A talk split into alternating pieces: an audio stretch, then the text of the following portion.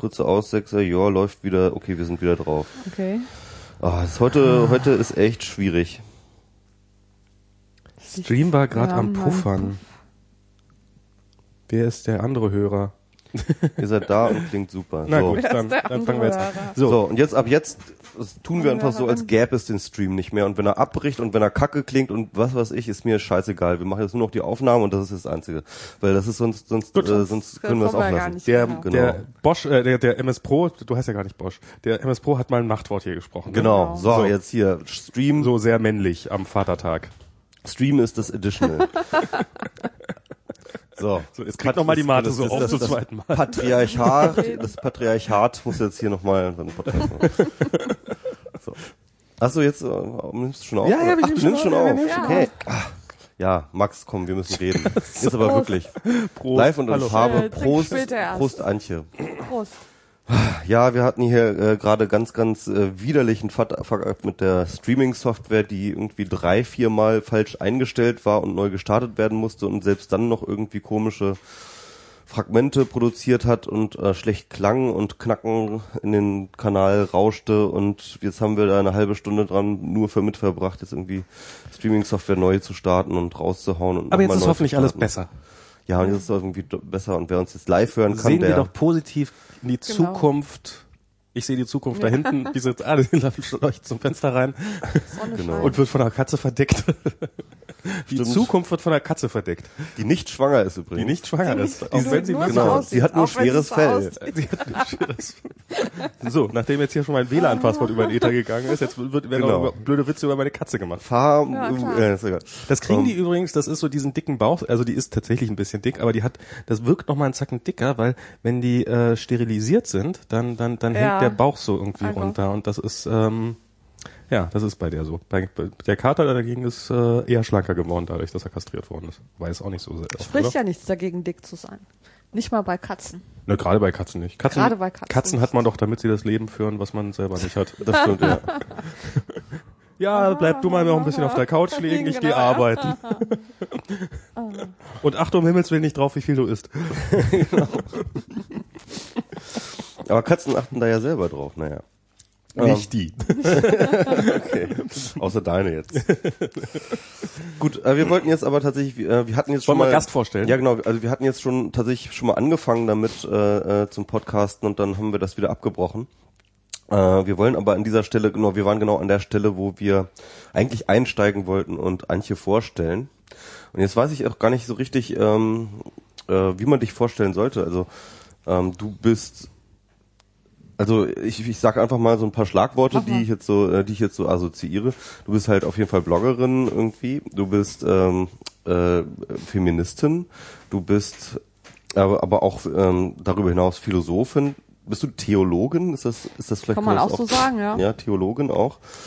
Ähm, ja und äh, Politikwissenschaftlerin bin Und ich aber vor allem wenn es um Politikwissenschaftlerin. die wissenschaftlichen. ah, du, Genau, das ist der das, dann, das ist eine Qualifikation. Genau. Ah, alles klar. Ja. Aber eigentlich Politikwissenschaftlerin. Genau. Okay, das ist interessant. Das war das Hauptfach und Philosophie und Theologie die Nebenfächer im Studium. ah, Und was Okay. machst du so? Ich mache Feminismus. Ja. Ich mache genau. Und, und über Liebe schreibst du, ne? Also, Über Liebe schreibe ich, ja. Über Liebe, frei, also deine Themen sind Liebe, Freiheit, Genau. Feminismus Mhm. ähm, und auch so Netzthemen auch so Genau. manchmal. Wenn du jetzt noch Urheberrecht Alles, was reinkriegst, so dann hast du eigentlich unseren Podcast komplett überflüssig gemacht. Urheberrecht hat sie auch was. So, hab ich auch schon, Mist. habe ich schon. Hab ich Hat schon, alles ja. schon gesehen, alles schon gesehen, alles schon abgearbeitet. Ja, ja. Bean sehr, Genau. dann sehr. genau. Ja, aber dann erzähl doch mal, wie kam es denn dazu? zu dieser Ja, zu, Themenverwirrung. zu, zu mir. Genau. Wie kam es denn zu dir? Was machst du hier eigentlich? Zu mir kam es. Äh, Kamst du nicht zu uns?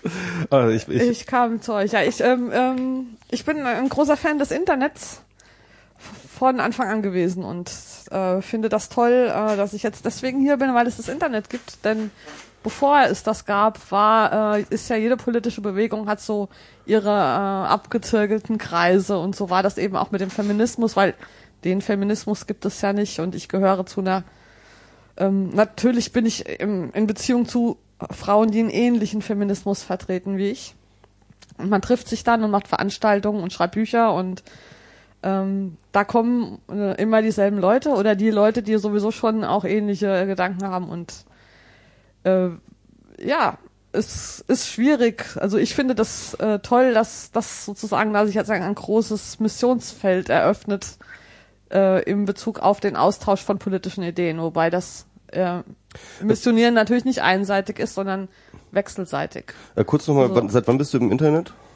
Ähm, seit es das gibt, seit ich das, seit ich die erste E-Mail von dem Schreibtisch meines Arbeitskollegen in grün auf schwarz leuchtend bekommen, war ich davon elektrisiert. In grün Also- auf schwarz, also Grün auf schon, schwarz. schon ein bisschen länger schon her. lange, lange, lange her. Die grün auf schwarz Zeit, ja, Aber noch genau. aus der Zeit, wo dann sozusagen Also das Internet noch nur bei den Internet, Unis war. ge- Ja, oder, Oder? Ähm, Redaktionsbüro. Ich war da, ähm, so. ich bin ja Journalistin vom äh, Arbeitsberuf Ah ja, her. das haben wir vergessen. Haben Äh, wir- genau, und da äh, gab es dann halt so redaktionsvernetzte Computer und man konnte dann über diese Computer Meldungen irgendwo hin transferieren auf mysteriöse Weise, sowas. Und ich fand das sofort, Zu Mailboxen. sofort klasse. Ja, cool. Und seither, ähm, ja, bin ich da irgendwie. Ich hab, wir haben ja auch schon geblockt, bevor es überhaupt Blogs gab. Ist mir neulich mal wieder aufgefallen. Wir hatten äh, Einfach Seiten rein, reingepackt oder? Genau, äh, Mail, äh, Mail-Austausche auf Internetseiten gestellt. Also die Diskussionen, okay. die über die Mailinglisten liefen, äh, dann äh, Das passiert eigentlich. und Es gab früher, äh, ist das, also es gibt ja immer noch Mailinglisten, relativ viele. Ja. Ähm, ich, ich bin da überhaupt Leider. nicht mehr aktiv drin.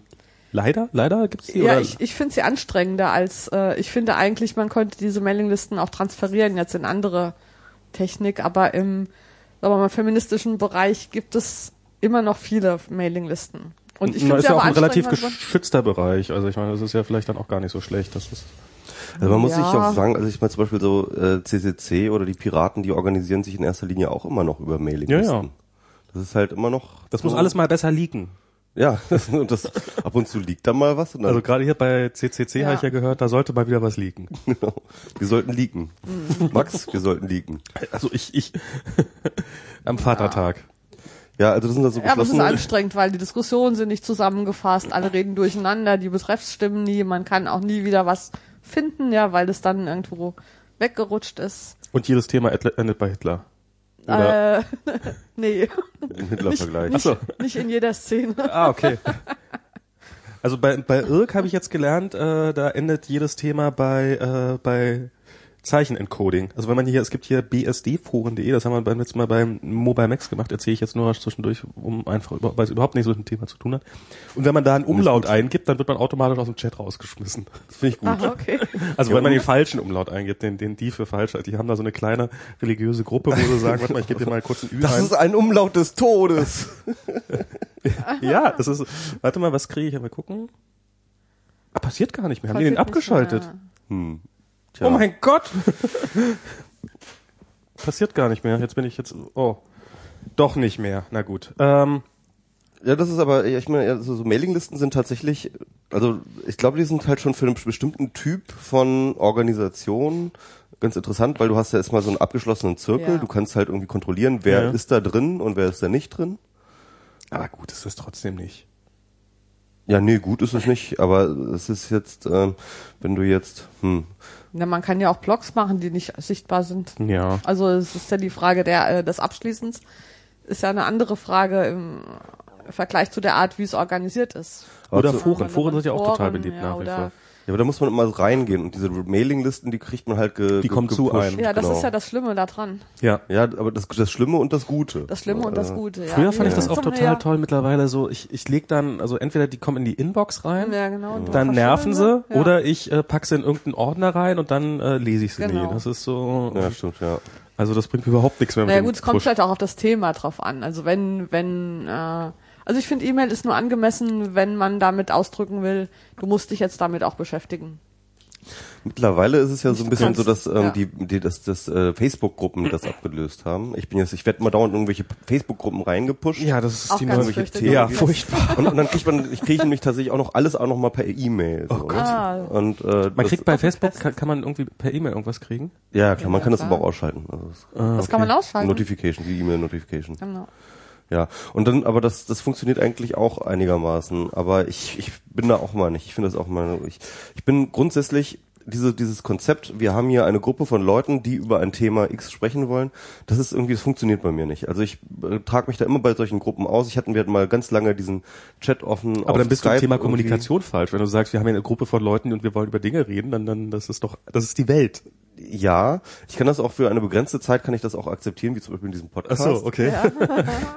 Aber ähm, an sich mag ich halt dieses Konzept Gruppe einfach nicht. Ach so. Also äh, halt wir zirkeln Ja. eine feste Ganz Gruppe, genau. Eine von abgeschlossene Menschen, Gruppe vielleicht. Genau, also ich meine, abgeschlossene- Gruppe sind wir immer. Jein, kommt darauf, an, wie du Ja. Gruppe definierst, aber ich definiere Gruppe immer als ein abgeschlossenes, ähm, äh, abzählbares Ding. Und ähm, äh, das ist vielleicht auch das, was du meintest mit dem Internet, was so toll wäre, dass halt tatsächlich dieses ähm, dieses aus der Gruppe herausgehen können jederzeit äh, passieren Genau. kann. Eigentlich mit dem Internet. Genau. Die italienischen Diotima-Philosophinnen, äh, zu denen ich ähm, eine enge Beziehung habe, die haben genau über dieses Thema mal nachgedacht, was sind wir eigentlich? Und ihr Selbstbeschreibungstext beginnt mit den Worten, wir sind keine Gruppe. Sondern, und was sie dann sondern sind, sind eben Menschen, die verbunden sind durch ein gemeinsames Interesse und die sich dann immer in wechselnden Neuzusammensetzungen wiederfinden. Wir haben in unseren Diskussionen dafür mal das Bild des Knäuels gefunden. Also wir sind Leute, die an verschiedenen und auch gemeinsamen Themen arbeiten und manchmal ergibt sich ein Knäuel, so wie jetzt hier zum Beispiel knäulen wir uns zu dritt in diesem Podcast zusammen oder man knollt sich zusammen, um eine Tagung zu machen, um ein Buch rauszugeben, um irgendein Projekt zu machen, aber die Organisationsform ist eben nicht Gruppe, sondern ähm, Knäuel. Ja, zeitweise Knolls, die ansonsten dadurch verbunden sind, dass man sich kennt. Man weiß, wen man fragen kann, wenn es äh, eine Frage gibt oder auf wen man sich beziehen kann, wo man übernachten kann oder sowas. Aber es ist eben genau nicht dieses abgeschlossene, äh, klar zu identifizierende, wer gehört dazu, wer gehört nicht dazu und wie komme ich rein, wie komme ich raus. Und so. Ja, also ich, ich finde es, man könnte es vielleicht tatsächlich so, das äh, Knoll finde ich gut, aber eigentlich ist ja tatsächlich, man kennt sich schon, also es gibt schon so eine Art loses Netzwerk Ja. und ab und zu ähm, verklumpt sich dann halt etwas. Ne? Genau. Ja, genau so, so Genau. eine Ja. Verklumpung. Da kann man es doch wegschmeißen. kann man's ja, und dann muss man es halt wegkippen. Dann Dann muss man es wegkippen. Ne? Genau, und man kann es dann entweder, das hat sich so verklumpt, dass man es ordentlich aufziehen kann, oder man muss es abschneiden. Ich, ich finde das gerade ein total äh, geiles Thema, weil das schließt ziemlich gut an, ähm, an dem, äh, das ist mal wieder alles völlig ungeplant, wir haben, wollten über ganz andere Dinge reden, aber es ist ganz interessant, weil es schließt ein bisschen daran an, was wir im letzten Podcast hatten, und zwar eben mit diesem ganzen Streit im CCC. Und ich habe mich dann jetzt mal länger mit äh, Tante auch noch drüber unterhalten, ähm, über den CCC, und er ist ja auch schon ziemlich lange dabei, und, ähm, und äh, jedenfalls ähm, ich finde es auch ganz interessant, weil der CCC ist jetzt zum Beispiel auch so eine Gruppe, ne? Und diese Gruppe, Oder ein Knäuel. ähm, die auch ganz gerne so sich aus ihrem Selbstverständnis sehr informell ähm, ähm, organisiert, heißt ja auch Chaos Computer Club und dieses Chaos ist natürlich auch irgendwie paradigmatisch. Die haben halt zum Beispiel dann auch äh, eine, sie sagen immer Du Duocracy, also das heißt, wer Dinge tut, der hat Recht, ja, ja, und ja. wer halt irgendwie kritisiert, der muss halt schon gute Gründe haben, die anderen zu kritisieren, wenn sie irgendwas machen. Und ähm, es gibt halt keine richtigen formalen Strukturen. Beispielsweise die Sprecher, hatten wir auch im Podcast erwähnt, gibt's ja gar keinen Posten für, das, die werden nicht gewählt, die werden auch nicht bestimmt. Es stellt sich Genau. halt irgendjemand mal vor die Kamera und dann ist er halt der Sprecher des Ja. CCC. Ja. Ähm, übrigens ein, äh, Also eigentlich so eine Art nicht anonymes Anonymous. Genau, an so eine Art, genau. Wobei Anonymous bildet ja eigentlich so dieses Knoll ganz gut ab, oder? Stimmt, das, ist, das ist auch, das ist auch so eine Gruppe, äh, beziehungsweise Ah, das ist eine andere Gruppe. Das ist irgendeine Herde, oder? Ja, na klar, aber das Ja. ist so, da findet sich dynamisch zusammen, wenn, du- ey, wir sind zwei Leute, nennen wir uns Okay. Anonymous und dann machen wir irgendwas und veröffentlichen die, die, E- die, die Wohnadressen von irgendwelchen Autoren und Ja. dann sind wir wieder weg.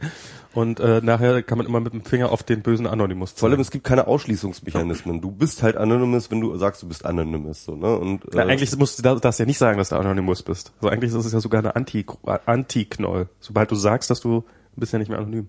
Ach so, nee, ich meine, äh, wenn du als Anonymous auftrittst, Ja, ja, also wenn du anonym auftrittst, bist du Anonymous, so, ja, und äh, das ist irgendwie, das ist ja der Witz.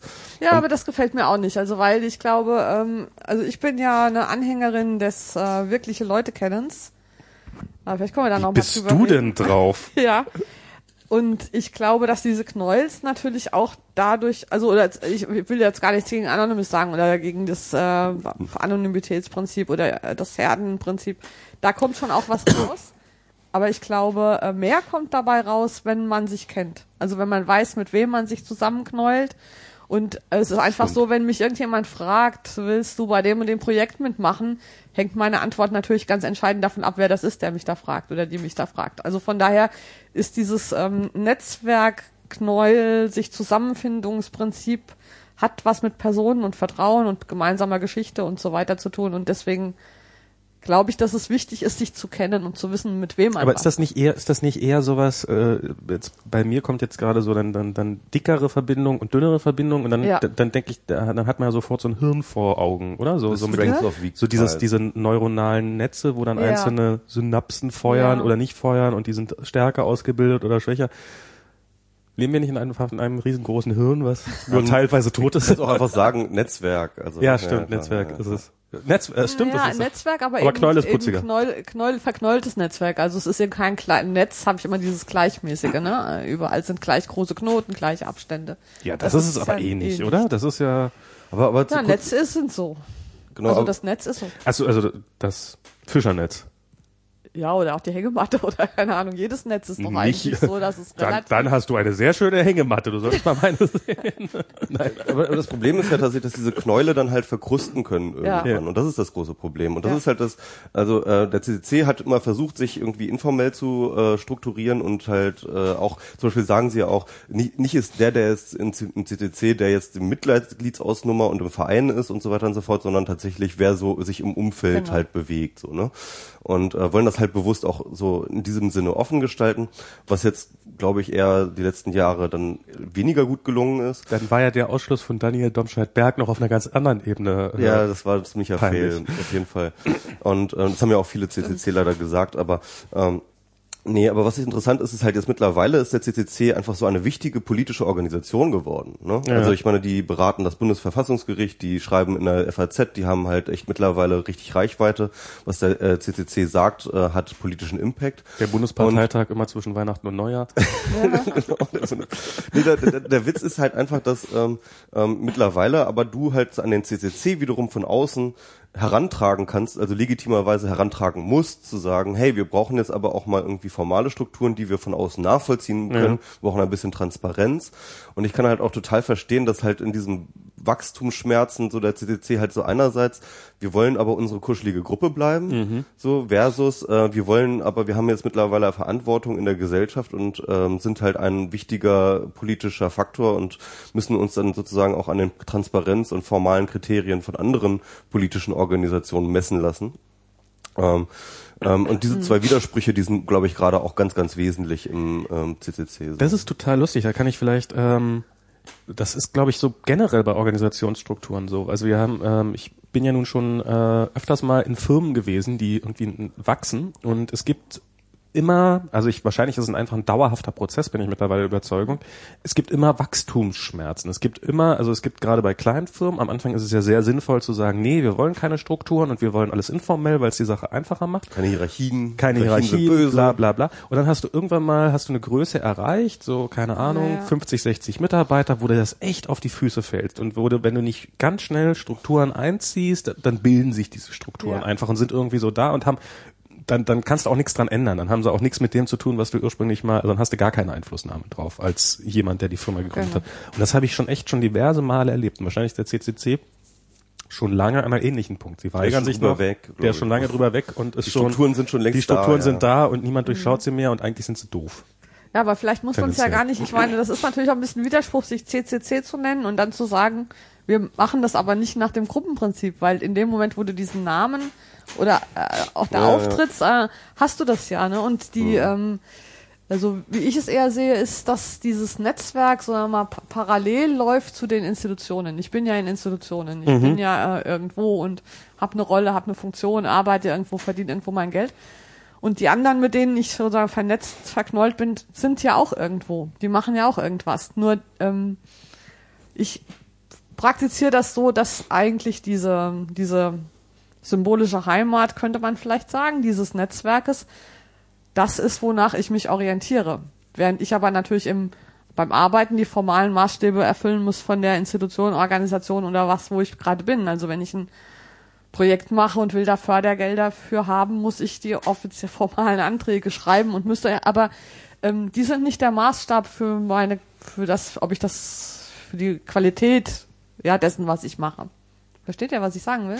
Ja, Als parallel, ähm, also die ähm, Also man, du meinst, man kann das gut auch parallel ja, man führen. kann es genau. Ja. Das eine kann äh, Sicherheit oder ähm, Selbstbewusstsein oder so geben, um in diesen anderen Bereich dann sich auch mit Kappen auseinanderzusetzen. Es ist auch tatsächlich eine Frage der Wahrnehmung. Also sobald man irgendwie Teil einer Organisationsstruktur ist, die eine Gruppe abbildet und einen Namen hat und so weiter und so fort, ähm, wird man auch anders wahrgenommen, wenn man all, wenn man für diese Organisation Ja. irgendwo auftritt. Also ganz krass bei Medien merkt man das. Ne? Also ähm, wenn du halt sagst, hi, ich bin Michael Seemann, ich bin Blogger und ich spreche für mich, dann ist das alles so, ja, Total. nett und so. Aber wenn ich jetzt Genau. ähm, sage, ich gründe den Verein XY und Max ist auch noch Mitglied und du auch noch und dann ist das plötzlich eine ganz andere Wahrnehmung, ja. Ja. Dann ist halt so, oh, da die Organisation XY sagt Schreibt doch, Sprecher. schreibt doch Institut davor und schon ist Ja, alles. genau. Ja, Äh, ja, genau.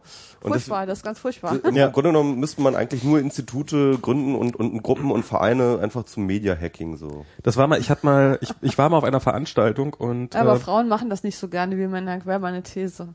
Was denn für eine solche, gründen? solche, ja genau, solche Institutionen gründen, Namen erfinden.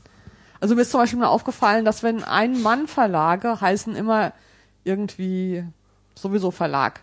Ein Frau Verlage heißen meistens wie der Name der Frau und dann der Verlag. Aha. Also zum Beispiel ich veröffentliche im Schrupp- Helmer Verlag, Christel Göttert Verlag und so weiter. Und es gibt ähm, aber ganz viele Verlage, die auch ganz klein sind.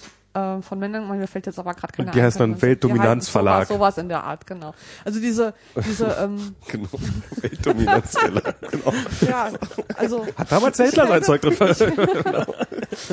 Also ich finde das total gut, diese, wir gründen ja alle Vereine, damit wir dann die Medien hacken, wenn das verbunden ist mit einer tatsächlichen auch Kritik an diesem Verfahren des Ja, ja. Vereine gründen Aber- aber- aber es- Philipp Halle, ja, ja, also ist- weil es einfach auch albern ist. Es ist, ja, es ist, aber es, ich meine, es, so funktioniert's und ich, ich finde so diese, diese Mechanismen dann zu nutzen. Ähm, ich ich frage mich ja immer, irgendwie, wie lange sowas, äh, ob nicht vielleicht auch sehr, sehr viele so eine Vereine äh, eher so ironisch. Wir nennen uns jetzt erstmal ganz groß und irgendwann verwechselt sich das dann ein. Ich habe nämlich das Gefühl, dass so diese, diese, äh, kennt ihr diese, diese Vorhänge zwischen diesen, äh, zwischen den Türen, so diese, diese äh, Ja. Perlenvorhänge, die in den 70er Jahren überall rumhangen und man fand die ganz furchtbar und jetzt fangen die Leute aus ironischen Gründen an, sich die aufzuhängen und dann hängen sie da drei Jahre dran und irgendwann hat man sich dran gewöhnt und dann ist die nächste Generation da wieder, wieder das sich wieder drauf und, und, und macht sich dann wieder lustig drüber und ich glaube, Ja. so sind, das ist der einzige Grund, warum Perlenvorhänge existieren. Sie sind nie unironisch aufgehängt worden. interessant, interessante Mem-Fortsetzungsstruktur irgendwie äh, Ver Vervielfältigung. Genau, und ich habe manchmal das, äh, die Idee, dass es vielleicht ja auch so bei solchen Vereinen und sowas ist, dass am Anfang macht man das alles total ironisch und witzig und hahaha und irgendwann stellt man fest,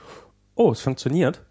Und, und plötzlich dann, dann verwechselt sich das Ganze. Also, dass die Yes-Men irgendwann tatsächlich, nein, ich, also, aber, oder eben Ja. ganz bewusst so zu nutzen. Ich meine, die digitale Welche- Gesellschaft, die hat ja mal so richtig mit ihrem Namen, haben uns, habe ich mich ja auch so hier ganz ordentlich drüber Stimmt, aufgeregt. Äh, wie, wie, mich und bar und war und ja, und jetzt heißen sie halt so. Und jetzt sind sie halt die digitale Gesellschaft und immer wenn es irgendwas Wobei eigentlich machen sie ein bisschen, könnten ruhig ein bisschen mehr Ja, machen. es ist so ein bisschen ZIA, die ironische Firma, die sie dann da, Stimmt. Also, die, also ZIA, die zentrale Intelligenzagentur, das ist Also so ein ja, bisschen dort, wo Katrin Passig herkommt. Sie war mal lange Geschäftsführerin davon. Und das hat, glaube ich, Holm Friebe hat das so damals gegründet als die Idee einer ironischen Firma, die halt eigentlich gar keine Firma war, die zwar irgendwie einen formalen Sitz hatte, aber im Grunde genommen halt auch ein Netzwerk war. Ne? Genau. Aber vielleicht ist es, es kostet natürlich auch Kraft, das zu machen. Es kostet ja Zeit, du musst ja Sachen machen. Ähm, und ich halte diese andere Art zusammenzuarbeiten für produktiver. Also ich erfahre, dass das einfach, ähm, dass es mir mehr Spaß macht, dass da mehr äh, neue Impulse rauskommen.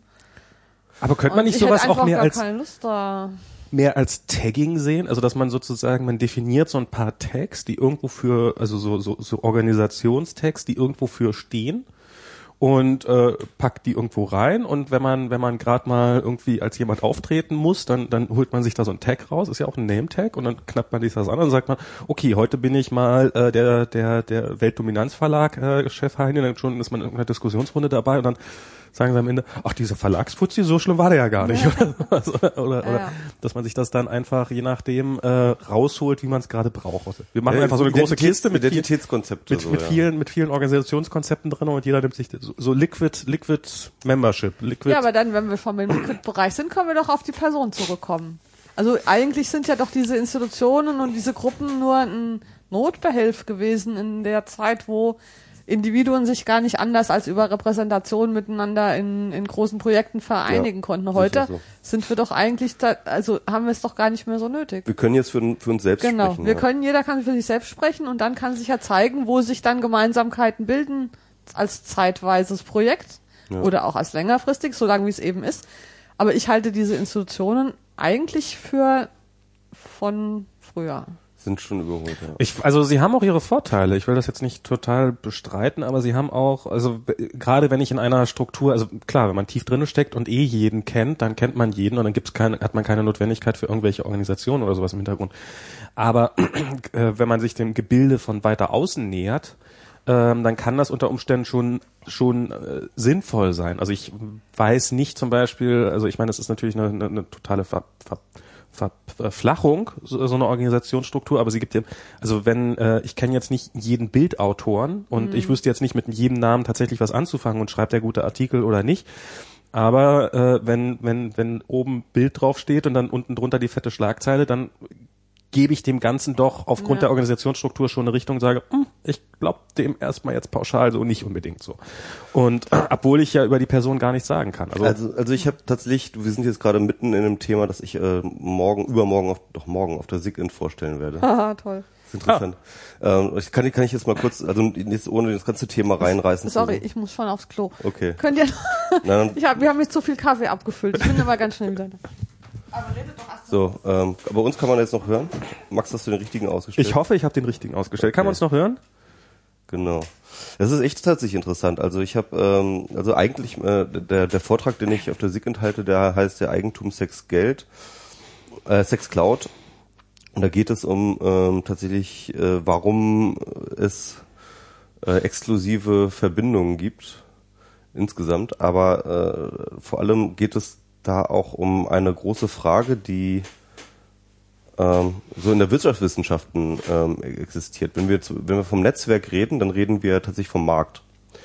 Ähm, also beispielsweise du hast halt ähm, bist halt ein Teilnehmer äh, in Ja. einem Netzwerk und du willst etwas machen. Ja, du hast etwas, willst etwas erreichen, ein Ziel erreichen. Dann suchst du dir die Leute, mit denen du das Ziel erreichen kannst. Und ähm, in einem Netzwerk ähm, hast du zwar schon ein paar Informationen und Verbindungen zu bestimmten Leuten und kannst dir dort halt äh, versuchen, diese Leute zu entern, aber im Grunde genommen hast du dort sozusagen Marktmechanismen. Du hast halt sozusagen, ich brauche jemanden, der gut texten kann, ich brauche jemanden, der gut XY machen kann und so weiter und so fort. Und das, kanntest, das, Ganze, das Ganze könntest du dann sozusagen über den Markt organisieren, ne? aber das kostet dich halt immer Transaktionskosten. Das ist halt unglaublich schwierig. Ja. Also äh, die Wirtschaftswissenschaft ging immer von dieser Marktsituation aus, äh, Alter versus Ego. Ego hat etwas, was der Alter hat und Alter hat etwas, was Ego hat und dann können die tauschen. Und das ist die Ursituation äh, der, Ökonomie, ja, der Tausch und der Markt, der sich daraus her- ergibt, aber hat eben nie betrachtet, dass es halt unglaublich schwierig für Alter ist, den Ego zu finden auf diesem großen Markt und er viel, viel Energie äh, investieren muss, um den richtigen Ego und den richtigen Alter zu finden und dass die beiden sich treffen und so weiter und so fort. Das haben die tatsächlich nicht bedacht. Das haben die lange Zeit nicht bedacht. Okay. Das hat äh, dieser äh, Ronald Coase war es nämlich, der hat 1937 schon, hat der ein Buch geschrieben, The Nature of the Firm. Und ähm, in diesem Buch fragt er sich, warum gibt es eigentlich Unternehmen? Ja. Warum gibt es Unternehmen? Ne? Ich meine, eigentlich, wenn wir so einen Markt haben, da können wir alles über den Markt organisieren. Warum haben wir Unternehmen? Warum haben wir Hierarchie? Warum haben wir Organisation? Weil ähm, wenn wir, wenn der Markt so toll ist in Sachen, ähm, wir, wir, wir äh, transportieren Ressourcen von A nach B und verteilen die entsprechend, dann ähm, bräuchte es ja eigentlich gar kein Unternehmen. Ne? Könnten ja nur noch die einzelnen Teilnehmer miteinander, äh, und, so wie wir so. das jetzt gerade besprechen. Ja. Und äh, der Witz ist halt tatsächlich, das sind die Transaktionskosten. Ja? Also wenn du halt eine Organisation schaffst, die eine feste Struktur hat mit festen Memberships und mit festen Aufgabenbereichen und mit äh, einer klaren Hierarchie, dann ähm, reduzierst du Transaktionskosten. Du musst nicht jedes Mal einen neuen Grafik halt im Netzwerk suchen, sondern du hast einen Grafiker, den hast du angestellt, den für- bezahlst du, dass er seine FaceTime, dass er sein, sein Gesicht in deine Firma hält und dann sagst du ihm, du machst jetzt mal das Design. Ja? Du gibst ihm jeden Monat Geld, damit du nicht jedes Mal über Geld reden musst. Genau. Ich gebe ihm jeden Monat Geld, damit wir nicht wieder, wieder nur über, über Geld Genau. Und das reduziert einfach die Transaktionskosten und genau deswegen gibt es Firmen. Ja. Genau deswegen gibt es Organisationen. Und deswegen, und genau deswegen gibt es auch Vereine und andere Gruppen oder fest strukturierte Gruppen, weil du dann eben diese Strukturen festmachen kannst und diese Strukturen nicht jedes Mal neu aushandeln musst. Mhm. Wenn du sie, wenn du keine festen Strukturen hast, musst du jedes Mal alles neu aushandeln und das kostet dich unglaublich viel Energie. Ja. Und hier sind wir beim Internet, und das ist sozusagen der Turn in meinem Vortrag. Das Internet, dadurch, dass es eben die Leute so eng miteinander kommunikativ vernetzt, reduziert es die Transaktionskosten enorm. Alleine schon. Und deswegen wird es viel, viel häufiger sinnvoll, tatsächlich äh, auf große Metastrukturen zu verzichten ähm, und kannst trotzdem Dinge effizient äh, organisieren. Na, wobei, ähm, ich glaube, da fehlt, also ich sage jetzt nicht, dass das, äh, äh, also ja, die Kommunikation ist schneller geworden, also die, die rein, die rein elektrischen Verbindungen oder die rein kommunikativen Verbindungen, die, die, die sind wesentlich schneller geworden, aber so Sachen wie äh, jemanden kennenlernen, Vertrauen aufbauen, sich eine Meinung bilden, Reputation und sowas, das braucht doch nach wie vor sehr, sehr lange, um aufgebaut zu werden. Also es ist ähm, Insofern würde ich jetzt einfach mal behaupten, dass klar, du hast absolut recht, äh, es wird in deine Richtung funktionieren, dass das sozusagen Organisationsformen eher weniger gebraucht werden. Ähm, aber sie werden, der Einbruch wird nicht so stark sein, wie du verm vermutlich vermutest, wie ich dir Ja, ich sage jetzt nur ein Trend jetzt einfach. Ja. Also, aber ich meine, wenn, wenn wir wir haben ja zum Beispiel schon drüber geredet, dass das Internet Mhm. ja irgendwie halt das der natürliche Zustand des Internets ist eben nicht, wir sind in einer Organisationsform und treffen uns in unserer Gruppe, sondern wir sind alle irgendwie miteinander vernetzt und verklumpen uns. Genau, nee, aber der, der Mensch ist ja auch so. Der Mensch ist ja auch erstmal nicht in irgendeiner Organisationsform, sondern man, man Hat Beziehungen. man hat Beziehung und irgendwann ähm, glaubt man, dass es für einen von Vorteil ist, äh, in einer bestimmten Organisationsform zu stecken und dann setzt man sich da rein. Und das ist ja, das ist eine, das ist eine Entwicklung, die jeder Mensch durchmacht sozusagen und ähm, und wobei vielleicht ist es, vielleicht ist es gar nicht so. Vielleicht Ja, ist man am Anfang, wenn man auf die Welt kommt, ist man erstmal Teil einer Familie und ist auf die erstmal angewiesen. Also das ist ja wahrscheinlich sogar. Ähm, Das ist ziemlich sicher wahrscheinlich so, ja. das ist, ja, ich überlege gerade, weil man ja- wird du- ja nicht als freier Mensch geboren, man wird ja Teil eines Teil einer Organisation geboren, Genau. auf die man angewiesen ist. Da hattest du doch Oder was zu eine, geschrieben. eine, eines, eines Beziehungsnetzes. Ne? Das ist äh, klassisches, Hannah Arendt ist das letztens das Einfügen in das menschliche Bezugsgewebe im Moment der Geburt. Also ich gebäre mich nicht selber, sondern brauche schon andere, in ich, ja. genau, und komme rein äh, auf die Welt. Wie sagt Ina Pretorius als kleines, scheißendes, blutiges Wesen, das nichts kann, ja. Und der natürliche Zustand des Menschen ist Unabhängigkeit und Angewiesensein auf andere. Und wenn wir es überlebt haben, äh, ausgestattet zu sein mit der Erfahrung, dass das auch passiert. Also dieses Vertrauen, das haben wir ja, wir sind ja alle trotz dieser völlig defizitären äh, Seinsweise, mit der wir auf die Welt gekommen sind, irgendwie versorgt worden. Und die Frage wäre eben, ob man äh, Organisationen auf dieser, auf dieser Grundlage aufbauen kann. Also ich weiß nicht, ob ich mich jetzt, also ob es gar keine Organisation mehr geben kann. Ich glaube eigentlich die, die, die Klumpen oder die Projekte oder die, das, was feste Formen annimmt, müsste einfach nach einer anderen Logik organisiert sein, als das bisher war. Also zum Beispiel kann es nicht mehr auf der Repräsentationslogik sein. Also die Frage, wer spricht für wen. Ja. Ne? Also Mhm, ja. das, dahinter steckt ja auch die Vorstellung irgendwie, man könnte eine richtige Meinung am Ende rausbekommen. Also irgendjemand wird beauftragt, sozusagen im Namen des Volkes ja, wie äh, ein Urteil zu fällen oder das äh, die Deutschen nach außen zu repräsentieren oder Ja. für den CCC autorisierte Interviews zu geben. Und das ist natürlich immer äh, ja, Das ist eine Fiktion. eine Fiktion. Ja, ja, ja. Ja, aber ist es denn, ist, geht es denn wirklich darum, zu einer wirklichen Wahrheit zu kommen oder geht es da nicht eher darum, ähm, sozusagen eine gewisse Verbindlichkeit zu haben? Also dass Organisationen mit anderen Organisationen gerne, also dass, dass man, dass man die behandelt wie eine oder behandeln möchte wie eine Person und darum dann die auch sprechen muss wie eine Person. Dass es gar nicht so sehr darum geht, dass es jetzt die pure Wahrheit ist, was dabei rauskommt, sondern einfach Verbindlichkeit. Das, Pragmatisches, äh, ja. Genau, das ist ja auch äh, das, das, das, äh, dieses, das, was du gerade meintest, Michi, mit dem, mit dem, ähm, mit dem, dieses, dass, dass das unglaublich kompliziert ist, wenn man diese Organisationsstrukturen hat. Das erlebt man ja auch, das, das wird ja, glaube ich, auch zum Beispiel bei den S21, wo war das? Bei den Verhandlungen wird das ja auch vorgeworfen, dann wird das immer von den Festen, also gerne von der CDU, die ja nun, hm, und wir sind hier der Sprecher, und dann kommen die da mit jemandem und sollen irgendwie verhandeln und dann ist drei Minuten später Ja, alles ja. wieder total anders. Oder und Occupy, auch so ein Occupy, Beispiel, ja. genau. So, so, so, hey, die haben ja keine klaren Forderungen. In dem Moment, in dem sich da Ja, jemand ja. rausbildet, der dann eine klare Forderung formuliert, dann vertritt man zwar nicht mehr diese ganzen Leute, Ja, ja. aber wenigstens ist man nach außen hin, hat man ein Gesicht oder Ja, eine Meinung. Also ähm, eine Institutions, also äh, was ich gerade erklärt habe, das war so ein bisschen der Gründungsbuch ähm, Buch des äh, einer einer wirtschaftswissenschaftlichen Richtung, der heißt Neue Institutionenökonomik.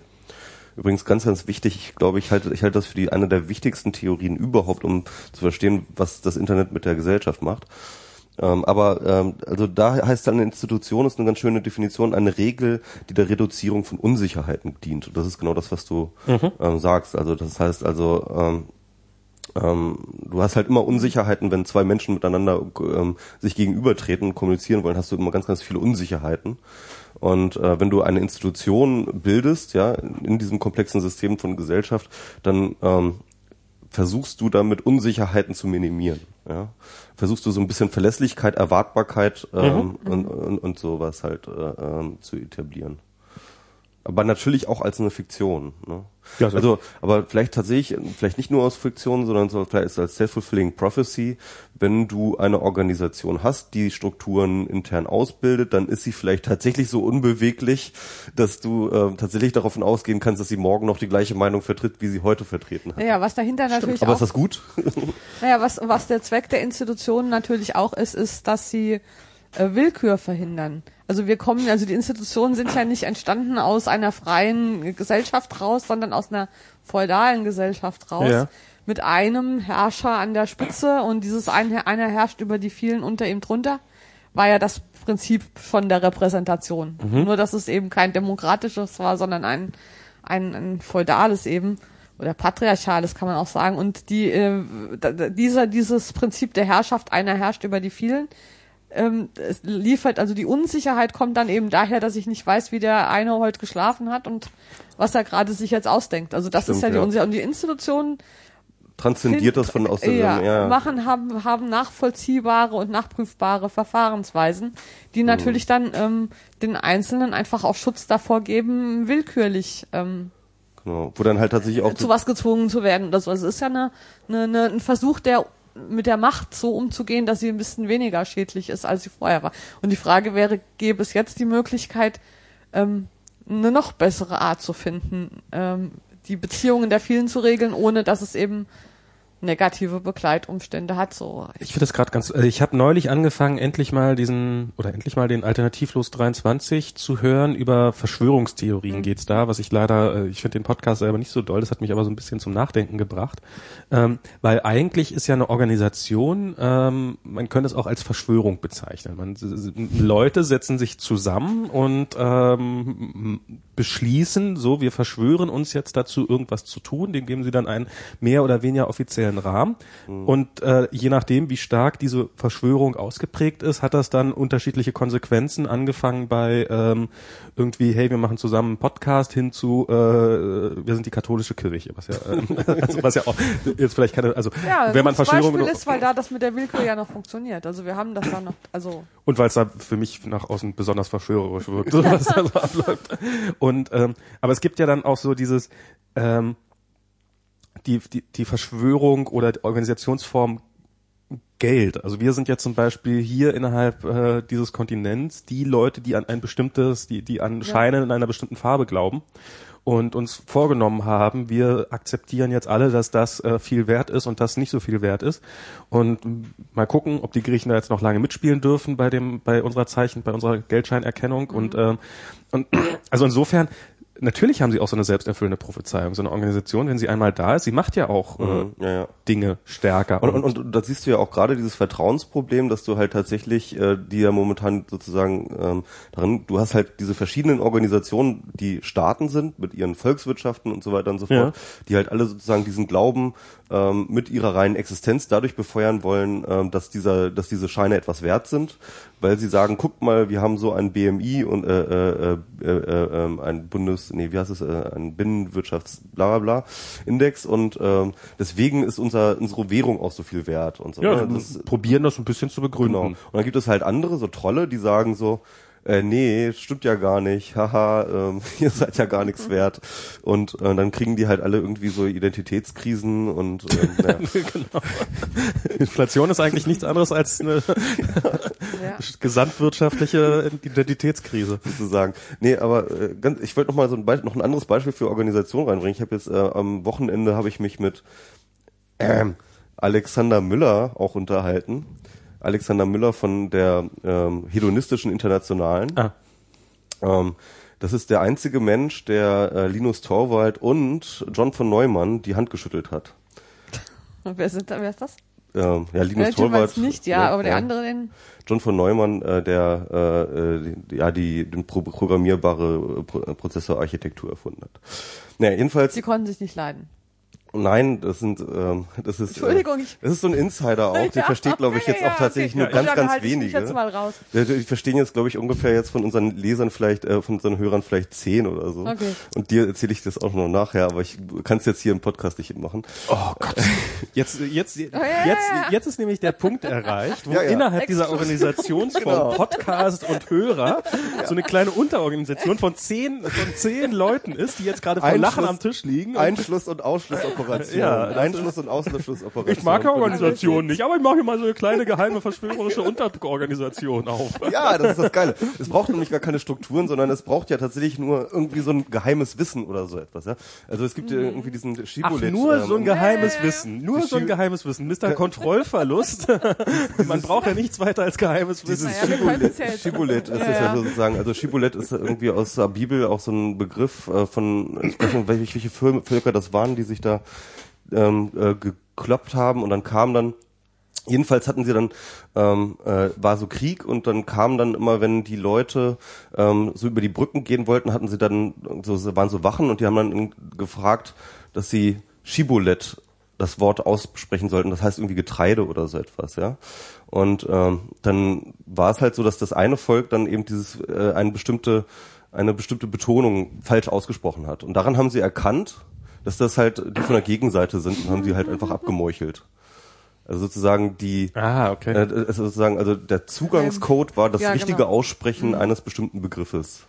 Das ist so ein bisschen das Geheimwissen. War Ja. sozusagen, ob du innen oder draußen bist, ja? Wie war das denn? Es gab Und- doch, war das nicht im Zweiten Weltkrieg, dass das auch die Amerikaner gemacht haben, dass die, ähm, dass die als Code haben die äh, ein Indianerstamm, dessen Sprache niemand außer diesen Indianern sprechen ja. konnte, ähm, nehmen und dann haben die ihn einfach als Funker überall hingesetzt und dann haben die da fröhlich rumgefunkt und die Nachrichten niemand durchgegeben und niemand konnte es entschlüsseln und die hat, brauchten keine groß aufwendige Verschlüsselungsalgorithmen dazwischen ja, zu ja. pappen. Fällt mir jetzt gerade so ein. Aber, aber was ich eigentlich erzählen wollte, also dieser Alexander Ja. Müller ähm, erzählte nämlich von ähm, äh, ähm, Hedonisti hedonistische Internationale und die haben halt auch immer das Problem. Sie sind natürlich auch Chaoten, sie wollen natürlich auch alles informell gestalten und sie sind noch viel, viel informeller als der CCC. Ja. Es ist so ein bisschen auch wie Anonymous, jeder kann da mitmachen, jeder kann sich auch, jeder kann übrigens auch ähm, äh, das Label nehmen und sagen, so, wir sind jetzt auch hedonistische internationale Sektion XY, kann sich jeder eine Sektion gründen. Und dann wird das irgendwie auch auf dem Blog irgendwie erwähnt oder sowas. Und ähm, ja, jedenfalls hat sich jetzt die hedonistische Sektion Berlin hat sich dann aufgelöst. Ähm, äh, aber sie hat sich nicht wirklich aufgelöst, sondern nur um die Spinner loszuwerden, die halt dort irgendwie so so angefangen haben mit Vereinstrukturen da so intern also irgendwie irgend so äh, Ja, toll, jetzt kommt die Spinner wieder. Jetzt hast du denen Bescheid gesagt. Oh scheiße, oh, oh, scheiße. Naja, ähm, also ich finde diese, ich finde die hedonistische Internationale, die macht das sehr, sehr offensiv, äh, geht sie halt mit Strukturbildung um und, und, zerschlägt sie, indem sie sich einfach komplett auflöst. Na gut, aber da geht natürlich auch mal was bei kaputt. Also ich finde aber, dass äh, ich bin da eine große Anhängerin von Ausschlussmechanismen und Zugangsbeschränkungen. Äh, ich bin eine große Anhängerin von Organisationsformen, die über persönlichen Beziehungen sind. Also fast alle Mafia zum Beispiel. ja, ja, oder Feminismus. Also fast alle meine feministischen Netzwerke bestehen äh, äh, auf, auf, aus persönlichen Beziehungen. Also da kommt nicht jede rein, da weiß überhaupt nicht jede was davon, sondern Leute werden eingeladen. Ähm, das geht natürlich nur, wenn man nicht beansprucht, gesellschaftliche Macht auszuüben. Ne? Also das ist sozusagen der Punkt, wenn ja. wir dann nicht die, äh, die äh, das nicht- Weltverschwörung machen, aber die Qualität, Ja. die Qualität von Zusammenarbeit ist größer, wenn man eine Auswahl trifft, wer da mitarbeitet. Und wenn ich, vorausgesetzt sozusagen dann natürlich, dass die Auswahl nicht danach läuft, wer passt zu uns oder wer sagt dasselbe, was wir auch immer sagen, also wer ist mit uns einer Meinung, sondern wer wäre interessant, gerade wegen einer anderen Meinung. Okay, Also weil okay. das dann natürlich überhaupt erst Naja, und äh, das, das hatten wir ja auch schon, also so diese, ähm, es, also man hat nach außen hin nichts, worauf man sich wirklich, ähm, also dem, diesen, wir hatten ja hier schon das Thema Feminismus mal und das, das, das kommt einem ja so als Außenstehender oder als äh, ja, Ja. äh, so, so vor wie so ein wie so eine Wand mit äh, Tausenden an Meinungen und dann sind Genau. dann hin und wieder mal einzelne Personen, die so rausleuchten, aber so jetzt also eigentlich muss man ja, es bleibt einem ja gar nichts anderes übrig, wenn man da so einen Einblick, also wenn man das äh, für sich aufbauen will, dann muss man da Gruppen bilden, muss sagen, so das sind die und die sind eher der Meinung und schon und schon, also wenn wenn man sich die Organisation nicht selber gibt, dann machen es doch andere für einen, oder? inwiefern. Dass man dann Also zugeordnet wird. Dass man zugeordnet wird. Ja, Ja, du bist klar, doch so ja, wie ja, die und die ja, und dann dann dann bist du da drinnen und kannst dich nicht dagegen wehren. Aber ich finde, das ist total die große Stärke des Feminismus, dass es ja die einzige soziale Bewegung ist, die nie Organisationsform ausgebildet hat. Oder außer, außer kleine Knäuel, ja. Also kleine, also nie ähm, eine Arbeiter, also was wie eine Arbeiterpartei, so gab es noch nie eine Feminismuspartei. also weil das auch, ähm, ich glaube, nicht, ähm, vielleicht das wäre, ist, ich glaube ja, dass es bei der Politik immer weniger um bestimmte Inhalte gibt, sondern eher, dass wir über die Form von Ja. Politik machen sprechen. Ja. Also da kann man jetzt bei den Piraten anfangen oder da kann man bei dem Erfolg von Merkel, Kraft und so weiter äh, weitermachen. Und da, äh, ich finde, ähm, das, was mir am Feminismus gefällt, ist, dass es nicht darum geht, eine bestimmte politische Ideologie zu haben. Also mit Inhalt, äh, Pro- Parteiprogramm, ja, dem man zustimmen muss, sondern dass es um eine andere, ähm, einen anderen Habitus geht, eine andere Art, also der und, und der, das Zentrale im, im Zusammenhang mit Feminismus ist weibliche Subjektivität. Also Frauen sagen, was sie sagen wollen, egal ob das ähm, erlaubt ist oder nicht, nach dem, was bisher für normal gehalten wird. Also die, ähm, die, die ähm, Aufmerksamkeit dafür, dass da was, dass da ein Problem ist. Also ich glaube, ähm, dass diese, ähm, dass das, also zumindest ist das, was mir am Feminismus gefällt, weil ich könnte mich nie irgendeiner Ismusgruppe zuordnen, Ich- äh, die inhaltlich festgelegt ist, Aber weil ist, das mir langweilig aber ist das nicht auch das mediale Problem des Feminismus? Weil, also jetzt, wir sind jetzt hier schon äh, sehr weit gebildet, wir hatten ja schon ähm, Helga hier und so, die hat uns das schon Ja, alles, ja, äh, klar. und so, wir sind jetzt schon Wir weit sind der offizielle Aber- aber wenn- Feminismus-Podcast quasi. Aber wenn man, aber wenn man tatsächlich, aber wenn man tatsächlich so äh, den Mensch auf der Straße fragt, dann ist für den Feminismus Ali Schwarzer. Punkt. Und das ist, es ist einfach so. Und, Ja. und das Ja. heißt also dadurch, dass, dass der Feminismus selber keine Strukturen und keine, ähm, Genau. keine Metastruktur äh, ähm, hat sich halt die Medienlandschaft, das kann man durch die Medien durchaus vorwerfen, ähm, für sie referenziert Genau. Feminismus auf Ali Schwarzer und da ist dann Schluss. So, Genau. ja? Und weil dir? das in der Repräsentationslogik stimmt, weil sie die einzige Feministin ist oder eine der die einzige, der es gelungen ist, aber sie hat es haben viele auch gar nicht den Anspruch, aber sie hatte den Anspruch für eine Bewegung zu sprechen. Na, und, sie also hat, die- und, sie hat eine Organisation gebildet. Sie hat sich diese Die Emma. die Ja, Emma, die Emma, gut, es gibt ja viele feministische Projekte, aber sie hat eine Institution gegründet, auch mit dem Anspruch, repräsentativ, also zu repräsentieren. Mhm. Ja. Und das ist natürlich genau das, was auch innerhalb dieser Medienrezeptionslogik, die eben von solcher ja, Art, ja. was, was die verstehen können. Das andere können sie nicht verstehen, aber ich glaube ja nicht, dass der Feminismus deshalb einflusslos gewesen wäre. Also wenn man sich mal anschaut, wie krass sich Geschlechterverhältnisse in den letzten 40 Jahren verändert haben, kann man ja nicht sagen, dass das eine erfolglose soziale Bewegung gewesen ist. Ja. Sie hat ja Erfolg gehabt, aber eben nicht Erfolg im Sinne von dieser Art von Sichtbarkeit. Hm. Also, ich meine, guckt, äh, du liest ja mal, was in den 50er, 60er Jahren über Ja, Frauen klar, gesagt ja. Nee, also das, das- ist doch irgendwie das ist- Galaxien Nee, nee, entfernt und klar, natürlich klar. Da ist, un, da, ist, da, da ist unglaublich viel passiert, das ist äh, äh, gar keine Frage. Was, aber Ja. ich, ich äh, frage mich, also was, was ich mir, also ich, ich nehme jetzt mal als Gegenbeispiel Umweltbewegung. Ja. Und äh, was die, wie ich finde, in deutlich kürzerer Zeit mit ähm, vergleichbaren Aufwand ähm, geschafft hat, würde ich sagen. Also ist jetzt ist jetzt Ist bestimmt jetzt schwierig zu ist, ist vergleichen. total ist total ist total nein, schwierig nein, zu vergleichen, aber es ist äh, so rein rein gefühlt her ähm, hat die die die Umweltbewegung schon mehr erreicht mit vergleichbaren vielleicht äh, etwas mehr Aufwand. Das ist jetzt so mein Eindruck so. Das verbrauchen Sie hat wir auf jeden jetzt Fall- weniger Energie als vor 40 Jahren? Ich bin mir nicht so sicher. Also sie hat auf jeden Fall äh, sichtbarere Strukturen hinterlassen. Das kann man vielleicht Ja. sagen. Äh, sie, sie hat sichtbare Strukturen hinterlassen und ähm, ich weiß nicht, ob man, also es ist, ist, ist wirklich Es nicht ist ja machbar, auch es ist, nicht- ist es sehr ist- subjektiv, aber Es ist ja auch deshalb nicht vergleichbar, weil die Umweltbewegung ein klares Thema hat. Sie hat ja einen inhaltlichen Fokus. Na, Feminismus hat ja eigentlich auch einen relativ Nein, klaren. das meine ich eben nicht, sondern Feminismus hat immer wieder einen anderen Femin äh, inhaltlichen Fokus. Aber zum Beispiel hat es Anfang des 20. Jahrhunderts den Fokus gehabt, Wahlrecht erkämpfen. Ja. Dann hat es später den Fokus gehabt, äh, ähm, okay, Wahlrecht kämpfen hat nicht gereicht, wir müssen auch eine andere Art von Gleichstellung äh, verwirklichen. Inzwischen hat es den Fokus, okay, die Gleichstellungspolitik hat auch noch nicht alle Probleme gelöst. Also es Naja, geht eher es, darum, es gibt immer dasselbe Ziel und man, man, das Nein, es gibt kein Ziel. Das, das, äh, also ähm, es gibt kein, also es ist, ich glaube, das, was der Feminismus will, ist eine so grundsätzliche Infragestellung dessen, was seit 4000 Jahren Grundlage der menschlichen Kultur ist, dass, äh, dass man das überhaupt nicht auf irgendein Ziel festlegen kann. Und es geht darum, wie denken wir den Menschen? Was stellen wir uns unter Menschen vor? Und das ist überhaupt nicht vergleichbar mit sowas wie Arbeiterbewegung oder Umweltbewegung, wo es wirklich um äh, abgrenzbare inhaltliche Sachen geht. Also wir stellen wir uns den Menschen als einen vor, als als Idealfall, oder denken wir den Menschen wesentlich plural? Also gehen wir davon aus, dass wir irgendwelche Regeln haben können, die dann für alle Menschen gelten? Oder geht das gar nicht, weil die Menschen nicht einheitlich denk zu denken sind, sondern weil das nicht einheitlich sein, nicht eins sein. Also, also das, das sind wir an, an, an so tiefen Wurzeln, dass man das überhaupt nicht auf.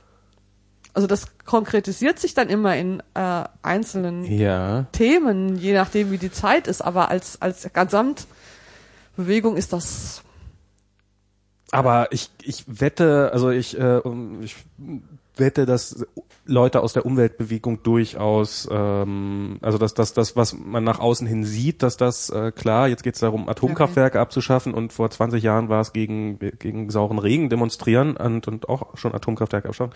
Aber ähm, so dass es natürlich auch vielen dieser Leute durchaus auch so, wie gehen wir mit der Umwelt um, wie leben wir Okay. in der Natur, sind wir, begreifen wir uns als Teil der Natur oder als jemand. Insofern finde ich, kann man da durchaus äh, parallel. Aber- Aber, müssen wir jetzt auch gar Ja, ja, nicht. klar. Das ist jetzt auch, aber dann Ist, glaube ich, genau. aber auch heterogener, als du Ja, glaubst. Also ja. dass ähm, diese, diese Ja, Konzentration natürlich, auf, die, natürlich. auf die Atomkraft ist, glaube ich, nur in Deutschland so. Ja. Es gibt Ja, halt- ja, gar keine es, Frage. Es, es gibt äh, zum Beispiel auch in England gibt es halt echt sehr, sehr äh, aktive grüne und umweltbewegte Leute, die halt auf Atomkraft setzen, um Ja. Kohle äh, und so. Also das ist halt tatsächlich, das sind ja auch unterschiedliche Ziele. Alle sagen zwar, ja, nee, wir wollen eine bessere Welt. Ja, und das ist Ja, vielleicht ja. tatsächlich, das, äh, da kann man die Parallele sehen. Irgendwie die Feministen wollen halt auch einfach eine bessere Welt, eine gerechtere Welt, eine, wo, wo, wo, wo Dinge besser funktionieren. Und das ist halt, kann man glaube ich für die Umweltbewegung auch sagen. Äh, Die Ziele sind, können aber im Detail durchaus sehr, sehr unterschiedlich Genau. sein. Und Ja, genau. genau. das, ja, gut. Aber zu dieser, in dieser grundsätzlichen Umdenken war die Umweltbewegung natürlich auch nicht erfolgreicher. Also wir haben ja unser Verhältnis zur Natur nicht grundlegend geändert. Da gibt es ja auch Zusammenhänge. Also die, ähm, also, naja, okay, wir müssen ja jetzt halt so Ja, ist wirklich jetzt schwer zu vergleichen. Also es ist halt, äh, ähm, wenn man, aber also was, was halt Bäume sind immer noch nicht gleichberechtigt. Ja, und sie sind auch immer eigentlich noch uns scheißegal. Also wir sehen sie immer noch unter dem äh, Aspekt, was nützt uns das? Ja, das, das finde ich ja auch irgendwo, das finde ich ja auch bis zu einem gewissen Grad okay, das, das sozusagen. Aber okay, wir, Ah, jetzt, okay, wir brauchen jetzt hier nicht über Ja. Umweltbewegung, weil das, das, das, du, du, du kommst aus irgendeinem, aus dem Berliner Stadtbezirk Frankfurt, hast du vorhin Ja, erzählt. genau. äh, ein Vorort. wie, wie ist, wie, Wirklich ein Vorort. wie, wie, du hast irgendwas von einer Rivalität zwischen Berlin und Frankfurt erzählt, die existiert? Ja, also in ähm, äh, Frankfurt ist ja das Zentrum von Deutschland. Ach so. Aber ähm, Berlin versteht das. Ach, das ist ja interessant. nee, ja, das finde ich auch. Du, du bist ja schon auf der Couch, leg dich doch mal kurz. Naja, es ist halt schon ein bisschen frustrierend, wenn man so im Internet mitliest und alles Interessante, was mit dem Internet zu tun hat, ist immer in Berlin und nichts ist in Frankfurt, aber ähm, Aber alle Ja, Datenpakete ja, Pakete werden durch außer Frankfurt dieses geroutet. Wochenende natürlich, genau. St- ah, außer ja. dieses Wochenende, wo Frankfurt natürlich. Ja, Frankfurt ist ja der große ja- Peering genau. Point, ne? also jetzt im, Internet, aber insgesamt. Also erst das große Umschlagplatz von allen, von, von Menschen, von Informationen, Ja. von, ich meine, das ist halt die Von Börse dort, genau, von Flugzeugen. Flugzeugen. Ähm, dort, dort ist die Börse angesiedelt, dort äh, ist der größte Internetknoten, glaube ich, ist, ist er, glaube ich, immer noch der größte Ja. Internetknoten. Ähm, äh, da ist, äh, ja, und Irgendjemand hatte mal diesen schönen Begriff, ich weiß nicht mehr, wer das war, äh, den, den Begriff des Unortes ähm, geprägt, ja. Also der Ja, Ort, an dem man nicht, sich nicht aufhält, sondern der so Transit ist, ja. Ja. Und äh. Frankfurt ist, ist, ja genau, Frankfurt ist eine Stadt gewordener Transit, so, ja. Also Denken die Leute. Niemand die ist nicht da, wohnen, niemand, niemand wohnt da. Nein, nein. ne, Ja. No, na, ihr seid ja nur Infrastruktur. Also ihr seid nur Teil der Infrastruktur. ihr müsst uns mit, äh, mit, mit, mit, äh, mit Brötchen versorgen, wenn wir da mal durchfahren. Und, äh, Wobei natürlich der Vorteil dieses Also der größte Images- Flughafen natürlich Der auch, größte ne? Flughafen, man kommt schnell weg. Also Frankfurt ist ja auch so klein. Sehr praktisch. Also alle, alle Leute, die ich kenne, die in Berlin wohnen, wenn sie jammern, was sie natürlich nie tun, weil Berlin die tollste Stadt äh, im Kosmos ist, aber die, der kleine Wermutstropfen ist dann, man braucht so lange, bis man raus ist. Man muss eine Stunde Aber wer fahren. will denn raus? Ja, doch. manchmal In Frankfurt musst du dreimal langs hinfallen, dann bist du raus. Ja, dann ist man in Mainz. Das ist das Problem. Man kommt dann relativ Ist Mainz wirklich raus? Ja, ja. Aber man kommt schnell weg. Aber Frankfurt ist natürlich total unterschätzt imagemäßig. Was Mhm. aber in Bezug auf Gentrifizierungsprozesse gar nicht so schlecht ist. Wobei leider die Immobilienleute inzwischen gemerkt haben, dass es gar nicht so schrecklich ist, wie alle immer behaupten, in Frankfurt zu sein. Also die Immobilienpreise ziehen auch an, aber nicht so krass, glaube ich, noch nicht wie in Berlin. Also du, du, äh, pst, pst, pst, du darfst das natürlich jetzt hier nicht sagen, sonst äh, hast du sofort Nee, einen die Leute Run, hören das ne? nicht. Also, Die Leute, wenn man sagt, Frankfurt ist gar nicht so schlecht wie sein Ruf, dann, ähm, dann, dann geht so ein Filter an. Das dringt bei den meisten gar nicht. Ich, war- ich war letztes Jahr in Frankfurt, das erste Mal in meinem Siehst Leben du? überhaupt. Ähm, also ich, ich, ich hatte keine Erwartung und, ich und so schlimm war es dann doch nicht. Also es gab ein Dönerschiff, das war ganz lustig. was? So, ein- so ein Schiff auf dem Main, wo man Döner kaufen konnte. Ah, ja. Äh, und was ich ja das fehlt hier noch. Das, das fehlt hier, definitiv. Und ich fand diese, diese Skyline schon krass, weil es, es Ja, hat, ich hatte immer das Gefühl, so ein bisschen äh, in den Voralpen zu sein. Irgendwie Ja. so, so und hinten, egal wo man war, so man hat vorne so diese mittelalterlichen Städtchen gesehen und, und hinten immer so, pff, das ist der deutsche Genau. Banktower, der bis, bis unter, unter den Himmel geht. Also das ist so, das fand ich schon erschreckend, diese Dominanz dieser, dieser ganzen Türme da drin. Gerade, weil die, Ja. der Rest ist ja doch eher flach, das denkt Ja, man ja ja. immer nicht so. Ja, ja. Frankfurt ist eine Ansammlung von vielen kleinen Dörfern, ja. Mhm. Was ich halt schöne finde in Frankfurt ist, ich habe den Eindruck, äh, aber das kann auch mein Vorurteil gegen Berlin sein, dass die Szenen noch mehr vermischt sind. Weil es so klein ist, kann man nicht so ähm, sehr sich nach Stadtteilen ausdifferenzieren, sondern man trifft halt die unwahrscheinlichsten Leute einfach, wenn man irgendwo hingeht. Also die Banker und die, also es ist Ja, haben wir hier halt alles nicht. Wir haben hier keine Leute mit Geld, sowas gibt's hier halt Ja, nicht. okay, ja, ja. Wir sind alle- ja, ihr seid alle arm. Ja. Hier ist, gibt's Prekariat und äh, die, die an, sobald man angestellt ist, ist man hier was Besseres. Ja, das, ist, das, das stimmt aber schon, dass sich das so stadtteilmäßig Das echt extrem segmentiert. So, also es gibt durchaus Leute, äh, Stadtteile, wo äh, Leute wohnen, die Geld verdienen. Echt. In, sogar in Berlin. Wir sind mal nur hin- nie. Ihr müsst aber einen Ausflug hinmachen. Ja, Charlottenburg, wann bist du, wenn Sie das letzte Mal in Charlottenburg? Charlottenburg ist doch nicht reich. Nein, nicht reich, aber die verdienen Geld. Also so, so normal, so normal reich, so ein bisschen eher so wie Frankfurt halt. Ja. aber, Charlottenburg ganz, ist Frankfurt. ganz interessant, ich hatte, ich hatte Wahrscheinlich werde ich da in Zukunft dann öfter wollte- sein, wenn der Apple Store endlich mal, aufgemacht äh, hat. Ich war, ich war zu Gast bei Ja. einem äh, Podcast. Ich habe fremd gepodcastet. Du hast fremd gepodcastet. fremd gepodcastet. Ja, wurde Bei schon berichtet. schöne, schöne Ecken. ich habe schon geweint. Schöne Ecken Podcast an dieser Stelle äh, empfohlen, empfohlen. Letzte Folge war ich, ich habe sie durch meinen Kiez gebracht und wir haben uns unter anderem über die Frage unterhalten. Ähm, äh, also diese Idee, äh, sind den Podcast schöne Ecken zu nennen, weil es hat immer Mhm. so einen Regionalbezug. Sie gehen halt durch eine Stadt oder irgendwie zu einem Ort und lassen sich etwas zeigen und sagen halt schöne Ecken. Ah, sag mal, die sollen mal nach Frankfurt kommen. ja, die sollten mal nach Frankfurt kommen. Das ist doch schöne Ecken. Da gibt's schöne der, Ecken. der, der Witz ist halt, ähm, äh, das ist ja, das ist ja sozusagen so eine Dialektik, ja. Wenn du sagst irgendwie schöne Ecken, dann meinst du damit so, ähm, eigentlich ist die Stadt hässlich, aber sie hat schöne Ecken. Ja. Und ähm, äh, da gibt's halt so diese, diese Typologie ähm, zu sagen, ja, und der Podcast kommt eigentlich aus Hannover, deswegen, ne? Oh ja. Und ich meine, ich kenne das Problem, ich komme daher und dann irgendwie so Hannover, dann musst du immer sagen, so, ja, aber Ja, Hannover ja. hat auch seine schönen Ecken. Ich glaube, Hannover ist fast noch schlimmer imagemäßig als Frankfurt. Oder? Ich glaube auch, ja. Ähm, und ähm, es sind vor allem noch viel unbedeutender in jeglicher Hinsicht. Aber auf jeden Fall, Hannover hat auch seine schönen Ecken. äh, aber eigentlich bist du schon in der falschen Stadt, wenn eine Stadt schöne Ecken hat. Ne? Also es gibt dann halt irgendwie andere Städte, wie zum Beispiel äh, über Hamburg würde man nicht sagen, Hamburg hat schöne Ecken, weil Hamburg ist irgendwie schön. Von, Oh, da regnet's doch den ganzen Tag. Ja und, das ist trotzdem schön. Das ist überhaupt nicht schön.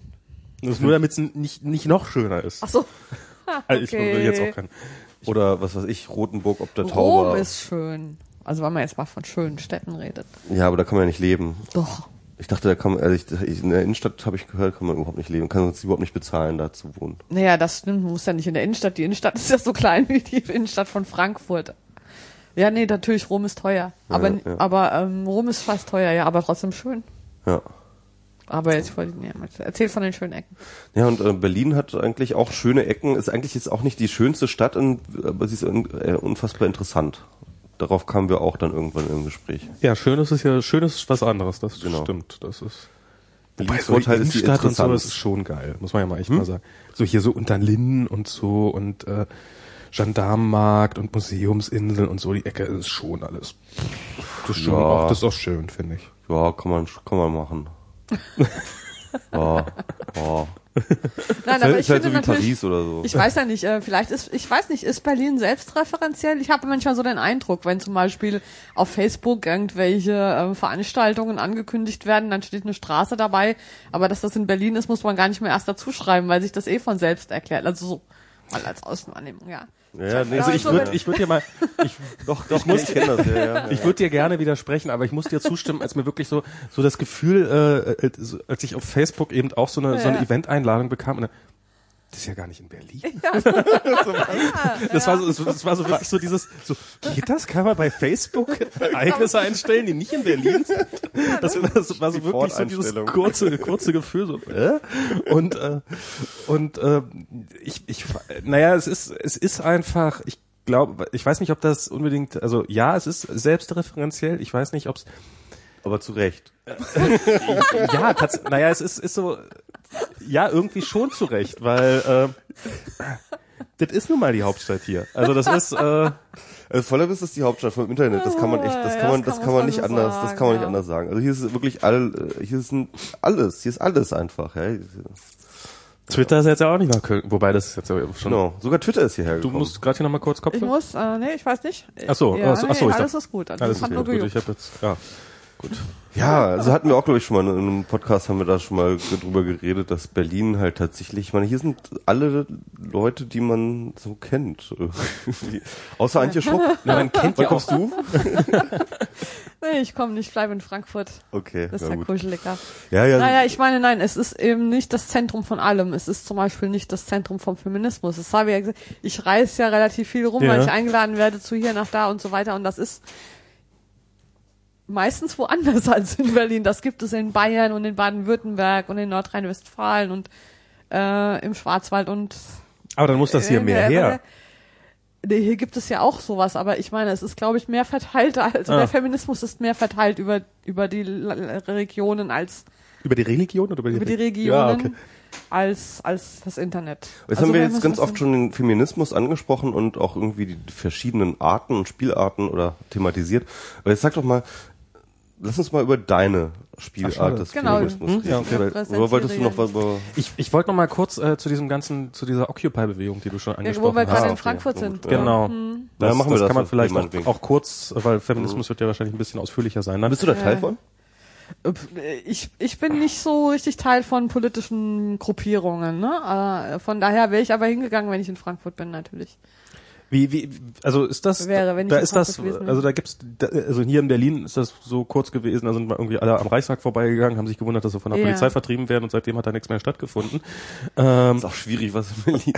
Berlin hat irgendwie jed, äh, jeden Samstag sind da irgendwie zig Demonstrationen hier. und die irgendwie. Aufmerksamkeitsspanne ist mittlerweile bei zwei Sekunden und So. äh, Ah. Echt, ist das so? Ja, ja. Also Na ja, gut, da Frankfurt ja ganz klein ist, kann man die Demonstrationen dann nicht so gut aus dem Weg gehen, weil man eigentlich, wenn man dann in die Stadt geht, auf jeden Fall drüber fällt. Und wir hatten ja seit jetzt seit den ganzen Winter über dieses äh, Occupy Camp an der EZB, ne? okay, das, ja, okay. Also das war äh, die diese Hochhäuser. ja. eines, Ah, da, ich weiß, wovon du sprichst. eines davon ist die EZB. Links oder rechts vom Flughafen? Äh, Nein, okay, erzähl weiter. Und da ist so eine kleine Grünanlage drumherum. Ja. Und da waren halt Zelte, äh, dieses äh, Occupy-Lager seit Monaten. Und das ist jetzt Das am, ist jetzt geräumt worden, habe ich gelesen. auch unter irgendwie fadenscheinigen Gründen, dass da mal kurzfristig, muss nur mal kurz irgendwie Ich muss kurz das mal kurz helfen hier. Ich muss mal kurz. Nee, nee. Es gab irgendwie, ähm, dass es eine Unterbrechung sein sollte, wohl laut Polizeiangaben oder sowas. Habe ich das irgendwas falsch gemacht? Oder soll es wirklich eine permanente Räumung sein? Nein, ich, ich weiß es nicht. Ich habe das jetzt, das war ja vorgestern oder so, da war ich schon nicht Ja. mehr in Frankfurt Ah. und habe das auch nur jetzt aus der aus der Ferne mit äh, erlebt. Ähm, ja, und dann gab es jetzt ja verschiedene Demonstrationen, also es ist ja auch naheliegend, dann so Finanzkapitalismus-Demonstrationen in Frankfurt zu machen, eben Ja, da, da. dieser da. Banken und der EZB.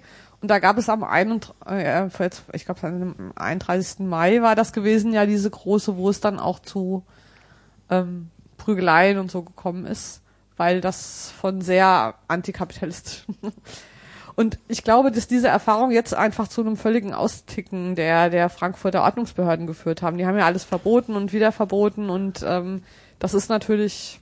Also es gab eine erste Mai-Demo in Frankfurt oder wie? Nein, nein, das, die gab es natürlich auch. Ja. Nein, aber es gab eine, ähm, diese M31, das war der 31. Mai, das war von so äh, linksradikaleren Gruppen aufgerufen, eine internationale Demo. Aber der 31. Frankfurt. März. Ach März, okay. Sorry, März. Ja. Und ähm, Walpurgisnacht. Nee, Nein, März, April. Ach so, ach so, okay, 31. Okay, nee, 31. nee, April, ja, ja, ja, okay, jetzt habe ich die Monate. Ja. Hm? Äh. Gut, März.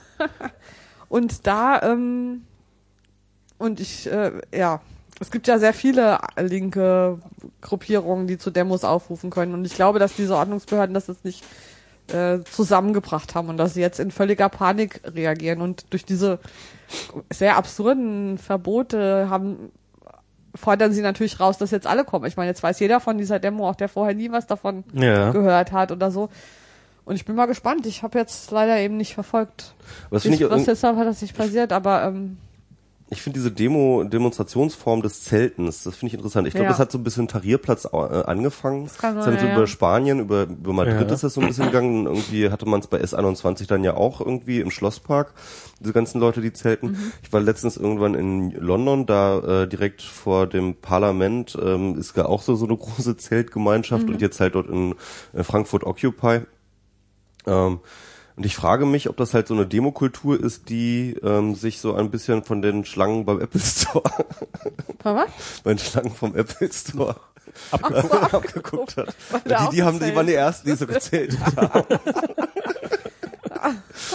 Genau, ich mache Ja. mach dann auch demnächst Occupy Moscow Center und wenn ich in die Keynote will. Naja gut, ich meine, der Vorteil ist natürlich, dass man, äh, ich glaube, dass es auch damit zusammenhängt, dass Demo, also dass solche äh, Bewegungen ja nicht mehr sind. Wir haben eine feste Position, die schreiben wir aufs Transparent, tragen die einmal durch die Stadt und das war's dann, sondern dass es ja auch darum geht, ein, Thema zu bearbeiten und das kannst du ja nicht mit einem Slogan.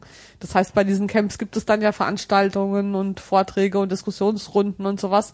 Das sind ja produktive. Also das sind ja eigentlich weniger Demonstrationen als der Versuch, einen Ort zu schaffen, wo man ähm, Alternativen diskutieren und ausprobieren kann. Stimmt, das ist interessant. Und Also das so sind- eher so ein Workshop. So, ja, das ist lustig. Eigentlich ja. sehr lustig, dass so dieses, ähm, dieses aus der hat das was mit, der, mit, mit dem Netz zu tun, dass das so ist? Oder ist das einfach, also ich habe ja irgendwann mal die Theorie gehabt, dass das so äh, so organisiert ist wie IP, also so wie das Internetprotokoll, so dass niemand ist mehr so richtig Chef und alle sind so ein Ja. bisschen am, also das, was wir auch ganz am Anfang Ja. hatten, das Thema. Und jetzt kommen diese Leute an und stellen fest, Mist, Demo ist so nicht mehr das richtige Konzept für uns, weil eigentlich wissen wir noch gar nicht so genau, wofür oder wogegen wir sind. Setzen wir uns doch erstmal hier auf diesen Platz. Wir finden scheiße und jetzt reden wir darum, warum. Genau. Ja, genau, und was man machen Genau. kann. Und aber das aus diesem virtuellen, also dieses, dieses aus Das dem so virtuellen das Raum abgeguckte äh, äh, System dazu führt, dass man, hm, wo können wir im realen, wo man eigentlich nicht mehr braucht, man hat ja den virtuellen Raum, in dem man eigentlich erstmal über jedes Thema bis zum Erbrechen diskutieren, was ja auch gerne getan wird, äh, könnte und man sich erstmal nicht in irgendwelchen unbequemen Zelten auf Plätze setzen müsste. Also ich weiß nicht, wie da die Ursache und Wirkung zusammenhängen. Ich glaube, dass das Internet nur ein Medium ist, das diesen Prozess erleichtert, dass der aber auch unabhängig vom Internet schon angefangen hätte, weil diese ähm, bisherigen Formen, Politik zu machen, nicht mehr gut funktionieren. Also das Hauptproblem ist ja, dass die äh, zum Beispiel Parlament, ja, der klassische Ort, wo normalerweise politische Entscheidungen getroffen werden, nicht in der Lage ist, mit der Finanzkrise zurechtzukommen. Denn die war jetzt 2008 oder wann war sie? Und jetzt haben wir 2012 und passiert ist ziemlich null im Bezug auf Regulation von Doch, Finanzmärkten. die und Schulden wurden weiter. von der Ja, einen ja, Stelle genau. zur anderen so Aber wieder zur nächsten. Das hatte ja den Sinn gehabt, sich Zeit zu verschaffen und so, um den unmittelbar Mhm. bevorstehenden Crash zu verhindern, damit man in der Zwischenzeit irgendwelche Maßnahmen ergreift, um das Problem zu lösen. Und das ist nicht Und das passiert. ist nicht passiert und das ist ja nur ein Beispiel. Ja. Also in vielerlei Hinsicht hat sich gezeigt, dass die traditionellen politischen Verfahren einfach nicht taugen. Ja. Und, ähm, und, und diese Unzufriedenheit äußert sich in verschiedenen Wegen, neue Verfahren zu finden und das Internet erleichtert es, aber ich glaube nicht, dass das Internet die Ursache ist für diese Dynamik, sondern ähm, das, das Versagen der, der herkömmlichen Politik. Also, um, Na, da würde ich, da würde ich mal fa- fa- fast so ein bisschen widersprechen, weil ich glaube, dass das, das Versagen dieser Institution schon auch vor 20 Jahren, vor 30 Jahren genauso offensichtlich war. Also ich glaube nicht, dass die, dass das damals ernsthaft so wahnsinnig viel besser das Ganze war. Das macht man sich, bildet man sich im Nachhinein vielleicht ein bisschen so ein. Aber ähm, gegen den Kalten Krieg haben die auch 50 Jahre nicht wirklich was auf die Reihe gekriegt. Ähm, Oder nee, also es war jetzt äh, ein doofes Beispiel, nehme ich jetzt wieder zurück. Und dass vielleicht ja einfach nur dieser Protest dagegen entsteht, weil man das Gefühl hat, aber es könnte besser sein, weil man eine Idee davon hat, so eine, oder zumindest die Ahnung, wie es ungefähr aussehen könnte, weil man es irgendwo gelernt hat, wie es sich vielleicht besser organisieren kann und dass das dann vielleicht doch wieder ein Netz Vielleicht, das ist Also, also was, was auf jeden Fall klar ist, ist, Induziert ist, ist. dass du halt äh, viel, viel schneller eine Gruppe organisieren kannst, die sich gegen etwas organisiert, die gegen ein, einen bestimmten Zustand ist, ja. Äh, ist viel, viel leichter, als äh, tatsächlich diese Gruppe dazu zu bringen, konkrete Lösungsvorschläge, äh, sich auf einen konkreten Lösungsvorschlag zu einigen, beziehungsweise überhaupt zu erarbeiten. Ähm, insofern ist tatsächlich halt, ähm, sich zusammenzusetzen und dann halt nach einer Lösung zu suchen, vielleicht tatsächlich das gangbarste Argument. Also ich glaube, man kann diese Occupy-Bewegung gleichzeitig zu über- und zu unterbewerten. Also ich glaube, man, man bewertet sie viel zu über, wenn man sie tatsächlich als einen konkreten Lösungsansatz versteht und äh, verstehen will.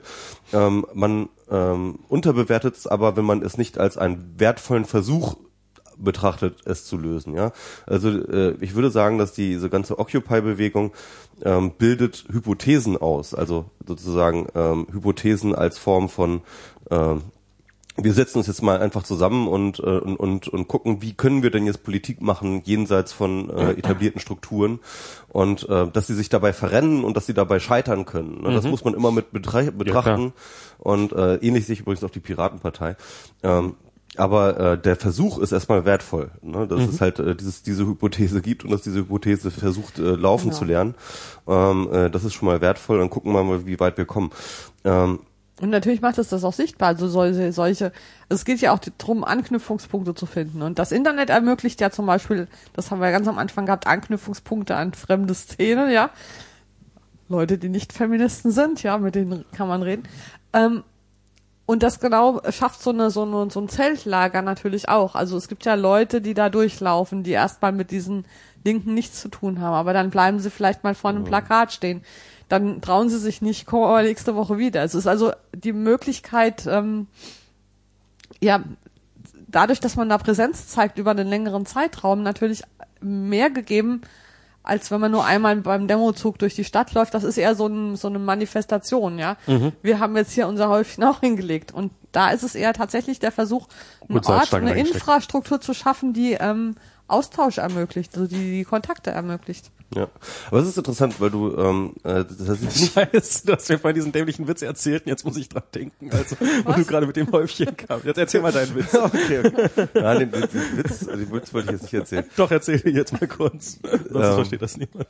Ja, ich, ich hatte, ich hatte Max äh, von einem Witz erzählt, der äh, an sich völlig uninteressant ist, der sich aber so als so eine äh, ein, ein, ein fieses Virus im Gehirn festsetzt und dann immer wieder abrufbar bleibt. Also irgendwie, ich, ich- die ganze Vorgeschichte ist völlig uninteressant. Irgendwie, keine Ahnung, Vater und Sohn streiten sich, irgendwie der Sohn wird rausgeschmissen und irgendwann kommt er wieder und kackt auf den Tisch, steckt dort ähm, äh, äh, Salzstangen rein und sagt, der Igel wohnt jetzt hier. Und gerade als du das mit dem, so, jetzt haben wir auch unser Häufchen gemacht, muss ich sofort denken. Genau. Der Igel wohnt jetzt hier. Und, und, und, und irgendwie, irgendwie, das ist eine Struktur, die jetzt im Kopf existiert, die dann Oh, wieder immer je, jedes ja. Mal reaktualisiert wird, die immer sehr, ja. sehr leicht reaktualisiert wird, so, Ah. indem man dann einfach sagt, so, der Igel wohnt jetzt hier. Wir brauchen mal einen Memetik-Experten. Äh, Genau. Ja, ja, Fall. Ich habe lange gebraucht, um zu verstehen, was Mem bedeutet. ja, es Ich ist auch kann mich nicht noch einfach, dran ja. erinnern. Es ist nicht, es ist wirklich nicht so einfach. Ich habe da, Aber wenn man es mal verstanden hat, kann man gar nicht verstehen, wie man es jemals nicht verstehen konnte. das stimmt. Ich habe da irgendwann mal vor Jahren in der CT einen Artikel drüber gelesen zum Thema Mimetik, den ich total spannend fand. Ich glaube, wahrscheinlich war er, ich weiß es nicht mehr, sogar von Richard Dawkins, der sich ja dieses Mem-Theorem ausgedacht hat und fand das total spannend und äh, immer ein großartiges Thema und eigentlich so ein Welterkl und und oder wie funktionieren Gedanken, bla bla bla. Und dann kommt irgendwann kommt, kommen irgendwann diese blöden Internetleute und machen irgendwie, guck mal, Katzenbildchen Mem. und das ist für mich das ganze Thema so ein bisschen. Ja. Wobei es stimmt ja auch. Das ist ja ist die ist die äh, die dümmste Form eines Memes ist das ein Katzenbild Das oder ist das Katzenbild. Aber, aber da sind wir auch schon wieder von, das finde ich, also dann, äh, wo wir jetzt gerade diesen Schlenker gemacht haben, Organisationsstruktur, Internet, äh, Meme, ne? Äh, da kommen wir natürlich wieder über Anonymous wieder zurück zu 4chan. Ja, kennst du 4chan, ja, ne? Ja, ja. Und das ist ja interessant. Also dieses ganze Anonymous kommt ja daher, dass halt alle Leute da Anonymous posten. Und äh, wenn man sich dann anschaut, wie halt tatsächlich dort immer diese Mimetik entwickelt wird. Das heißt, jemand macht ein Bildmakro mit irgendeinem Gesicht drin und irgendeinem Spruch dazu. Und ähm, ähm, und das wird dann entweder aufgenommen und äh, wird dann sozusagen als viral empfunden oder halt anschlussfähig empfunden, ja, und dann werden dann halt ähnliche Makros gebaut mit ähnlichen Sprüchen und dann wird das variiert. Und dann kann man tatsächlich, finde ich, eher sehen, wie sich halt auch gerade durch das ähm, Überindividuelle, das sich dann bildet, ja, also ähm, äh, durch diese Anonymous, Ano Anonymstruktur, wie sich dann tatsächlich sozusagen so dieses Mem von sich aus fortpflanzt. Also es gibt keine Autorenschaft mehr, die wird halt Ja. kom komplett negiert und so sieht man halt, wie sozusagen das eine Bild das nächste Bild gebiert, ja. Und dann ähm, und, und, und da wird das dann plötzlich sehr sehr sichtbar. Das ist so äh, sehr faszinierender Prozess dann immer Ja. wieder zu sehen. Wobei natürlich das auch wieder Ausschlussmechanismen sind, ne? Also ganz äh, äh, Ganz extreme ist, sogar. Ja, ja, und das ist, ist tatsächlich ein Problem. Also zum Beispiel finde ich ja ganz, Twitter ganz toll, Ja. Aber es gelingt mir nicht, äh, meine Freundinnen dahin zu bringen. Beziehungsweise gelingt es mir dann manchmal und dann sind sie da drei Tage und sagen, verstehe ich nicht, gehen wieder weg, ja. Also es ist, Twitter ist, äh, äh, und ich finde das total schade. Ich finde, es ist so ein bisschen, ähm, hat ja gegenüber äh, Facebook verloren, äh, in Bezug auf ähm, vor allem, also Gesellschaftsdurchdringung. Und ich glaube, das liegt, also ich, das, das macht mir ein bisschen Sorgen, weil ich hätte gerne, dass die ganzen äh, Leute, die ich kenne, auch bei Twitter wären. Und aber ich habe fast aufgegeben, sie dazu zu überreden, weil die Leute, äh, die, die bleiben dann nicht. Sie sind dann irgendwie frustriert, verstehen nicht, wovon da geredet wird und gehen wieder weg. Und das finde ich schade. Durch die Themen meinst du jetzt? Also Nein, durch die Themen, durch, durch die, die verstehen die Wörter nicht. Die verstehen die Ach so. Sprache nicht. Ich Ja, dachte, stimmt, das, ja, ja, dieses die- Follower-Prinzip, also ich dachte, dass das immer noch so ein bisschen nee, auch das ganze so Hashtags Nein, und sowas die, oder die verstehen ja, die, genau, Fail, was heißt Fail, was heißt Mem, so. was heißt, äh, die, ver- äh, äh, wenn du da von außen kommst und Ja. das nicht kennst. Ja. Und, und je länger Twitter existiert, desto krasser wird es ja, weil die, die da sind, immer. Da sind wir wieder bei Shibboleth, ja. Also Ja, das genau, ist, ähm, das ist genau Das, das. ist wieder Shibboleth. Ja, genau. und, und das merken wir auch gar nicht, also weil wir halt ja. so tief in dieser Struktur drin Doch, sind. ich- ich wir haben schon eine eigene Sprache entwickelt. Ja. Das ist halt echt der Witz so. Ich Ja. merke das schon manchmal. Und zwar merke ich das dann schlicht und ergreifend daran, weil ähm, ich jetzt nicht mehr die Zeit oder äh, mir nicht die Zeit nehme, die ganze Zeit in Sachen Twitter aktuell zu bleiben. Und es einfach ähm, so im Laufe eines Tages äh, und zwölf neue Sprachen entwickelt wurden. ja und ich nicht weiß, worum es geht Genau. und äh, und und ich krieg nur mit, dass Jens Best sich wieder über irgendwas aufregt. Ich habe aber keine Ahnung, worüber der sich gerade Ja, aufregt. aber du kannst mit diesem Oder- Ich habe keine Ahnung umgehen. Du hast ja schon die Kulturtechnik entwickelt, zu wissen, dass das ganz normal ist, dass man eben die Kontexte nicht weiß. Aber wenn wenn Leute da neu hinkommen, nee, jahrelang war es so, dass ich äh, dass du ich, nicht auch ich, so einen Moment alle in- Kontexte kanntest. Na, wo ich halt tief genug drinne war, um so weit vorne zu sein, dass ich doch immer das, also Okay. natürlich kannte ich nicht alle Kontexte, aber ich hatte immer das Gefühl, ich kenne so das Wesentliche und das ist, das ist, das ist nur Randerscheinungswissen. Mhm. Und mittlerweile ist es so, dass ich so, ach, es waren Wahlen in NRW, habe ich gar nicht mitbekommen. Also so, nee, so, das so, so wie ich gestern ja. irgendwie, wir hatten einen Umweltminister. Ja. ja, ja. und und äh, das geht mir gerade auch so. Also du hast ja, du, du hast ja zum Beispiel gleich noch ein Thema, von dem ich wirklich so, wo ich jetzt da sitze und aha, okay. Welches? Naja, dann äh, deine, deine Abmahnung, aber das machen wir jetzt. Ach so, ja, stimmt, die Abmahnung, ja. Machen wir jetzt ja dann noch Ich muss später. leider noch mal aufs Klo gehen. Dann Na gut. Man darf mir nichts. Sie pullt öfter ein MS Pro als Ja, du. ich, ich würde auch sagen, wir müssen jetzt einen, einen Schrupp pullen. ein Schrubbpullen. ähm, ja. ja, dann kann ich ja mal kurz diese äh, Abmahnungsgeschichte jetzt mal kurz erzählen. genau. Und oder? häng dich nicht zu weit aus dem Fenster, nicht, dass du nochmal Genau. abgemahnt wirst. hier, Ne? Also dieser Wichser! Und dann, ähm, Oh äh, Gut los. Satire, Satire. Oh Gott. das war, das war genau Telefonstreich, Telefonstreich. Leg sie jetzt auf. ähm, nein. Ähm, jetzt fängt das Thema an. Okay. Werden wir wieder ernst. Nein, ich habe jetzt gestern ähm, tatsächlich ein Einschreiben gekriegt, ähm, dass ich wegen eines Blog-Eintrags äh, abgemahnt wurde. Das Ganze hat eine gewisse Vorgeschichte, äh, beziehungsweise genau. Also ich habe vor 2009 habe ich einen Brief bekommen ähm, äh, von einer Firma Websuche irgendwas und da ging es um rechtliche Klärung wegen ihrer Domain so und so war das Betreff. Und dann stand dann so drin, ja, Sie wissen ja sicherlich, äh, der Trend geht hin zur CO. Äh, Domain, ach so, so- so Domain, CO wie wie bei der co.uk Domain, jetzt gibt es eben auch co.de Domains und jetzt könne man doch jetzt auch ähm, äh, soll geben wir ihnen die Möglichkeit ihre Namensrechte auch in dem äh, Namensraum abzusichern. äh, dort abzusichern, bevor die Landrush Phase dann weg und so bla bla bla und das kam so als so offizielles Schreiben so ein bisschen rüber und versuchte so ähm, ähm, äh, so halt diesen Anschein zu erwecken, als ob ich jetzt Als ganz dringend das wäre. genau, ja, als ob sie so eine öffentliche Vergabestelle wären. Mhm. Dabei war es halt einfach nur eine Firma, die hatte dann irgendwie, äh, das war halt Die relativ kurz CO. vorher, kurz vorher waren diese zwei zwei äh, Zeichendomains rausgegangen ähm, von äh, der Denik und dann hatten sie Genau. die CO-Domain irgendwie anscheinend sich gekapert und haben jetzt halt diesen komischen Trick versucht. Mit Und weitere Subdomains Ich habe dort einen sehr, ich habe dort einen polemischen äh, offenen Brief zurückgeschrieben an den damaligen Geschäftsführer Ja. ähm, dass ich ja irgendwie ähm, äh, mich ja sehr, äh, dass ich das ja zuerst zunächst für eine Art ähm, äh, Betrugsversuch gehalten hätte, aber dass ich natürlich überzeugt bin, dass er das, dass seine, dass seine Ja. Motive ehrenhaft sind und ich mich im Gegensatz dazu schäme, dass ich ja noch den all den Millionen anderen Markenrechtsinhabern unter meinem, unter meinem, ähm, unter meiner Domain noch keine Subdomain eingerichtet Ja. habe und habe ihm dann angeboten, dass halt für meine ähm, Subdomain, ähm, also für, für die co.mspro.de ähm, Subdomain, er im Gegenzug auch haben könnte, zwar für zum zehnfachen Preis, den er verlangt, aber ähm, Okay. naja, und dann irgendwie, ähm, weil seine Namensrechte sind dort auch verletzt und dann hatte ich dort halt schon eine äh, Domain eingerichtet und da war ein Bild von mir. Naja, kann man sich im Internet noch angucken, ist noch da. co.mspro.de. Genau, co.mspro.de äh, ist tatsächlich schon registriert und verletzt durchaus die Namensrechte von ähm, Nee, wieso hat er dich abgemahnt jetzt? ja, also auf jeden Fall genau dieser offene Brief, der war dann da und der wurde dann, ähm, der war von Google war der ein, war der Ansicht, dass dieser Brief bei, sein, bei dem Namen Ah. Schönes Bild. Ähm, Google war der Ansicht, dass äh, äh, mein offener Brief äh, die wichtigste Treffer zu seinem Namen sein sollte über die letzten p- paar Jahre. Und ähm, So, kann man äh, diesen Effekt vielleicht noch ein bisschen verstärken? das fand er irgendwie nicht so richtig gut und deswegen ähm, ähm, hat er mich auch mehrmals angeschrieben gehabt und äh, ja, ich habe dann aber nicht darauf reagiert. Ich fand den Post so völlig okay, wie er ist und deswegen habe ich ihn auch so belassen. Jetzt habe ich äh, dann doch die Abmahnung gekriegt deswegen und ähm, muss jetzt irgendwie bis zum äh, Dienstag reagiert haben. Ich habe jetzt gar keine Was, Zeit. Das weswegen hat er dich denn abgemahnt jetzt? Ähm, also erstens, äh, dort ist ein Wort fordern ganz am Anfang. Da fordern sie. Es ist aber durchgestrichen.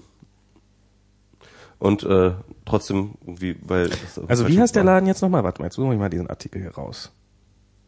Ja, äh, muss mal Websuche oder sowas heißt das, glaube ich, websuche.de oder sowas. Ach, ja. Wie heißt der Typ? Ich will jetzt, ich will, ich weiß nicht, soll ich den Namen jetzt sagen? also ich weiß nicht, ob du dich überhaupt zu dem Thema äußern solltest, aber Eig ähm, eigentlich doof. Ne? wenn du es tust, dann ähm, dann wäre es schön, wenn man es versteht. Ähm, ja, ich verlinke den Artikel auf jeden Fall nochmal. was muss ich da bei dir suchen, um den zu finden? Websuche? Ah, da, ich habe ihn. Naja, Okay. jedenfalls äh, dort ist es ein- einmal äh, wird es fordern, also einerseits das Bild, ne, das hinter dem co.mspro.de, ähm, äh, der wird äh, an, anscheinend hat er dieses Echt lustig, hat, wenn man seinen diese- Namen eingibt, dann bist du ganz oben. Ich glaube, ich weiß, was dem Schmerzen bereitet. Ein, ein, ja, ähm, aber anscheinend ähm, hat er dieses Bild irgendwie auf sich bezogen. Ähm, die Geste, die auf dem Bild. Ähm, Und mahnt aber dich es steht sie, deswegen d- deswegen äh, obwohl sie einfach so im Internet steht. Und, äh, äh, und offensichtlich überhaupt nichts mit ihm zu tun hat, weil ich meine CO, wie kommt er da auf die Idee CO. Na okay, du hast die Domain dafür eingerichtet. Ja, okay, aber dann könnte er dich doch anzeigen wegen Beleidigung oder irgendwie sowas. ja, das ist, doch, ja, also beziehungsweise er fühlt sich dort in seinen, in seinen, ähm, in seinen Persönlichkeitsrechten eingeschränkt. in Das seinen ist eine- Persönlichkeitsrechten ja, angestellt. Das also ist doch eine offensichtliche Satire. Also ich meine, offensichtlicher kann doch eine Satire nur nicht sein. Ja, also das ist halt, also ich finde auch, dass es äh, die Abmahnung ist auf sehr sehr dünnem Eis gebaut und ich äh, werde da gucken, ob ich das, äh, wie ich das. Na, äh, viel Spaß damit. Also ich meine, ähm, nach meinem Erfahren, nach meiner Erfahrung ist das so, dass du jetzt ähm, Ich muss jetzt erstmal die gegen die, äh, ich muss jetzt erstmal eine, äh, die die Frist verlängern. Das ist das Wichtigste. Steht zwar in der Abmahnung drin, dass die äh, Frist nicht verlängert werden kann, aber das, Aber das ist natürlich Bullshit. Drauf. Ja, kann man, die können das ja nicht vor vor dingsen. Deswegen werde ich jetzt die ähm, das, ver, das verlängern und ähm, Naja, was, was jetzt dein Problem sein? Ich meine, sowas, sowas, sowas kenne ich ja durchaus von. Äh, Und dann werde ich jetzt von, mal mit von Spreeblick, ähm, dass es Firmen gibt, die einfach irgendwann stellen sie fest, Moment mal, wenn dann äh, unseren Firmennamen oder unseren persönlichen Namen bei Google eingibt, dann Genau. ist das ja vor meinem eigenen Namen. Und äh, dann wollen sie das loswerden. Und das geht da jetzt, äh, denen geht das überhaupt nicht darum, Recht zu haben oder Gerechtigkeit sprechen zu lassen, sondern der will dich da aus dieser Suchmaschine raushaben. Ja. Und wenn du den, und wenn du diese Abmahnung jetzt erwidert hast, dann wird er dich wieder abmahnen und wieder abmahnen und wieder abmahnen und der hat eine scheiß Firma im Hintergrund und du investiert dafür halt, ich meine, wie viel ist dem das wert, im Zweifelsfall dich da aus da- sein Suchergebnis solltest du rauszuhaben. direkt mit ihm verhandeln. Das dürfte wahrscheinlich so 10, 20.000 dürfte ihm das locker wert sein, wenn er ein bisschen Geld hat, wenn er nicht total arm ist. Und ähm, dann investiert er die mal und äh, weiß einfach, dass du irgendwann halt äh, keine Nerven mehr hast und diesen Artikel Ja, gucken, ich gucke jetzt erstmal. Willkommen ich guck in der Demokratie Ja, also, also der der Punkt ist ja der, also wie gesagt, er hält sich da so an ähm, Strohhalm fest, ähm, was die Abmahngründe angeht, und ich glaube ehrlich gesagt nicht, dass er damit große Chancen hat. Nö, Deswegen, das, ähm, das, das, da kann ich, also vermute ich jetzt auch mal, Ja. aber das hält ihn nicht davon ab, das nochmal zu machen. Ja. Und äh, aber selbst wenn ich jetzt diese Abmahnung unterschreiben würde, müsste ich den Artikel nicht runternehmen, weil sie Sondern? tatsächlich, ähm, ich müsste halt tatsächlich nur ein paar Stellen editieren. Ich müsste halt sozusagen ähm, das Bild runternehmen, ne? Müsste, äh, die Forderungen waren da konkret aufgezählt. Müsste halt ein paar Formulierungen umwandeln und so weiter und so fort. Mit anderen Worten, der Artikel und der grundsätzliche Inhalt würde da tatsächlich sogar bei dieser Abmahnung äh, weil, glaube ich, der Anwalt das auch nicht anders gesehen hat, dass das eine andere Möglichkeit gäbe, äh, auch tatsächlich so drin sein. Ich glaube, es ist eher eine Verzweiflungstat. Ich glaube, äh, äh, es ist äh, nicht so, dass er da irgendwie ein großes Kalkül hat und ich glaube, ich habe auch nicht das Gefühl, dass er da wirklich groß drüber nachdenkt, weil ähm, Das ist ja oft so ein Problem. ja, ja. Aber das ist jetzt nicht mein Problem.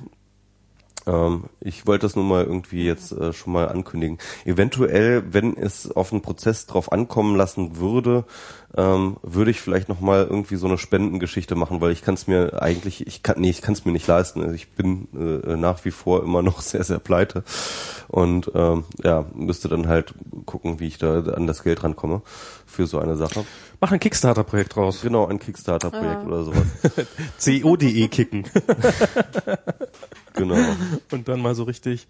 Das ist ja ähm, leider ähm, ist das, also es, das ist ein paar Mal genutzt worden. Wir haben damals äh, zu Edical beziehungsweise At Nation Zeiten hatten wir ja auch so ein ähm, ein Topf bei, also das war halt dieses, falls sich noch jemand dran erinnert, dieses Blog-Werbenetzwerk.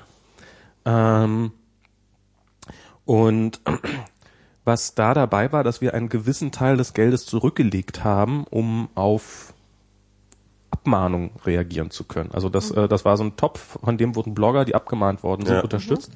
Das Problem daran war, dass wir das nie so richtig breit getreten haben, weil wir natürlich Angst davor hatten, dass jetzt plötzlich die Leute massenhaft dastehen und wegen dämlichen Abmahnungen, äh, ich habe hier ja nur äh, das Lied von Madonna hochgeladen, jetzt haben die mich abgemahnt, äh, bei uns vor der Tür stehen. Auf der anderen Seite ein paar Mal haben wir da auch ein paar tausend Euro in die Hand genommen, um irgendwelche Blogger zu unterstützen. Kim Schmitz wäre dann bei euch angekommen. Ja, Hm? mein Kim Schmitz wäre dann jetzt bei euch angekommen. Mega Upload. Ja. Genau. Ich brauche nur, ich brauche höchstens 5 Millionen, holt mich mal hier raus. genau. Und äh, und aber vielleicht sollte man ja doch mal, vielleicht sollten Versicherungen einfach so eine Rechtsschutzversicherung Ja. für Blogger anbieten oder sowas, weil ähm, die in solchen Fällen dann zahlt, weil das ist ja, wobei dann würde es noch noch noch mehr. Ach, furchtbar. Ja, ich werde mich auf jeden Fall jetzt after Sick und ich habe jetzt noch keine Zeit gehabt zu reagieren, weil ich jetzt halt tatsächlich morgen auf die heute auf die heute nach Köln fahre, einen Vortrag gestern noch vorbereiten musste und ähm, ja und auf der Sigint werde ich dann mal gucken, ob ich dann mit dem Udo Vetter quatsche, der ist ja auch da. Dann gucke ich mal, ob wir da irgendwie sowas aufsetzen, ein Schreiben oder sowas.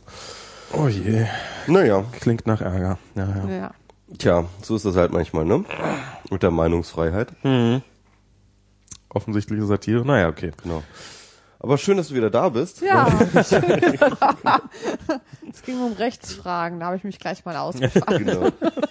nee, wir wollten, wir wollten, wir wollten, äh, wir wollten ja eigentlich auch nochmal über, über, genau, wir, wir waren eigentlich ja kurz davor, dieses Feminismus-Thema jetzt mal so richtig Genau. ähm, zu bedingsen. Ich fand das interessant, weil ähm, in vielen, vielen Debatten ähm, wo es halt um Gleichstellung, Gleichberechtigung und äh, solche Sachen geht, hast du dann äh, häufig, auch Quote, hast du häufig äh, eine dem, ich sag mal so, wenn das nicht falsch ist, Mainstream-Feminismus gegenüber äh, durchaus äh, andere Meinung. Und diese andere Meinung ähm, ähm, ist jetzt aber tatsächlich äh, auch interessant begründet. Ähm, Dankeschön. ähm, ähm, weil tatsächlich, äh, im Grunde genommen geht es, wenn ich das richtig verstanden habe, ist das Problem, wenn wir, äh, wenn, wenn Frauen dafür kämpfen, gleichberechtigt zu werden, dann geht es immer darum, dass halt ähm, sie sich an einen Standard angleichen wollen, der von Männern gesetzt ist und der von Männern definiert ist. Und ähm, deine Position ist zu sagen, ähm, hey, Moment mal, dieser Standard, an den ihr euch jetzt angleichen wollten, wollen wir den nicht erstmal hinterfragen? Ne? Genau. Also die Gleichheit mit den Männern finde ich kein erstrebenswertes Ziel. Und Mein Ziel ist die weibliche Freiheit. Also die Frage ist, wie können Frauen frei sein? Ähm, und äh, das Ziel von Freiheit ist ja natürlich, wenn man jetzt mal etwas platt sagt, tun zu können, was man will. Ja.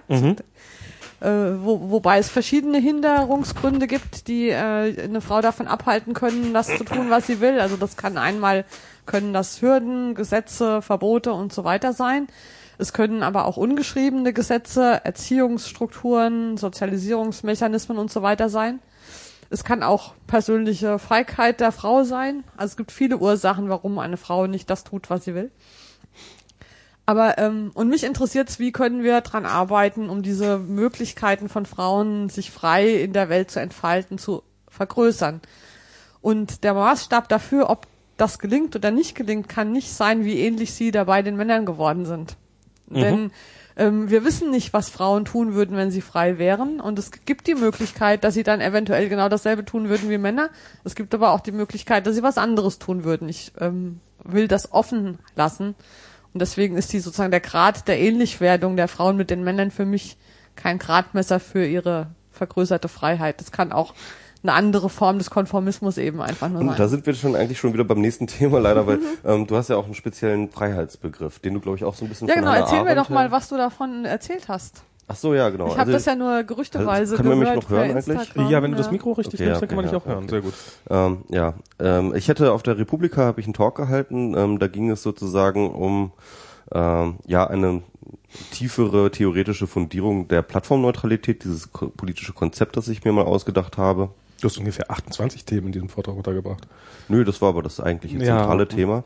Und äh, diese Plattformneutralität habe ich versucht äh, ähm, zu begründen ähm, mit einer allgemeinen, mit der allgemeinen Systemtheorie, also mit der ähm, Theorie von adaptiven komplexen Systemen. Also jetzt nicht Luhmann, sondern tatsächlich noch ein bisschen davor, ein bisschen genereller, ähm, wie äh, adaptive komplexe Systeme und ihre Evolution funktioniert. Das heißt also, dass ähm, ähm, dass sich in allen möglichen, äh, dass, dass sozusagen, äh, äh, dass die so, so Schichten, so Layer bilden, ja, also dass so beispielsweise das Gehirn, du hast halt irgendwie das Stammhirn, ja, den Hypothalamus, dann hast du irgendwie das äh, Großhirn, dann hast du die Großhirnrinde, das sind halt unterschiedliche Schichtungen, äh, die aus unterschiedlichen evolutionären Phasen stammen, die ähm, halt alle noch irgendwie funktionieren und die alle irgendwie spe spezielle Aufgaben haben, die aber voneinander äh, gewissermaßen gekapselt sind. Ähm, und äh, ja sich so ein bisschen evolutionär entwickelt haben. Ähnliches, aber es gilt, gilt auch für zum Beispiel für Ökosysteme. Es gibt zum Beispiel bei Kevin Kelly das schöne Beispiel, wie dieses äh, dieses völlig in sich abgeschlossene Ökosystem Biosphere gemacht wurde, wo dann auch ein Jahr lang Menschen drin gewohnt haben. Ich glaube jedenfalls in der Biosphere 2 und wie man das halt macht, wie man künstlich ein, äh, ein Ökosystem aufbaut. Also beispielsweise muss man dann erstmal hingehen und da sich erstmal so eine ähm, ja, so eine Biotik halt hinkriegen, also so, so äh, die Bakterienhaushalt in ein bestimmtes Gleichgewicht bringen, bevor man dann anfangen kann, Pflanzen zu bilden, äh, äh, zu setzen, die dann auch so ein Gleichgewicht bilden müssen, die dann halt dann wiederum kleinere Kleintiere reinlassen und so. Und das, man muss sozusagen schichtmäßig sozusagen aufbauen. Ähnliches gilt auch zum Beispiel für den Aufbau der DNA, die ja praktisch, wir haben ja bis unsere tiefsten Verwandten sozusagen noch die äh, fast eigentlich das komplette Genset, so tragen wir noch miteinander rum so. Ähm, und das sieht man ja auch in den Entwicklungsstadien äh, von einem Kind, das halt irgendwie ähm, äh, halt mit dem Embryo von einem Schwein zum Beispiel in der gleichen Phase kaum zu unterscheiden ist und solche Sachen. Also das heißt also, ähm, also es gibt eben dieses Schichtenmodell und ähm, ja, und da gibt es halt verschiedene Theoretiker, die sich damit beschäftigt haben. Und ähm, einer war dieser Forrester. Und ähm, der, ähm, im Grunde genommen geht es darum zu sagen, ähm, dass wenn wir so eine evolutionäre, so ein evolutionäres Schichtensystem haben in komplexen adaptiven Systemen, ähm, was passiert dann eigentlich, wenn äh, sozusagen ähm, das, was abgeht, irgendwie auf die nächste Schicht springt, ja? Also und äh, da war dann ein Theoretiker, jetzt habe ich schon wieder vergessen, wie der hieß. Äh, ich habe so viele Egal. Vorträge in letzter Zeit. Auf jeden Fall, ähm, der meinte eben, dass es eben, äh, es geht um Selektionsdruck, ja. Selektionsdruck, ähm, ähm, der verschiebt sich halt, wenn sich so eine Schicht bildet, ja, dann verschiebt sich der Selektionsdruck von den einzelnen ähm, ja, Hypothesen oder einzelnen Versuchen, ähm, sich, von dem System sich weiterzuentwickeln, verschiebt sich dann von dieser vorherigen Ebene auf die nächsthöhere Ebene. Beispielsweise wenn wir einzelne Zellen haben, dann bilden sich einzelne Zellen und diese einzelnen Zellen sind äh, unter dem allgemeinen äh, äh, allgemeinen Selektionsdruck. Bilden diese Zellen aber dann einen Superorganismus zusammen wieder, ähm, äh, äh, dann ähm, wird sich eben der Selektionsdruck auf den Superorganismus äh, konzentrieren und nicht auf die einzelnen Zellen. Ja, zwar auch noch auf die einzelnen Zellen, aber nicht mehr so stark. Ähm, was dann eben der Grund ist, warum sich die Zellen auch zu, zu komplexeren, äh, äh, zu komplexeren Organismen äh, gebildet haben.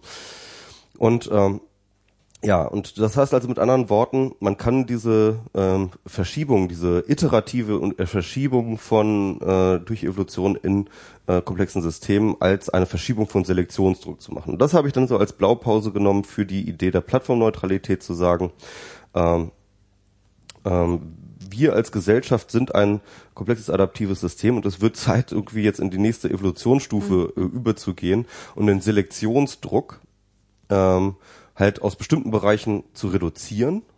Ja. Ähm, momentan ist sozusagen unsere Gesellschaft immer noch so angelegt, dass halt jeder, äh, jede Person, jeder Werdegang, jedes Individuum als eine Hypothese in die Welt geschickt wird und entweder sie ist erfolgreich oder sie ist unerfolgreich. Und wenn sie unerfolgreich ist, dann äh, äh, muss sie darben und wenn sie äh, erfolgreich ist, dann äh, wird sie halt belohnt und so weiter und so fort.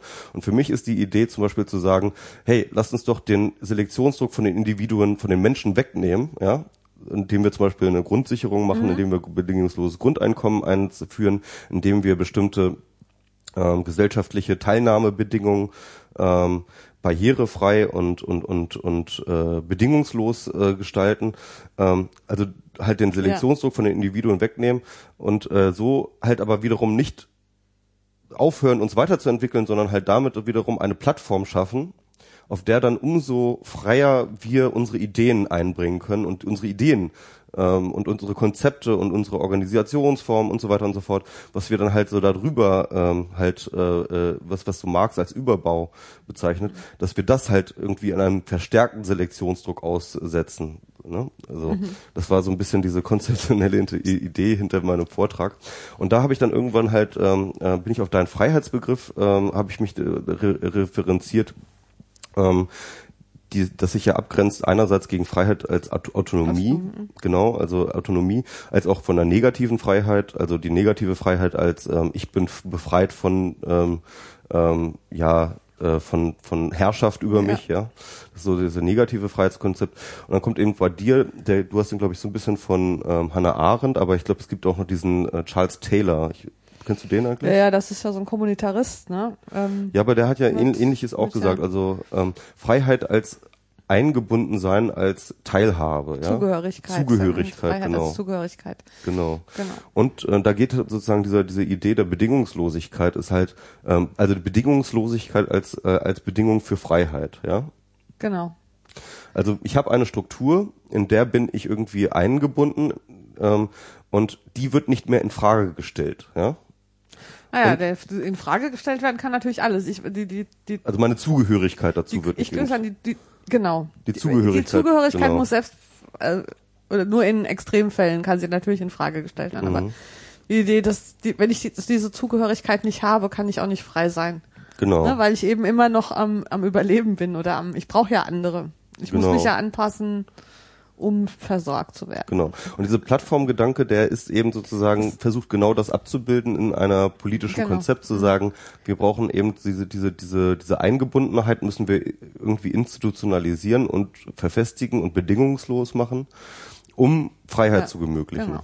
Also wenn die Leute Geld haben, dann können sie sich überlegen, was sie denn machen wollen und müssen nicht immer überlegen, woher sie Geld kriegen. Genau, ja.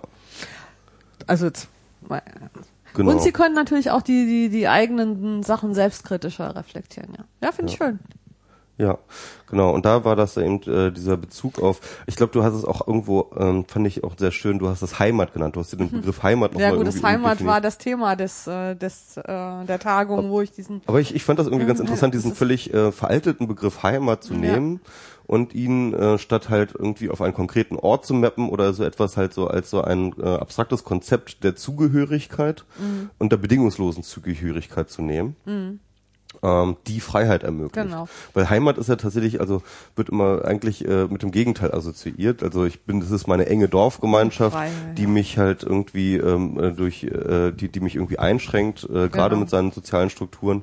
Aber zu sagen, okay, wir haben, äh, wir nehmen soziale Strukturen, äh, als äh, Basis für weitere Operationen, ja, als Plattform ja, genau. für weitere Operationen. Was natürlich auch voraussetzt, dass wir uns Gedanken machen darüber, wie diese Zugehörigkeit aussieht. Ja, also ich denke mal, das liegt, dass es so vernachlässigt wurde oder dass die männliche Philosophie Freiheit als Autonomie und Unabhängigkeit gedacht hat. Das lag ja daran, dass sie diese Zugehörigkeit als selbstverständlich ja, genau. vorausgesetzt genau. ja, haben. also das hat ja nie funktioniert. Es, es brauchte nur nicht theoretisiert werden, weil man in dieser diesem alten Geschlechterarrangement hatte man ja äh, sozusagen jemand, der für, der für den Rest sorgte, über den musste man sich ja nicht Gedanken machen. Und durch ähm, Emanzipationsbewegung und Feminismus ist ja dieses Arrangement ausgebrochen. Man kann mhm. sich ja heute nicht mehr sicher sein, dass man jemanden hat, die, die einem das Essen morgen hin, hinstellt. Das muss man ja unter Umständen selber machen.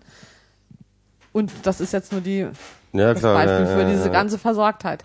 Und deswegen muss, wenn es nicht, ähm, deswegen müssen wir uns eben erstens von diesem männlichen Freiheitsbegriff verabschieden. Also ihr Männer müsst euch davon verabschieden, für uns Frauen hat er ja eh nie gegolten. Ähm, und zweitens müssen also, wir. Also, du hast das jetzt nicht mitgekriegt, äh, ganz kurz. Ähm, ja. äh, ich bin nicht mehr frei. genau. nicht mehr so, Max, wie du dir verabschiede dich schon mal von deiner Freiheit. ähm, nee, Freiheit als Autonomie ähm, ist jetzt sozusagen gerade yeah. äh, der Sparlingspartner. Ja, ja.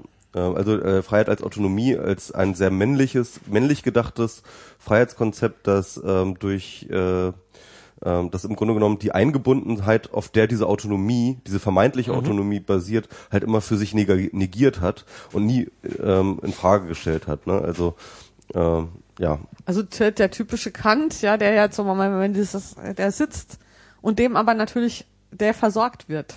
Mhm.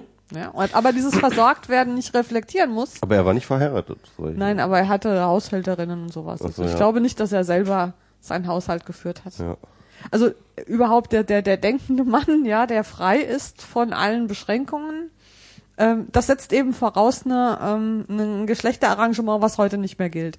Heute müssen ähm, wir die, also und deswegen bedeutet dieses, die, diesen Aspekt der Zugehörigkeit zu denken, das ist erstmal eine Arbeit. Also das ist nicht nur so ein Postulat, sondern wir müssen das, ähm, wir müssen überlegen, wie das funktioniert, weil das kann natürlich auch diese einschränkenden, ähm, fesselnden, beklemmenden Sachen haben. Deswegen war ich vorhin so ein bisschen äh, zurückhaltend, als du Charles Taylor sagtest. Na, na, natürlich denkt der sowas. Es gibt, sag ich mal, auch mal eine männliche Tradition, kommunitär zu denken, aber ähm, äh, ich habe mich jetzt nicht so im Detail mit ihm beschäftigt, aber das, was ich von ihm weiß, hatte für mich immer so ein äh, tatsächlich beschränkendes Community. Also die, die, die Ja, Zugehör, ja, mhm. ähm, äh, wir müssen ja überlegen, wie da dann Freiheit drin funktioniert. Also der, der, Ja, die Freiheit bleibt mir weiterhin wichtig. Mhm. Und ähm, äh, und man kann und es wird halt oft so wird Freiheit und Zugehörigkeit ähm, so als als kommunizierende Röhren. Entweder man hat das oder man hat das, sondern hat man davon ein bisschen weniger und davon ein bisschen mehr.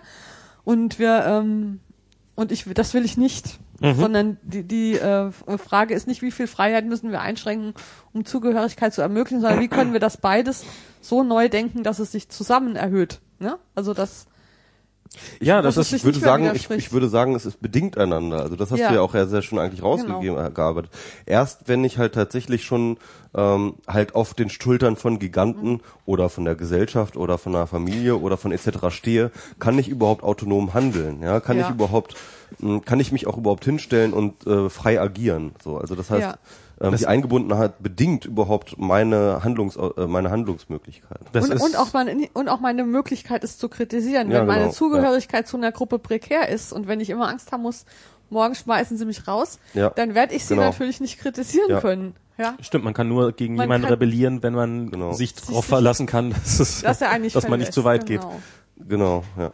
geht. Ja, und dass das auch nicht die Zugehörigkeit in Frage stellt. Ja. Also eben das Gegenteil zum Parteiprogramm, ja. Ähm, Partei hat zehn Punkte, ich bin mit acht nicht einverstanden, dann sagen die mir zu Recht, dann musst du vielleicht dir eine andere Partei suchen. Das wäre äh, äh, das Gegenteil. Ne? Also, Wobei es da natürlich auch ähm, ähm, äh, emotionale äh, Verbundenheiten gibt, die irgendwie interessant sind. Ähm, also ich weiß nicht, Ja. wie, wie, wie konkret du, also zum Beispiel, da gibt es halt, ich meine, so, so, so, so Sozialdemokraten, die irgendwie dort in der fünften Generation drin Ja. sind, die können auch mit dem gesamten Parteiprogramm überhaupt nicht mehr einverstanden sein, aber die werden trotzdem nicht austreten, Ja. weil sie sich da einfach zugehörig fühlen, weil das halt, ähm, Genau. weil der, der identitäre ähm, ähm, Genau. äh, Verbindung viel wichtiger ist als die politische. eine alternative Religion. Das ist ja ist so ein bisschen Genau, so, ja. genau. Und das ist ja natürlich so. Also das ist eben, ich, ich sage ja nicht, das müssen wir neu erfinden. Ich sage, ich sage, in Wirklichkeit funktioniert das schon immer so. Ja, klar, ja, ja, ja, ne? Also Parteien tun oft nur so, als wären sie Parteien. In Wirklichkeit sind sie Milieus. Ja, das, also beziehungsweise waren Oder ja manche, Milieus. ja, oder weil waren das ist ja auch interessant, weil tatsächlich ja die Gesellschaft hat sich ja entwickelt und Mhm. halt das Arbeitermilieu gibt es jetzt als solches halt nicht mehr so, jedenfalls ähm, nicht mehr in dem Ausmaße und deswegen musste die äh, hat SPD sich wieder erfinden. Da sind wir wieder bei Ja. Kommunitarismus irgendwie übrigens, ne? Also diese ganze äh, New Labour, äh, Gerhard Schröder Agenda 21 Geschichte basiert äh, denkerisch extrem auf diesem Kommunitarismus Dings, deswegen bin ich da auch Mhm. übrigens gar kein Fan von. Ähm, weil es halt tatsächlich auch diese Eingebundenheit als äh, zunächst erstmal als Pflicht sieht. Genau, Ne? genau. Und gar nicht als Möglichkeit der Freiheit. So. Genau. Ähm, und äh, da, daher kommt halt auch dieses ganze Zuckerbrot-Peitsche bei Hartz IV und so. Also, Und ich, ich finde halt, also was mich dabei total inspiriert oder was auch die Denkerinnen, von denen ich herkomme, dabei inspiriert, ist, dass die angefangen haben, eben äh, über Beziehungen nachzudenken, über speziell Beziehungen der Ungleichheit, weil die also die, sagen wir, die männliche Philosophie hat die Gesellschaft gedacht, ausgehend als Individuen von Gleichen. Ja, Mhm. und die, sich auf Augenhöhe miteinander und da funktioniert dann dieser ganze Rechtsstaat und diese Institutionen und so weiter, wo alle wählen mit und ähm, Frauen waren da ja erstmal immer die Ungleichen. Ja. Und das hat natürlich einen gewissen ähm, Reiz ausgemacht, dann sich über diese Bedingungen der Ungleichheit nachzudenken und die Alternative, weil du es ja vorhin fragtest, die Alternative zum Ich will gleich werden, was ja die Voraussetzung wäre, normalerweise als normaler Mensch anerkannt zu werden, gibt es ja auch die Möglichkeit zu überlegen, okay, ich überlege mir, wie funktionieren eigentlich Beziehungen zwischen Ungleichen, ohne dass es Herrschaftsbeziehungen oder schädliche Beziehungen sind. Und das Bild, was ich dabei eben sehr fruchtbar finde, oder äh, ist das Bild, das kann man aber äh, von Mutter und Kind. Also, die, also es gibt ja keine krass ungleichere Beziehung als diese. Also die Ungleichheit ist der Grund für die Beziehung. Ja. Ja. Ähm, und die funktioniert ähm, ja auch. Und man kann da vieles dran ablesen an, ähm, an, an, an Sachen, die zum Beispiel nicht stimmen. Zum Beispiel, dass Leute egoistisch sind. Oder dass alle äh, Leute ihre Vormachtstellungen, also die Mutter hat ja eine unglaubliche Macht. Mhm. Aber die nutzt sie normalerweise nicht aus zum Schaden des Kindes. Also solche, solche Sachen ist die Frage, wie kann man davon was lernen, auch für andere Beziehungen zwischen Ungleichen. Also das haben wir bisher nicht gemacht, weil diese ähm, Eltern-Kind-Beziehung ja immer im Privaten war. Das war eine unpolitische Beziehung. Also das war ja genau das, was eben nicht innerhalb der politischen Auseinandersetzung stattfand, sondern im Bereich des Privaten. Aber vielleicht ist das, also mal das die Blaupause für eine politische Beziehung. Na, wobei Weil- jetzt ja gerade bei der Mutter-Kind-Beziehung, ähm, das ist ja auch immer das Argument, äh, sozusagen, wieso funktioniert das eigentlich so? Und da ist ja schon die Aussage, weil die Natur da massiv mit genau. Hormonen nachklatscht und Das ähm, meine ich ja mit entpolitisiert. Es wird genau. so getan, als sei das gar keine Beziehung zwischen Menschen, sondern irgend so was Zwischen einem fremdgesteuerten Wesen und- Instinktives, ja. Also ist die Gebärmutter als reine natürlich biologische Funktion, die nichts ich meine, hat sie natürlich auch. Also es kann man kann man da Ja. außen vor. Also ist jetzt sicherlich eine biologischere Beziehung, als ich zu äh, zu meinem Bankmitarbeiter habe, wenn ich einen Kredit haben möchte. Also Zu es dem ist, hast du gar keine Beziehung. Zu dem, mit dem verbindet dich nur ein Vertrag. Da kann ja ist das jeder nicht eine sitzen. Form von Be Beziehung? Würde ich sagen eben nicht, weil das ist dir völlig egal, welcher Mensch da sitzt in der Bank. Hauptsache er macht seine Arbeit. Ihr habt Ja, genau, Keine, ich als- als- Beziehungen sind, also ja gut, so entfernt aus. Es sind keine persönlichen Beziehungen. Nö, überhaupt Ja, nicht. genau. Also gar keine Frage. Und ich meine jetzt mit Beziehungen Eine reine zweckgebundene persönliche, Be- persönlich, persönliche, also nicht über Institutionen vermittelt oder nicht unabhängig von der welche Person. Da kommen wir dann wieder auf das Anonymous-Thema. Ja, also es ist nicht einfach eine Beziehung, sondern eine Beziehung zwischen zwei zwei ähm, Max und Antje. Ja. Das könnte nicht Peter und Annelo. Also es ist, sind, es ist wichtig, wer es ist, nicht nur was da passiert. Das stimmt. Wie bei Müttern und Kindern auch. Also Ja. Aber das schränkt also- natürlich auch ganz gewaltig ein, ne?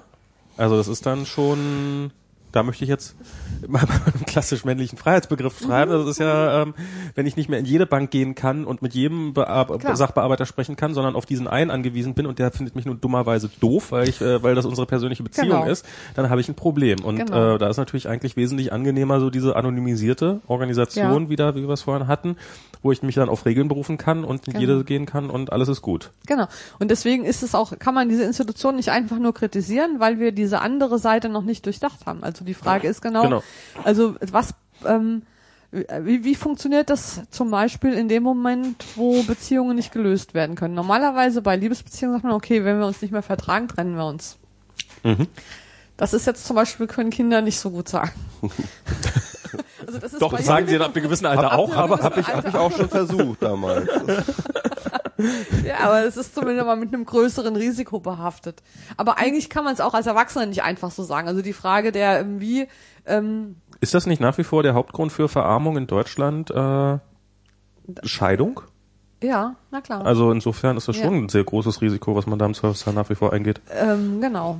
Und das ist ja auch das, der Grund, warum ähm, den Frauen gesagt wird, ihr müsst jetzt Karriere machen und Geld verdienen, weil, also weil diese, weil es keine individuelle Absicherung gibt, ne? Weil tatsächlich.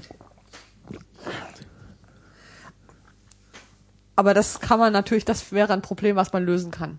Also sagen wir mal, das wäre ein Problem, was man mit dem Grundeinkommen oder mit Ja. Vollbeschäftigung individueller äh, Einkommenslage lösen könnte. Kindergarten. Also das ist, sagen wir, eher nur ein Verfahrensproblem. Mhm. Ja, ja, nee, nee, nee, philosophisches klar. Ne? Ohne, ja, klar, aber. Aber auch wenn man das gelöst hätte, nehmen wir mal an, bliebe das andere Problem bestehen. Ja.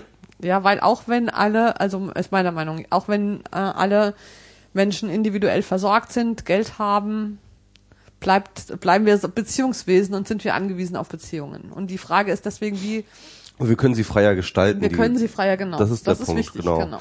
Und äh, das ist ja das Interessante und das ist, finde ich, schon auch eine Lehre, die man so aus dem Internet äh, herausziehen kann, weil halt dort plötzlich möglich ist, halt, dass jeder grundsätzlich sich mit jedem verbinden kann, ähm, dass sich dann natürlich auch ganz andere Wahlverwandtschaften äh, Ja. ähm, äh, herstellen. Also dass ähm, sich Sozialität halt viel mehr selbstbestimmt entwickelt, äh, äh, im Gegensatz zu früher, wo du halt einfach darauf abge, äh, äh, angewiesen bist, A, wo wohnst du, B, wo arbeitest du und wer ist irgendwie sonst noch in deinem Umfeld irgendwie erreichbar für dich, ja.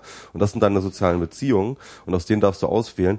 Und ähm, im Internet hat man das halt einfach, einfach jetzt mittlerweile so, dass man ähm, äh, dass diese, dass diese Einschränkungen äh, weniger äh, wichtig werden. Und und ich und dadurch ich finde das das wertet dann durchaus auch ähm, die Beziehung auf dass man sie sich frei aussuchen kann ähm, weil man ist ja auch wer wen man kennt ja. Also man man das ist also das heißt mit wem du dich verbindest ist ja auch eine Frage der äh, wie individu äh, wie ähm, entwickelst du deine eigene Identität wie entwickelst du deine eigene Si- Sicht auf dich selber welche Identitätsressourcen kannst du für dich irgendwie äh, äh, hineinnehmen und welche kannst du auch mal ablehnen ja. Also du Genau, kannst das ist bestimmten, wichtig. Dörfern wenn du auch in bestimmten Dörfern aufwächst dann gibt es überhaupt keine Möglichkeit keinen Schützenverein beizutreten ja, ja, genau. also da ist diese Identitätsressource ja irgendwie ähm, äh, so gegeben. Und ähm, das ist das Interessante, also und das ist auch die, die Idee, dann eben zu, zu sagen, ja, wenn wir halt bestimmte Beziehungen unter den Menschen, äh, die Abhängigkeitsbeziehungen sind, reduzieren, ja, wenn wir uns ähm, schon auch auf eine gewisse Weise, Weise sozusagen ähm, autark machen, ähm, können wir die Beziehungen, die wir dann knüpfen, freier knüpfen. Ja, aber es sind immer noch Abhängigkeitsbeziehungen. Also ich würde bestreiten, dass es möglich ist, Ganz kriegt man das nicht weg, ja. abhängig, also klar. sondern die, es geht darum, die Abhängigkeit möglichst frei zu gestalten. Ja. Also die Wahl zu haben, zum Beispiel, bin ich abhängig von dem Ehemann, Facebook der oder mich Twitter? versorgt- äh, äh, ja, oder von einem eigenen Geldeinkommen. Also Ja. muss, ich, muss ich mich dem Arbeitsmarkt äh, zum Fraß vorwerfen oder muss Mhm. ich mich an einen gut verdienenden Mann ketten? Das waren so. Das sind zwei Äh, das sind zwei, ja. äh, zwei äh, und alles, al- was wären Alternativen? Und ich glaube, die Illusion des Unabhängigwerdens müssen wir aufgeben, sondern die Frage, wie wollen wir abhängig sein und von wem? Also Ja, das heißt, ich kann mich aus der alten, also praktisch war das ja in der Frauenbewegung so, dass die durch neue soziale Beziehungen unter Frauen auch die Möglichkeit gegeben hat, dass sich Frauen trennen von ihren Ehemännern, aber eben nicht um dann, also die sie nicht mehr mochten oder die sie geschlagen haben oder die äh, ungute Beziehungen waren. Aber die Möglichkeit, sich zu trennen, besteht erst dann, wenn ich mich woanders anschließen kann. ja. Ja, und, äh, und deswegen ist hier mehr Möglichkeiten des diese Anschlusses. Frauenhäuser auch Das ist ja dann, zum Beispiel ja. sowas, genau. Ich muss mich andocken können, um Mhm. mich von schlechten Beziehungen, schlechte Beziehungen zu trennen. Also, und zum, zum Schaffen von guten Beziehungen gehört es immer, Möglichkeiten zum Trennen von schlechten Beziehungen zu schaffen. Mhm. Ja, Ja, wenn frei sein will, braucht man Alternativen. Genau. Man Ja, braucht ja. Alternative, genau. Alternative Kontexte und, und Aber, vielleicht aber, aber wir sind uns ja schon einig, dass wenn wir halt so eine ähm, finanzielle Basis schaffen Ja. könnten, auf der Grund, äh, auf, auf, äh, dass man halt tatsächlich erstmal diese finanzielle Abhängigkeit machen kann. Also ich, äh, äh, wenn ich jetzt Entscheidung X mache oder wenn ich mich jetzt von einer Beziehung XY tren- trenne, dann ist das für mich jetzt eine existenzielle Ja. äh, Bedrohung. Äh, wenn wir diese das ausräumen könnten, dann hatte man auf jeden Fall schon mal ein mehr an Genau. Autonomie äh, äh, halt auf jeden Fall gemacht. Genau. Ich, äh, ich habe noch mal eine, eine vierte Definition, an der ich ganz gerne hänge von äh, Freiheit. Ähm, ich weiß nicht, von wem die konkret stammt. Ich habe die bei Kevin Kelly gelesen, fand die auch sehr sinnig. Äh, Freiheit ist ähm, sozusagen die Anzahl der Optionsmöglichkeiten, die du hast. Und äh, Freiheit vermehrt sich eben mit der Anzahl der Optionsmöglichkeiten. Ähm, Das heißt nicht immer, dass man die alle nutzen muss. Das heißt aber einfach, dass sie da sind. Ja, Also Ja, und die Qualität, oder? Ich meine, wenn ich tausend schlechte Optionen habe, ist mir das weniger recht, als wenn ich fünf gute Optionen habe. ja, Also die reine Anzahl. Ja, das kann, also ob man das jetzt quantitativ oder qualitativ misst, ist dann glaube ich im Endeffekt, also nicht doch, also kann, kann man oder müsste man wahrscheinlich dann auch machen. Ähm, aber auf jeden Fall die Reichhaltigkeit an Optionen, an guten Optionen gerne Ja. auch. Also, ja. Ist das wirklich Freiheit? Also das ist, äh, das ist ja so dieses diese lustige Sache, dass ich habe mal irgendwann so einen schönen Vortrag über äh, über die Auswahlmöglichkeiten bei Jeans gehört, äh, nämlich dass so quasi der war so äh, damals als ich jung war und alles noch gut war, da gab's nur eine Jeans und die hast du halt gekauft und dann hast du die angezogen und dann hat die Scheiße gesessen und dann hast du so jahrelang getragen und irgendwann hat sie gut gesessen und dann war es okay. Heute gehst du in den Laden, äh, hast 30 verschiedene Jeansmodelle zur Auswahl, Ja. die alle so ein, eventuell so ein bisschen besser äh, passen, aber so richtig perfekt passt keiner. Dann kommst du aus dem Laden raus und stellst fest, so richtig gut ist die aber nicht und ärgerst dich die ganze Zeit, weil die falsche Entscheidung getroffen hast. Vermeintlich die falsche Entscheidung. Ob die anderen jetzt besser sind, sei mal dahingestellt. Und ähm, ob es nicht viel besser ist, äh, also äh, ist, ist man dann wirklich freier, das, das einfach in Frage zu stellen. Bloß weil ich da so und so Also- viele Modelle zur Auswahl habe, erhöht das meinen Freiheitsgrad? Also, Fragezeichen. Die, die Frage ist halt irgendwie, ähm, man darf Freiheit, glaube ich, nicht zu vorschnell mit Glücklichkeit sein äh, verknüpfen. Ja? Also ähm, Freiheit kann auch tatsächlich, muss, muss nicht eine Fre Quelle des Glücks sein. Also es, Freiheit kann auch überfordern, ja, und Freiheit Ja. kann auch, genau wie du sagst, halt auch ein Unwohlsein äh, be befördern. Aber ich bin auch nicht mehr frei, wenn ich dauerhaft überfordert bin. Also ich glaube das auch nicht. Ich glaube, dass mit diesen Optionen, äh, das bezog sich ja vorhin nicht auf die Jeans, sondern auf die Beziehungen. Ja. Ja, das Und, kann man aber auf äh, alles in- beziehen. In, ja, das ist die Frage, ob man das auf alles, also weil ich unterscheide zwischen Freiheit und Freiwilligkeit. Freiwi also Freiwilligkeit wäre die Möglichkeit aus dem Angebot, das also ohne gezwungen zu werden, irgendwas aussuchen zu dürfen. Also die, die negative ich- Freiheit praktisch. Ja, und ich finde, Freiheit hat eher, äh, Freiheit besteht in der Möglichkeit, neue Sachen zu erfinden. Also sich ganz aus dem Gegebenen zu lösen und ähm, was anderes, was ganz anderes zu machen. Und deswegen würde ich sagen, in Stimmt. Bezug auf die Möglichkeit, Beziehungen zu, äh, Wobei das ja auch wieder eine Option ist. Zu sagen, ich nehme gar keine von den Hosen, sondern stricke mir meine eigene, ist ja auch Ja, wieder eine genau. Form von Op- Option Jein, eigentlich. jein, also Option ist ja Das schon kommt immer gemeint an. als eine vorgegebene Ja. Auswahl. Ne? Und wenn du sagst irgendwie Option gleich vorgegebene Auswahl, dann ist äh, äh, Antjes Freiheitsbegriff geht, ja, äh, sprengt die ja dann auch zu Genau. sagen so. Nee, ähm, ich lehne alle vorgegebenen Optionen ab und will. Ähm, Das ist doch auch eine Option. Genau. Und Zu sagen, ich nehme gar keine Option, sondern äh, Genau. Ja, Ich nehme keine Option, die ist zerkratzt. genau. ich Auch so diese Meme, Option ne? nicht kaufen. Ich möchte diese Option nicht kaufen, die ist zerkratzt. Aber, aber diese Auswahl, diese Auswahl bezog sich deswegen, also, äh, würde ich sagen, nicht frei- Beziehungen muss ich mir, ich kann nur wählen, nur wählen.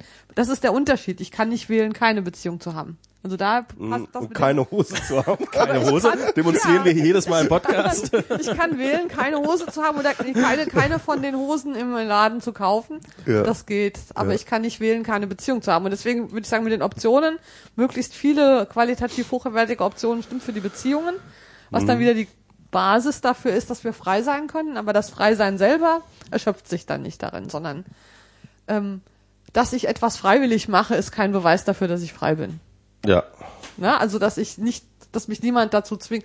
Das ist ja was, was Frauen oft vorgeworfen wird. Fra ähm, Frauen machen doch freiwillig, gehen ja freiwillig nicht irgendwie Vorträge halten, die werden ja freiwillig, freiwillig nicht Piraten oder die, ähm, es zwingt ja keiner Frauen mehr was dazu. Das ist ja auch unsere Abgrenzung gegenüber diesen schlimmen patriarchalen Gesellschaften, wo Frauen zu Sachen gezwungen werden, was ja auch tatsächlich schlimm ist. Aber die Tatsache, dass bei uns Frauen zu nichts gezwungen werden, ist nicht so, also ist besser, aber es ist noch nicht die weibliche Freiheit, die mir vorschwebt. ja. Aber das ist doch auch wirklich ein Gesellschaftsproblem. Also mir fällt das, mir fällt das, ähm, Ja. ähm, mir fällt das ganz stark auf, so wenn ich äh, als kleiner Ossi, wenn ich so vergleiche, wie wie wie der Osten funktioniert hat und oh, jetzt habe ich, ach doch ja, ist alles gut. Ähm, ich dachte, jetzt hätte ich dein Mikro abgeschaltet. Das wäre ein äh, Freiheitsentzug äh, oder Freiwilligkeitsentzug, keine Ahnung. Ich hätte auf jeden Fall eine Option genommen. Gewalt wäre das. Ähm, und dass wir ja ähm, und und der und und Vergleich jetzt gerade so auf Demos und so, wie das funktioniert und das ist ja, wir leben schon in einem Staat, der generell, wo wo eigentlich niemand zu irgendwas gezwungen wird, ähm, aber die Mechanismen im Endeffekt doch nicht so großartig anders funktionieren, weil ähm, und und das finde ich ist ja ähm, worauf wollte ich jetzt eigentlich hinaus? Ja, Dass genau, es es nicht ist nur die Frauen wahrscheinlich betrifft, sondern äh, Ne, ne, ganz klar, okay, aber au- auch so, ja, also wir leben eigentlich, genau, wir leben in einem, wir leben in einem Staat, in der äh, wir zu nichts gezwungen werden, aber trotzdem so richtig frei wahrscheinlich nicht sind. Oder?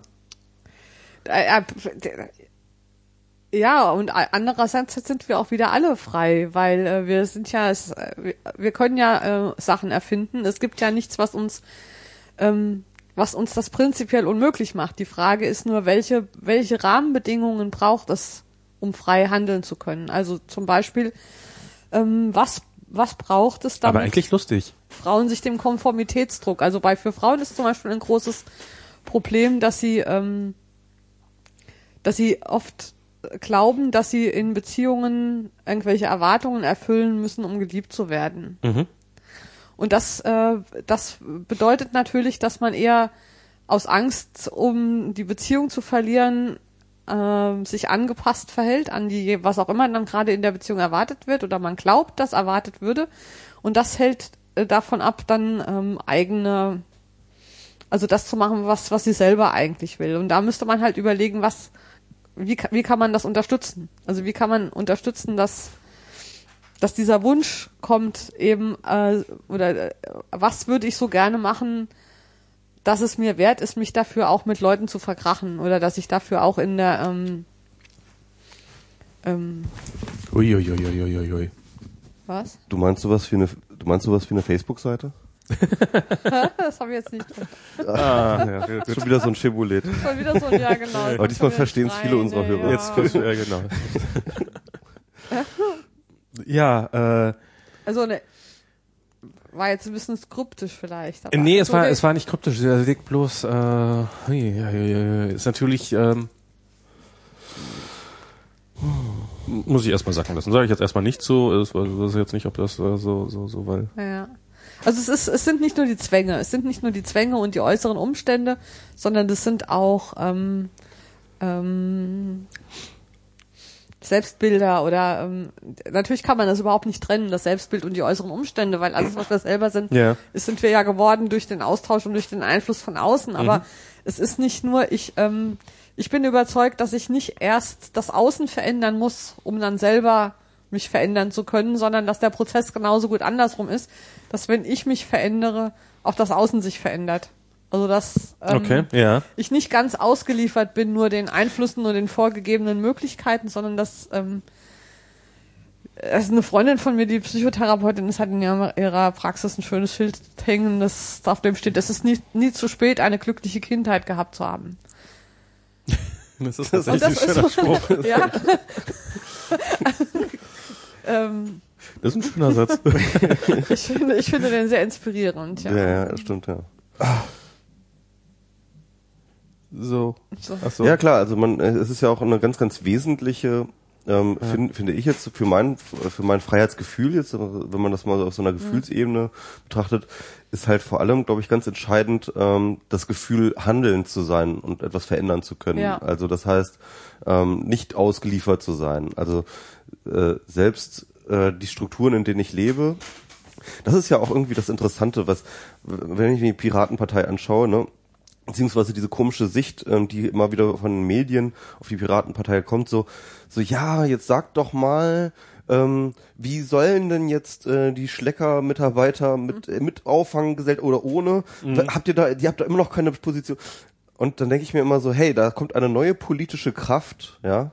Und das Einzige, was euch interessiert, ist, ob es von dieser Kraft noch eine fünfte Meinung zu irgendeinem tagespolitischen Thema gibt oder nicht, ja. Ja. Ähm, äh, es ist halt so, äh, so was, wie, wie krass kann man denn mit der Welt abgeschlossen haben, Ja. um, um äh, von einer neuen politischen Kraft nicht mindestens ähm, neue Gesellschaftsentwürfe zu, äh, äh, zu erwarten und stattdessen sich auf irgendwelchen tagespolitischen Klein-Klein zu organisieren. So. Ja, aber das ist, äh, das, das ist doch, äh, Politik ist doch in erster Linie, wo kommt die Autobahn hin und nicht brauchen wir Autobahnen. Das ist doch, es ist tatsächlich, ähm, Ja klar, aber aber ähm, Ja, oder das das, ist- da- dafür Also haben wir, es ist- ist furchtbar, aber das, das, das ist ja auch schön. Dafür haben wir ja auch die CDU und die SPD, die sich da gerne drüber kloppen dürfen. Ja. Aber aber wenn man irgendwie eine neue politische Kraft hat, dann ist es wohl relativ offensichtlich, dass sie nicht dafür da ist, um zu sagen, so wir sind übrigens auch für äh, die Autobahn, die jetzt da links drum fährt oder so. Also äh, also ich, Ja, ich, ich, ich kann den, also es ist natürlich auch immer, das, das sind Journalisten und die probieren sich jetzt einem neuen Phänomen, was sie nicht verstanden haben, zu nähern. Und das, dem nähern sie sich natürlich so, ah, das ist eine Partei, dann behandeln wir die wie alle anderen Parteien. Dann fragen wir die mal, wie die jetzt äh, zum Euro stehen. Wie steht ihr zum Euro? Und dann sagen wir, ja, haben wir noch keine Meinung zu und dann äh, sind sie raus. Das ist, ist, ist den Grünen ja durchaus auch genauso gegangen. Ähm, und äh, das, das wird sich wahrscheinlich wird es irgendwann dazu führen, dass sie dann tatsächlich zu den Schleckerfrauen trotzdem eine, Aus, äh, eine Meinung haben. Ja, aber das ist ja auch kein Norm äh, das ist ja, ich meine, wenn sie, äh, für eine Feministin ist das eine völlig normale Erfahrung, dass die Medien nicht in der Lage sind zu verstehen, worum es eigentlich geht. Ich finde das ja, äh, das ist eigentlich der Normalzustand, ähm, weil ähm, das hängt ja auch daran, dass Politik verwechselt wird mit Parteipolitik. Also wir, wir, ich, also ich bin der Meinung, Menschen sind politische Wesen. Das heißt, Ja. was wir hier jetzt machen, ist zum Beispiel auch Politik. Klar. Ja, wir bilden unsere politische Meinung und auch vielleicht von anderen noch, die dazuhören, aber das ist ja kein instrumenteller Prozess, sondern das besteht ja darum, dass man Sichtweisen austauscht. Das Interessante an unserem Gespräch ist ja auch, dass wir unterschiedliche Erfahrungen und Ansichten und Hintergründe haben, sonst wäre das ja langweilig. Das heißt, das ist doch eigentlich produktive Politik. Die Aushandlung von Differenzen, das Lernen Genau. von anderen, das, der, die Notwendigkeit, die eigenen Sachen zu vermitteln, damit jemand es versteht, der eine andere Sprache spricht oder andere Erfahrungshintergründe hat. Überhaupt erstmal das Und Erkennen von gen- anderen Positionen. Ja, genau. Das alles ist doch Zentrum von Politik. Ja. Und wie viel davon findet in dem statt, was offiziell Politik genannt wird? Also sehr wenig. Das ist Ja. ja, da fast gar nicht möglich. Also von daher ähm, mag ich eigentlich diesen Begriff gar nicht denen überlassen, sondern ich würde den gern wieder reklamieren für für die Orte, an denen wirklich Politik äh, getrieben wird. Und das besteht ja nicht nur darin, dass wir jetzt hier reden. Wir reden jetzt nur, ja. Aber ähm, Wir müssen auch reden. wir müssen sogar reden. Ähm, aber woanders wird ja auch was getan. Also es, es, Hier wird manchmal, manchmal zerstreiten wir uns wegen Facebook-Seiten und manchmal auch nicht mehr. also Wir tun hier eine ganze Menge. Leute einigen sich ja, Ja, auch was, machen Projekte, äh, treffen Regeln, erfinden Regeln und so weiter. Also die, diese ähm, erfinden Strategien im Umgang mit Problemen und das alles ist ja auf eine Weise Politik, die gar nicht bis ins Parlament durchdringt. Das finde ich äh, auch. Ich habe gerade so das bei dieser ganzen Urheberrechtsdebatte, Mhm. ohne jetzt nochmal ins Detail da reingehen. Nein, jetzt gesagt. Jehova, Jehova. Äh, ohne jetzt nochmal äh, zu, zu tief in dieses Thema, also äh, oder ich einfach nur als als Phänomen festzustellen, war es, äh, fand ich ja ganz spannend, dass am Anfang sich wirklich alle gegenseitig einfach nur, ähm, wahrscheinlich sind sie immer noch, sind die meisten immer noch dabei, sich einfach nur komplett misszuverstehen und den anderen jeweils Ja. für einen kompletten Vollidioten zu halten, beziehungsweise für einen Unmenschen oder was auch immer. Da werden sich ja die härtesten Sachen an. Und wie diese ganze Diskussion äh, langsam doch aber mal so auch so, so durchaus eine, eine Richtung nimmt, die ähm, äh, wo angefangen wird, sich zu verständigen. Und dann ähm, hat man ähm, das funktioniert aber unter Abwesenheit von Berufspolitikern eigentlich. Mhm, das ist, die, die sind Ja. an dieser Debatte überhaupt nicht beteiligt. Ähm, jetzt würde hier zum Beispiel Björn Grau mir wieder heftig widersprechen, weil er meinte so, ja, guck mal, äh, wir, wir haben hier, also wir als Linke, wir haben da doch eine Position und wir haben doch da schön was Mhm. ausgearbeitet und bla und hier und bla blub und so sollte man das alles machen und äh, Positionspapier und weiß der Teufel was und zur Abstimmung. Aber das stimmt schon. Also das ist auch so dieses, das ist dann wieder diese Verwaltung. Wie kriegt man eine Meinung irgendwo rein? Aber dieser Meinungsbildungsprozess, der die eigentliche Politik ist, nämlich so, was ist denn so grob die Richtung, in die wir wollen? Das ist ein Prozess, der, ja, wie, ges wie, wie gesagt, weitgehend ohne Poli oder praktisch ohne Politiker abläuft. Also das ist, ähm, Und da ist dann tatsächlich diese Frage, ähm, weil Politi äh, Parteien haben sich ja auch, gerade Volksparteien haben sich ja auch immer ähm, als so ein Gateway für politische Meinungsbildungsprozesse ähm, in der Bevölkerung verstanden. Also ähm, einerseits natürlich intern die Basis, die dann sozusagen politische äh, Meinungen sozusagen herausbildet, aber auch ähm, die Basis, die dann halt in äh, auftritt in der Bevölkerung in verschiedenen Stammtischen und so weiter und so fort und dort aber auch irgendwie sozusagen aus der Bevölkerung heraus ähm, die äh, Meinung äh, extrahiert, um die dann irgendwie über so ein äh, ähm, Verfahren dann irgendwie in die Politik einfließen zu lassen. Das, das ist ja das Konzept der Parteien, dafür Ja. sollten sie eigentlich da sein. Ähm, und das ist die Frage. Das ja, findet tatsächlich, bestimmt auch statt. ja, Aber es ist mir aber- so ein Versehen, aber- dass es da stattfindet. Aber, aber ich glaube, ich frage mich halt auch, ob inwiefern das überhaupt noch funktioniert oder ob das nicht mal besser funktioniert hat als jetzt, weil ich glaube tatsächlich, dass ähm, sich nur noch relativ wenige Leute oder oder dass es auf jeden Fall schon eine ganze Menge Leute gibt, die sich davon abwenden von diesen äh, strukturierten Prozessen der Meinungsbildung und tatsächlich ähm, äh, völlig unabhängig davon halt, ne, wie Ja. wir, wir jetzt zum Beispiel hier oder wär ähm, auch über das Internet sicher. ähm, halt irgendwie sich äh, Meinungen bilden. Und ähm, äh, inwiefern von diesem Bereich dann ähm, äh, die Parteien sogar ausgeschlossen sind. Also ich fand das ganz interessant. Ähm, äh, das hatte Gregor Sedlak war letztens zu Besuch in ähm, in dem Podcast ähm, ähm, f- äh, wie, wie heißt er denn nochmal, der, äh, der Netzpolitik heute oder so, wo sie einmal die Woche netzpolitische Themen bereden, ne, mit Tim und Linus Äh, Neumann. Logbuch Netzpolitik. Leck, Logbuch, Leckbuch Netzpolitik, Genau. von, von äh, wo übrigens auch Linus Neumann dabei ist. Und auf jeden Fall ähm, Du der, hast es jetzt so bewusst gesagt immer? ja jedenfalls ähm, äh, der, ähm, äh, äh, Gregor meinte dann eben ähm, in Bezug auf diese ganzen ähm, externen Organisationen, die Parteien herausbilden, also beispielsweise digitale Gesellschaft ähm, oder die äh, D64 oder ähm, jetzt das C-Netz, das jetzt irgendwie von der CDU rausgebracht wird. Also das halt tatsächlich, ähm, er sieht das als ein Symptom, dass die Netzpolitiker in den Parteien mehr oder weniger ähm, gemerkt haben, dass ähm, ihre Organisation ähm, die nicht fähig ist, diese diese äh, diese Strömung und dieses Denken, das dort aus diesem Netz kommt, irgendwie abzubilden und einfließen zu lassen. Ähm, und äh, deswegen halt eigene ähm, externe Strukturen, die so ein bisschen so satellitenhaft äh, sozusagen um äh, äh, so ein bisschen in der Nähe verortet sind, aber dann irgendwie was Eigenständiges sind, halt zu machen. Also bei Markus Beckedahl und ähm, äh, würde das natürlich total negieren, dass das irgendwas mit den Grünen zu tun hat, aber man kann schon sagen, dass halt viele der Leute dort dem grünen Umfeld nahestehen und äh, teilweise Mitglied sind ähm, die dort äh, sozusagen die digitale Gesellschaft machen. Bei D64 ist Ja, es ja. viel offensichtlicher, dass das halt Ex oder dass das Ex-SPDler sind äh, in erster Linie. Hängt das Ähm, ja auch direkt an der SPD dran. Ne? und im Grunde genommen sagt jetzt Gregor halt, das ist irgendwie, ähm, das sind halt so, so, so Schnellboote, die sich halt von dem großen Tanker losgemacht haben, weil sie gemerkt haben, dass der große Tanker, den kriegt man nicht mehr aus dem Kurs. Und jetzt finde ich das interessant, wenn ich das, ich, ich sehe etwas ähnliches in der Ja. Agenturlandschaft. Ich kenne so ein paar Leute, ich meine, Malte Welding hat bei uns im Podcast gesagt, gibt es einen schlimmeren Auswurf der Menschen als Social Ja. Media Berater. Aber äh, ähm, wenn man in Berlin wohnt und in Netzszene unterwegs ist, dann kennt man natürlich auch welche und ist mit denen befreundet. Und ähm, deswegen habe ich halt auch so ein bisschen Einblick in diese Agenturszene. Und äh, zum Beispiel ein Kumpel von mir war halt in einer großen PR-Agentur und da wurde es halt dann vor ein paar Jahren, äh, vor drei, fünf Jahren oder so, wurde es dann halt modern zu sagen, so machen wir eine Abteilung für Social Media. Ne?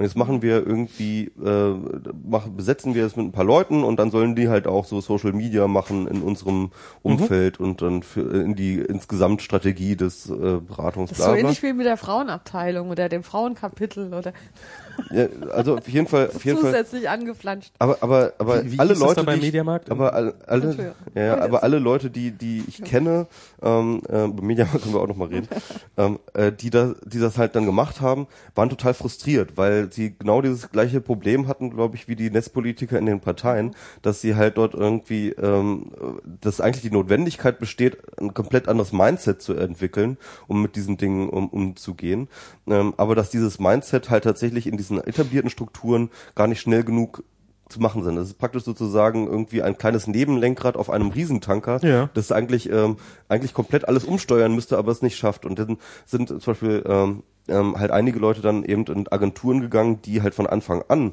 auf so Social Media und so weiter Sachen gemacht haben, wo sie dann halt von vornherein mit Leuten zusammengekommen sind, die schon das entsprechende Mindset haben, die schon die entsprechenden Strategien haben, die schon das entsprechende Denken und die en- entsprechende Strategien haben. Und ähm, erst dann konnte man halt sinnvoll arbeiten, ja.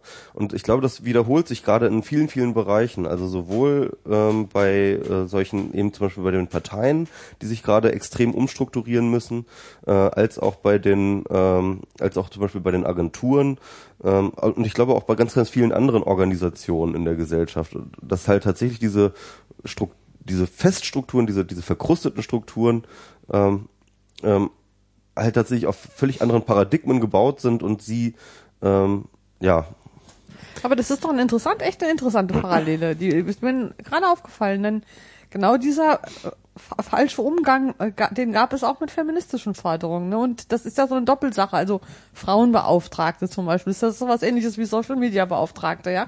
Man hat ein, ein Thema entdeckt, das prinzipiell die gesamte Organisation betreffen müsste, sieht sich aber nicht in der Lage, irgendwie das zu machen und ex, äh, gründet sozusagen ein Unterkapitel, ja, dann eine externe Organisationsform und das hat hat natürlich positive wie negative Seiten. Das hat die positive Seite, dass sich überhaupt jemand um das Thema kümmert, dass also eine gewisse Expertise auch ausgebildet werden kann. Aber auf der anderen Seite beinhaltet das auch die Gefahr, dass man das dann dahin abschiebt, dass dann die Organisation insgesamt so bleibt, wie sie ist, weil sie Ja. sagt, wir haben ja da diese Abteilung, die ist für dieses Sonderthema zuständig. Na, man hat auch so richtig keine andere Wahl, oder? Was soll man dann Hm. so als Organisation machen? Also wenn du es nicht von vornherein in deiner DNA drin hast und du feststellst von außen, da ist ein Thema, das ist für uns relevant und da, Ja, ja. da müssen wir uns mit beschäftigen. Ähm, du, du, du kannst ja nicht plötzlich das dann so per Verordnung so und jetzt haben wir plötzlich sind wir, äh, so- Ja. sind wir alles ein bisschen feministischer und äh, wir haben alle einen Twitter-Account und äh, das funktioniert ja auch nicht. Dann versandet es Genau, ja. Also das ist genau das Problem. Also auch genauso wenig wie du verordnen kannst. es reicht ja auch nicht, Twitter-Account zu haben. Das muss halt wirklich ein anderes Denken. Wohl. Ja, genau. Und, das, ja, genau. und genauso wenig kannst du eine, ähm, eine, Sensibilität für die Freiheit der Frauen per Verordnung. Klar, natürlich. Also das ist ein kulturelles Problem und nicht eine, Frage von Durchführungsbestimmung. Ist das nicht eigentlich so ein klassischer. Fall von die Zukunft ist bereits da, sie ist nur ungleichmäßig verteilt? Ja, Ähm, so, so dieses Durchaus. bei einigen. Ja, wie die Zukunft aussieht, werden wir ja nicht wissen. Die ist ja noch nicht da. Also ich bin Ja, nicht genau, immer so ist- optimistisch, dass du dann von sicher? selbst abläuft. Die äh, kann prinzipiell so und so ablaufen, glaube ich. Ja. es gibt, es gibt da hoffentlich die Option auf mehrere Varianten, das stimmt. ja, ja, aber der Spruch geht ja tatsächlich so, die Zukunft ist bereits da, sie ist nur ungleich verteilt, ähm, äh, von Gibson. Aber äh, was ich jetzt nochmal... Was meint er äh, denn damit? Er, er meint damit halt, dass es sozusagen unterschiedliche Entwicklungsstadien gibt, in denen sich sozusagen die Welt beschä äh, be- äh, äh, ähm, aufteilt. Er meint- dass es halt irgendwie dann äh, beispielsweise dann durchaus schon Leute gibt, die das, äh, die schon ein Leben leben, das halt für irgend, das irgendwie prototypisch sein wird für andere Leute.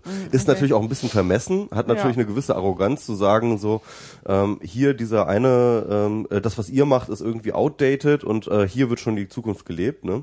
Ähm, ist natürlich auch so eine so eine schlimme Wertung eigentlich, aber ich finde sie auch irgendwie so ein bisschen zutreffend. Also, na, so, so wie du es gerade sagst, ist es, glaube ich, auch eine schlimme Wertung. Ähm, aber einfach die, die, die, die Feststellung, dass es immer irgendwo anfängt und sich dann ausbreitet und dass es nicht so ein Prozess Ja. ist, in dem plötzlich alle so wupp und da sind wir alle im, Genau. äh, plötzlich Ja, sind ja. wir alle im Netz und plötzlich sind wir alle äh, ganz offen für äh, das ist ja einfach mal ein Fakt. Und äh, das, äh, das ist natürlich ein schönes Und, und das ist, produziert ja auch tragische Helden, ne? also zum Beispiel Matthias Richel. Ähm, wie er dort, ich immer diese Leute nennen. Matthias Richel ist, äh, ist bei ist D64 Vorsitzender. Vorsitzender, glaube ich. Genau, ja. also ist, ist in der SPD, äh, Ja. Äh, gibt Sagt sich auch einer. immer, ma, ma- macht auch Spaß, ihn manchmal dann auf, auf Twitter zu trollen, wenn er äh, trotzdem irgendwie noch findet, dass Wovereit überhaupt nichts mit dem äh, mit der nicht pünktlichen Öffnung des Berliner Flughafens okay. zu tun haben kann. das ist und, und man regelrecht mitkriegt, wie ihm sein Auge dabei zuckt, weil das irgendwie Okay. weil das eigentlich eigentlich auch wesentlich zu schlau ist, um das ernsthaft zu meinen. Aber naja, ähm, ähm, ja, du wolltest was über Richel sagen. nee, nee, nee, ich meine, ich meine halt tatsächlich, also dieses, ähm, äh, wir haben hier irgendwie eine Struktur, die sowohl in ihrer Organisationsform als aber auch irgendwie in dem Mindset ihrer Mitglieder ähm, auf eine gewisse Art, auf jeden Fall bei bestimmten Themen ähm, tatsächlich es nicht schafft, sich auf eine auf, eine- auf eine fortschrittliche Position äh, zu bringen, Und was man halt bei der SPD ja immer wieder dauernd sieht, so und äh, dann halt irgendwie, aber dann doch durchaus einzelne fortschrittlich denkende Mitglieder, wie zum Beispiel Matthias Richtel hat, der dann eben versucht, diesen großen Tanker irgendwie von der Seite gegenzutreten, dass er da, äh, äh, Aber ist das nicht auch bei einer Volkspartei so? Ich meine, da, da, da, wenn man Volkspartei sein will, dann muss man das auch alles Ja abbilden. klar. Aber das ist die Frage, was passiert dann? Weil Ja. ich, ich, finde das interessant, wenn wir jetzt zum Beispiel die Technologie nehmen. Ich finde das also als Blaupause. Ähm, wir sehen dann zum Beispiel, gibt es da neuere Entwicklungen, was so neue äh, Plattformstrukturen angeht, beispielsweise das iPhone oder die Smartphones insgesamt, ne, mit diesem App-Markt und äh, wie plötzlich ganz, ganz viele Dinge, die es vorher im Netz gab, plötzlich neu, ent, äh, neu entwickelt werden oder neu erfunden werden mit dem Paradigma Mobile, ja, und du benutzt es auf deinem Telefon mit GPS und hast du nicht gesehen, beispielsweise jetzt Foursquare, die im Grunde genommen das gleiche gemacht haben wie äh, Places, nur halt eben von vornherein als App. Äh, oder zum Beispiel, das ist, das ist interessant, jetzt irgendwie, Facebook wird jetzt am Freitag äh, sein IPO launchen. Ich glaube ja. Okay, Ja. krass. Ähm, und ich und und ähm, ich glaube, Facebook ist überbewertet, weil sie tatsächlich auch dieses Paradigma Mobile nicht gut auf die Reihe gekriegt haben. Stimmt. Mobile ist die Achillesferse von Facebook. Genau. Ich sag's, ich Man proklamiere kann ja es auf der App nochmal. nicht mal teilen. Oder vielleicht Das bin ich dafür auch zu blöd, aber Nee, man kann da, man äh, kann nicht mal teilen. Das ist eine man kann ganz unglaublich große, viele Sachen äh, nicht machen. Das ist eine Wahnsinn. ganz große Scheiße. Und, äh, und deswegen ähm, wird ihnen dann irgendwann da oder beginnt schon ihnen der Rang abgelaufen zu werden von Leuten, die von vornherein als ähm, äh, das als Mobilgeschichte äh, Genau. sich Ja. Und sie bedenken. probieren dann die Teile wieder in sich reinzuholen. Genau. Und dann haben haben sie jetzt so eine Instagram Instagram-Abteilung, die Ja, ja. Mobile drauf hat. Und dann erklärt uns doch mal, wie das mit diesem Mobile Das haben wir jetzt noch eine fünfte API, die wir dann da sozusagen. Äh, Genau. Ja. Und, und nee, was, aber was ich halt meine, ist halt sozusagen, es gibt einen Paradigmenwechsel, ja, der ist sozusagen extern. Das ist ein externer Effekt auf eine Organisation. Und diese Organisation ähm, hat Schwierigkeiten, sich da mit dem, äh, oder sagen wir mal so, die, die Organisation, die vor dem Paradigmenwechsel existiert hat, muss plötzlich konkurrieren mit einer, ähm, mit Genau. einer Organisation, die es nach dem Paradigmenwechsel sich äh, entwickelt hat. Und die nach dem Paradigmenwechsel sich entdeckt hat, die hat halt schon das ganze Mindset, die hat die Strukturen, die hat schon alles verstanden, die, ähm, äh, äh, die richtet sich auf diesen Paradigmenwechsel ein. Und in dem alten hast du dann halt ein paar Leute, die versuchen, den alten Tanker halt auch noch irgendwie mit rüber zu sch schleppen, so. Und ich glaube, das sehen wir gerade. Das sieht man an tausend, also auch gerade bei Smartphones, hast du das ja erwähnt. Ich meine, wie, wie viele Telefonhersteller sind jetzt gerade ähm, innerhalb von fünf Jahren von Ja. Helden zu Nokia total ist pleiten Nokia. ja. ähm, ähm, und, und so geworden. Das ist ja, ist ja, ist ja immer wieder genau der gleiche Prozess. Und das ist halt, ähm, es ist halt auch, es ist auch wirklich schwer, muss man auch sagen. Auf welche, da gibt es so viele Entwicklungen in allen Bereichen. Welche davon nimmt man ernst, welche ignoriert man? Und dass man da ähm, eine Fehlentscheidung trifft, ist eigentlich ähm, lässt sich nur schwer verhindern. Also es ist, Ja. oder gar nicht. Also es ist Ja, ne, beziehungsweise wenn du dann halt schon mal deine Strukturen aufgebaut hast. Also die API ist ja ein sehr, sehr gutes Genau. Beispiel, ja. Also du hast halt dieses mega, mega, mega komplexe System Facebook, das es mittlerweile geworden ist, halt mit ganz, ganz vielen auch organisch gewachsenen Bereichen und dann irgendwie zusammengeflanscht, ja, äh, wo dann halt dann tatsächlich ähm, mehr oder weniger notgedrungen dann auch verschiedene Versionen von APIs und inoffiziellen und offiziellen halt sich daraus entwickelt haben, kann man natürlich durchaus auch ähm, ähm, reklamieren, dass das äh, schlecht implementiert ist, dass da auch äh, gefuscht wurde oder wie auch immer. Aber im Endeffekt hast du halt ähm, ein, ein, ein riesengroßes, komplexes System, das zu einem bestimmten Paradigma äh, entstanden ist ähm, und auch in diesem Paradigma ganz gut funktioniert. nicht nur ganz gut, sondern am besten. Nur darum wirst nur, du wirst ja nur groß, wenn du innerhalb Genau. einer bestimmten Situation am besten funktionierst. Genau. Was aber natürlich dann ähm, mit hoher Wahrscheinlichkeit dazu führt, dass sobald sich die Situation ändert, Ja. Black Swan Ereignis, jetzt ja, um, um das genau. Schöne zu sagen, ähm, und sie sich in einer Art ändert, wie du es vorher nicht vorhergesehen hast, dass du natürlich Disruptiv. dass du komplett dämlich dastehst. Genau. Und, Und, dann, und dann kommt das zerfällst. iPhone und, und alles wird anders und, ähm, und weil alles anders geworden ist. Und das ist, der- das ist der Grund, warum ich tatsächlich glaube, wie, was will denn Facebook machen? Ja, ich meine, das Problem ist ja tatsächlich, ähm, es ist ja nicht, wenn es einfach nur wäre, wir bräuchten jetzt einen iOS-Entwickler, der baut uns eine schöne App oder so. Das ist ja nicht, das, damit ist ja nicht Nö. getan, sondern das Gesamtsystem ist halt ähm, äh, sozusagen marode. Eigentlich müsste man es komplett neu programmieren. Nein, sie müssten auch, sie müssten tatsächlich auch eine neue Denke entwickeln. Sie, sie waren halt, also wenn ich jetzt bei Facebook mal bleiben kann, ähm, also ich kenne mich jetzt mit der Firma jetzt nicht extrem gut aus, aber von dem her, was ich sie, wie ich sie wahrnehme, ist es einfach, das ist eine Firma, die mit äh, eher schlechter Technologie, äh, die aber fantastisch skaliert und immer wieder, also so, so unglaublich schnell, immer, immer unglaublich weit vorne sein. Und dafür ist es natürlich perfekt. Du hast so eine Webseite und auf der äh, bist bist du drauf, dann kannst du da immer mal wieder kleine Elemente ändern und, und hier was ändern und da was ändern und immer gerade den aktuellen Gegebenheiten anpassen. Jetzt ist es aber so, dass du plötzlich dank der äh, äh, durch die Smartphones und sowas hast du nicht mehr nur noch eine Plattform, deine Webseite, sondern du hast drei, vier, fünf, sechs Plattformen, auf denen es überall funktionieren. Die Leute erwarten, dass es überall genauso gut funktioniert. Das heißt, du brauchst dir nicht mehr nur einmal Gedanken zu machen, sondern musst dir hundertmal Gedanken machen um ein und dasselbe Thema, was dann andere Prozesse erfordert, was mehr Planung fordert und so. Und das ist Facebook, das ist nicht Facebooks Denke. Das ist der nicht der. Die denken von der Webseite her. Die denken, von, der, von und, der und darum Webseite probieren her, sie auch genau das zu machen. Darum probieren sie auch, äh, sie wollen ja eigentlich auch weg von der nativen App. Sie wollen ja, dass du auch auf dem iPhone äh, ihre Webseite benutzt und dass du auch auf dem, auf dem und sagen, ja, und die Zukunft sind billige Feature-Phones, weil die werden jetzt gerade in Afrika massenhaft oder in Asien massenhaft verkauft oder wo auch immer und die haben alle keine iPhones, was ja auch stimmt. Und die probieren einfach die Zukunft so zurechtzubiegen, dass sie ihrem alten Modell weiterhin entspricht, dieser Website. Und, ähm, und da gibt es Leute, die sagen, ja, das ist, das ist das, wo es hingeht. Und äh, andere sagen, ähm, nee, App Stores sind das, wo es hingeht. Und äh, jeder hat gute Argumente, warum es in die Richtung geben könnte. Und äh, ja, wer am Ende gewinnt, das werden wir dann sehen, ne? Ja. Und Ja, das also, ist, ähm, also ich jedenfalls habe jetzt nicht so die großen Zukunftserwartungen an Facebook, weil ich habe tatsächlich das Gefühl, dass sie da einen Paradigmenwechsel äh, nur schlecht mitgemacht haben. mit Und Facebook. es ist unglaublich, wie, wie schnell diese Zyklen sind. Ne? Wir, Ja, wir aber wir reden haben hier- ja noch Zeit. Also ich meine, ähm, ihr könnt ja nicht davon ausgehen, äh, dass alle Leute schon mobil sind. Also ich kenne Leute noch, die ähm, zwar im Internet sind, aber der Computer steht immer noch im Keller.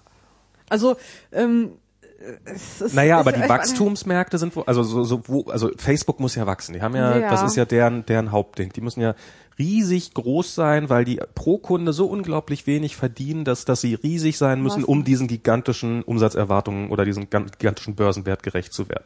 Und Ja, gut, das dieser heißt, Börsenwert, den können sie nicht gerecht werden. Der ist ja das ja vielleicht vielleicht ist alles könnten sie das auch. Ich weiß es nicht. Gucken Keine wir doch Ahnung. erstmal, wie der Ja, Börsenwert mal wird. Ja, Ja, guck, ja, gucken wir ja. mal, wie es das wird, aber es wird relativ, es wird um sehr, sehr viel, also es wird sehr, sehr hohe Erwartungen geben, wie, was sie zu tun haben. Mhm. Und um denen gerecht werden zu können, müssten sie eigentlich so ziemlich jeden Menschen äh, der, Welt. der Welt in ihrem Netzwerk drinne haben. Und um das zu machen, musst du auf jedem Gerät da sein, was, was, da Was greifbar irgendwie- ist. Und das das werden für ja, viele Leute stimmt. Handys sein und nicht der PC Das im stimmt, Keller. Das stimmt, ja. Wenn es weltweit siehst, hast du recht. Wobei, es ist halt tatsächlich so, ähm, es ist auch immer äh, eine Fehldiagnose zu sagen, dass die ähm, in Entwicklungsländern oder Schwellenländern, ähm, ähm, dort haben die eine extrem hohe Rate, auch was das Wachstum an Smartphones Ja. angeht, weil ähm, für uns ist ein Smartphone ein äh, Additional Phone zu ähm, zu unserem Ja, ja. Rechner. Aber für die ist es Das echt der erste. erste Computer, den sie überhaupt haben. Ja, es ist tatsächlich die Ja. erste Rechenpower, die sie haben. Ich sage nicht, dass ich dieser Wette Ja. zustimme, dass das, das, Ja. das Feature Phone, das, äh, das ist, ich weiß nicht mal, ob es Facebook Wette ist, das hat äh, irgendjemand einen Artikel darüber geschrieben, wie sich Facebook verhält. Und der meinte, das ist deren Zukunftsvision. Ich stimme mit dem überhaupt nicht überein. Aber das werden wir, das werden wir alles sehen. Aber nochmal zurück zu diesem interessanten Thema mit der, mit der Zukunft, die irgendwie schon ist, aber noch nicht Ja. bei jedem oder wie?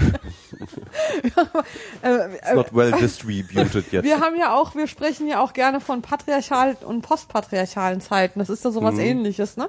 Also ähm, ich lebe im Postpatriarchat. Ähm, in, insofern, dass ich an diese patriarchalen Regeln nicht mehr glaube. Also ich glaube zum Beispiel nicht, dass Männer toller sind als ich. Äh, aber gut, das war ja so ein Aber Grundglaubensüberzeugung. jetzt hast du ja uns kennengelernt und äh, Ey, ey. nee, Jetzt muss ich noch mal das überdenken. Ja. musst das irgendwie nochmal einsehen. Aber das ist ja auch so eine Ungleichzeitigkeit. Ja. Ja. Gleich, also die, die, die Frauenbewegung hat mit dem Patriarchat sozusagen, man hat das abgeschafft, in, insofern sie eine alternative Denkmöglichkeit entwickelt hat für äh, Frauen, ähm, ein anderes Selbstbild zu entwickeln, ähm, als das patriarchal vorgegebene. Das heißt aber natürlich nicht, dass patriarchale Strukturen in der Realität noch existieren. Also dass es immer noch äh, Männer gibt, die das zum Beispiel glauben oder auch möglicherweise Frauen. Wahrscheinlich gibt es sogar sehr viele, die das glauben. Genau, aber sie sind für mich nicht mehr maßgeblich und die Ja. Frage ist dann halt, ähm, das ist erstmal eine Wette auf die Zukunft. Also ich wette, das Patriarchat ist zu Ende. Und ob ich diese Wette gewinne, das weiß ich leider noch nicht. Das ist ja auch eine Frage von politischem Kampf. Genau. Aber es ist schon Und auch ein Bewusstsein, dass man das glaubt, oder? Also das ist schon es- auch so ein Ja. ja, und eine Praxis vor allen Dingen. Also es ist, äh, es, es verändert ja das Selbstbild, äh, das verändert mein Urteil über die Welt. Mhm. Ähm, und, und damit verändert es mein Handeln und damit ist die Ja. Welt dann auch eine andere. Nur die Frage ist, wie stark ent entwickelt sich der Sog? Wer hat am Ende, also, ähm, keine Ahnung, gibt es eine ähm, antifeministische, es gibt ja eine antifeministische Bewegung, ja, werden Hast du die diese groß und stark. Dale-Story mitbekommen? Die was? Von Dale hier, diese äh, in Dänemark, was die da... Ne? Okay, können wir danach Vielleicht. vielleicht... Danach. Genau. Aber nehmen wir mal an, die würden groß und stark, würden sich organisieren und ähm, vielleicht gewinnen die und führen das Patriarchat wieder ein. Zum Beispiel Tschetschenien ist da eine ganz äh, traurige Geschichte, wo ähm, äh, die, äh, Frauenrechte extrem zurückgedrängt werden momentan. Also ich glaube nicht dran, ähm, dass der Fortschritt sozusagen linear ist von dem Zeitalter der alten Barbaren, ja, wo Frauen keinerlei Rechte hatten, bis ins äh, in die also ich habe da keine Das war für mich auch eine schwierige Erkenntnis. Ja, Ja. Ne? Äh, ähm, aber was, was halt ich tatsächlich glaube, ist, dass das Ende des Patriarchats ein allgemeines Phänomen ist, in dem Sinn, dass wir manchmal vielleicht gegen, ähm, gegen Phantome kämpfen, die gar nicht mehr das eigen, eigentliche Problem ist. Also wenn äh, das Patriarchat als eine Ordnung der männlichen Dominanz über Frauen und Kinder, also das sei eine väterliche Dominanz gewesen, denn nicht alle Männer. Also auch, auch Männer untereinander haben ihr Verhältnis ja im Patriarchat hierarchisch organisiert Ja. gehabt.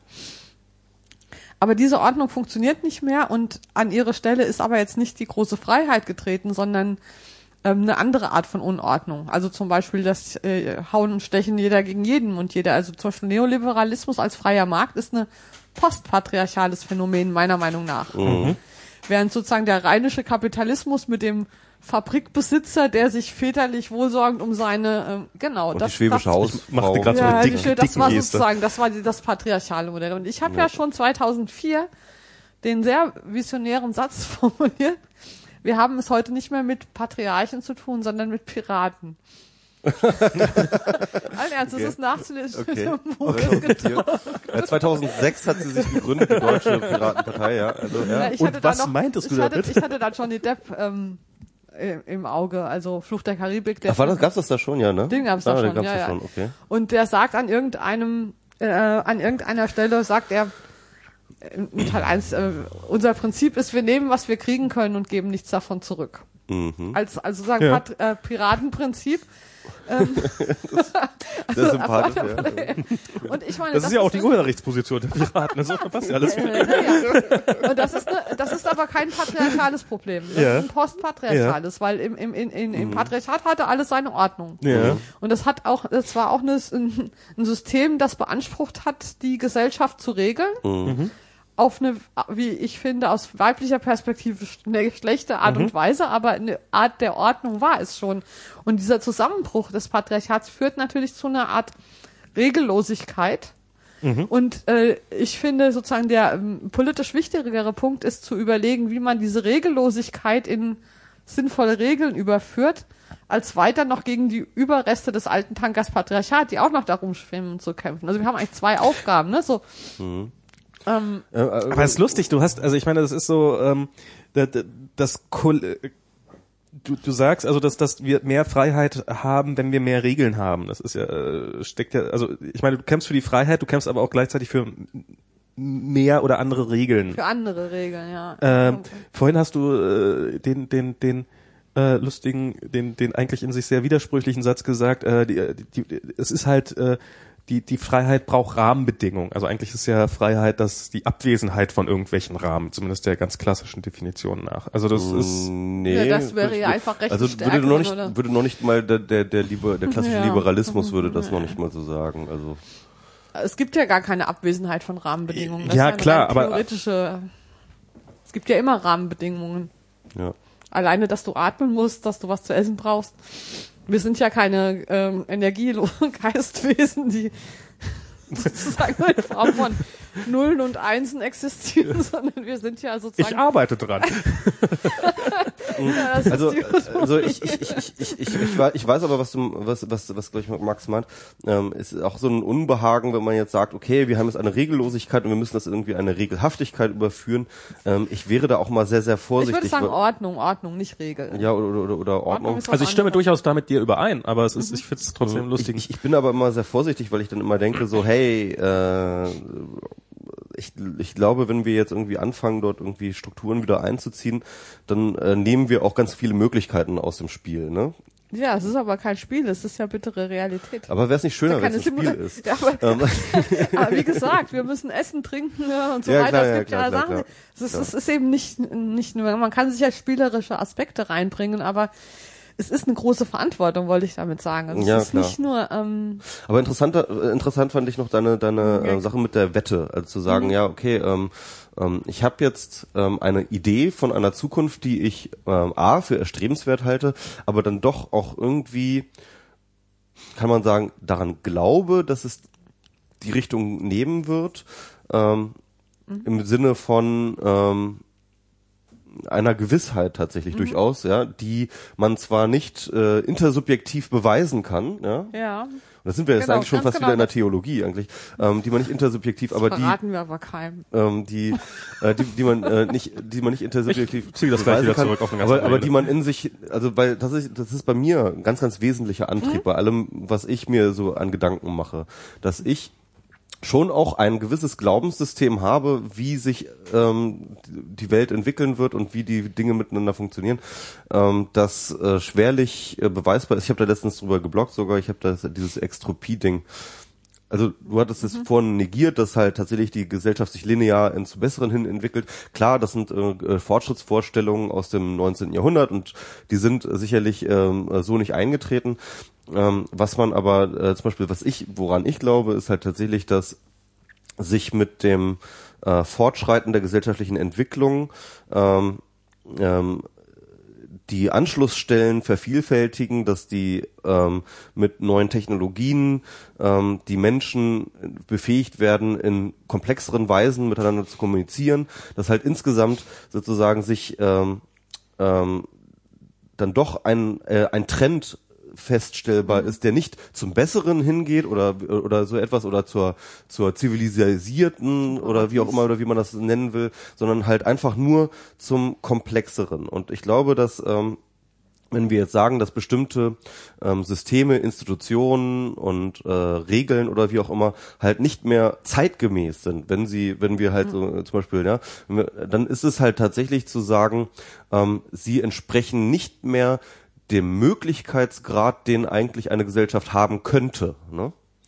dass wir sagen, okay, wir haben, ähm, wir sehen zum Beispiel im Internet, dass wir polit politischen Diskurs anders organisieren können als über Parteien, und zwar ähm, multipolarer, ähm, mit mehr Leuten einbeziehen und ähm, und und äh, äh, mehr Meinung einbeziehen und so weiter und so fort und damit tatsächlich einfach komplexer, ja, und dass wir sehen, dass halt tatsächlich diese alte Struktur Partei diese Komplexität nicht mehr abbilden kann. Und dass da eine Diskrepanz besteht und ähm, äh, dass wir da sagen und dass, dass, dass man sich da durchaus auf den Standpunkt setzen kann, dass ich zum Beispiel mich hin auf den Standpunkt setzen kann und sage so, ähm, ich glaube, das ist nicht die Zukunft, das ist die Zukunft.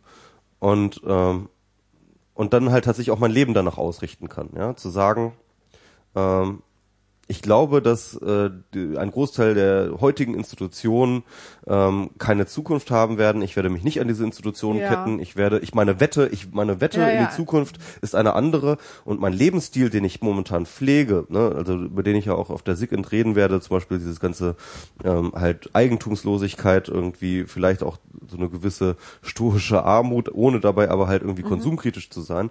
Ähm, also diese, äh, das, was ich lebe und als mein Konzept, mein Lebenskonzept, als auch mein denkerisches Konzept, ist eine Wette in der Zukunft, auf der ich auch dann bestehe, wenn ich ganz, ganz viel wie Gegenwind da kriege, ja.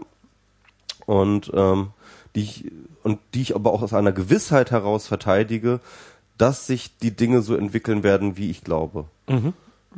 Naja, okay, das habe ich so. Und auf diese Weise trägst du dann natürlich dazu bei, dass sie dann sich auch Genau. ja, tatsächlich in diese Richtung äh, bewegen. Genau. Und dieses ähm, Und ich sehe auch, dass es und funktioniert. die Ungeduld wird immer größer, den Leuten immer noch was zu erklären, die das noch nicht sehen, ja, obwohl es doch schon so offensichtlich ist. Da sind wir bei den Vermittlungsproblemen, wo ihr ja auch schon öfter in Bezug auf den Feminismus drüber gesprochen habt.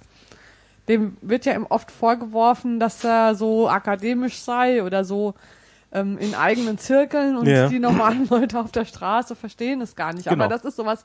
Das Danke, ist dass du dabei auf mich zeigst. Ist, nein, das war dann, nein, Ja, ja. du hast das mit den normalen Leuten vorhin gesagt. Das ist ja, natürlich überhaupt gar kein normal. jetzt jetzt wird's nicht besser. Es gibt ja auch keine normalen Leute, aber sagen wir mal, der Mainstream ähm, ist nicht informiert und hat dann irgendein Zerrbild davon.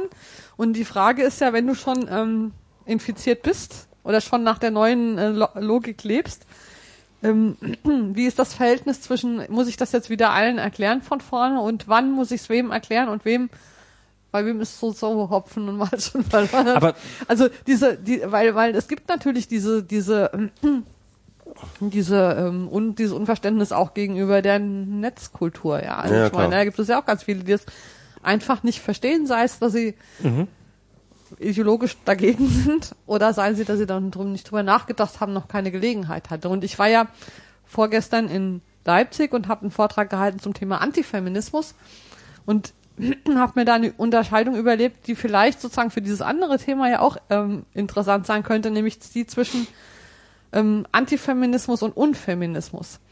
Also zwischen Leuten, die ähm, Feminismus oder Feministinnen oder freie weibliche Subjektivität aktiv bekämpfen, aus ideologischen Gründen oder aus Machtinteressen, und denjenigen, die ähm, einfach ähm, sich mit dem Thema nicht beschäftigt haben, keine Ahnung davon haben, sich bisher nicht dafür interessiert haben und so weiter. Und meine These ist, dass man die beiden nicht unterscheiden kann an den Inhalten, die sie vertreten, also wie krasse Meinungen haben die über Frauen oder so, sondern dass man sie eher an einem Habitus, da sind wir bei der, bei dem, bei der kann ich die Eingangsparole aussprechen, Thema, also dass man sie daran unterscheiden kann und dass das aber wichtig ist, weil man mit den einen äh, sinnvoll in Dialog treten kann und mit den anderen kann man es gleich sein lassen.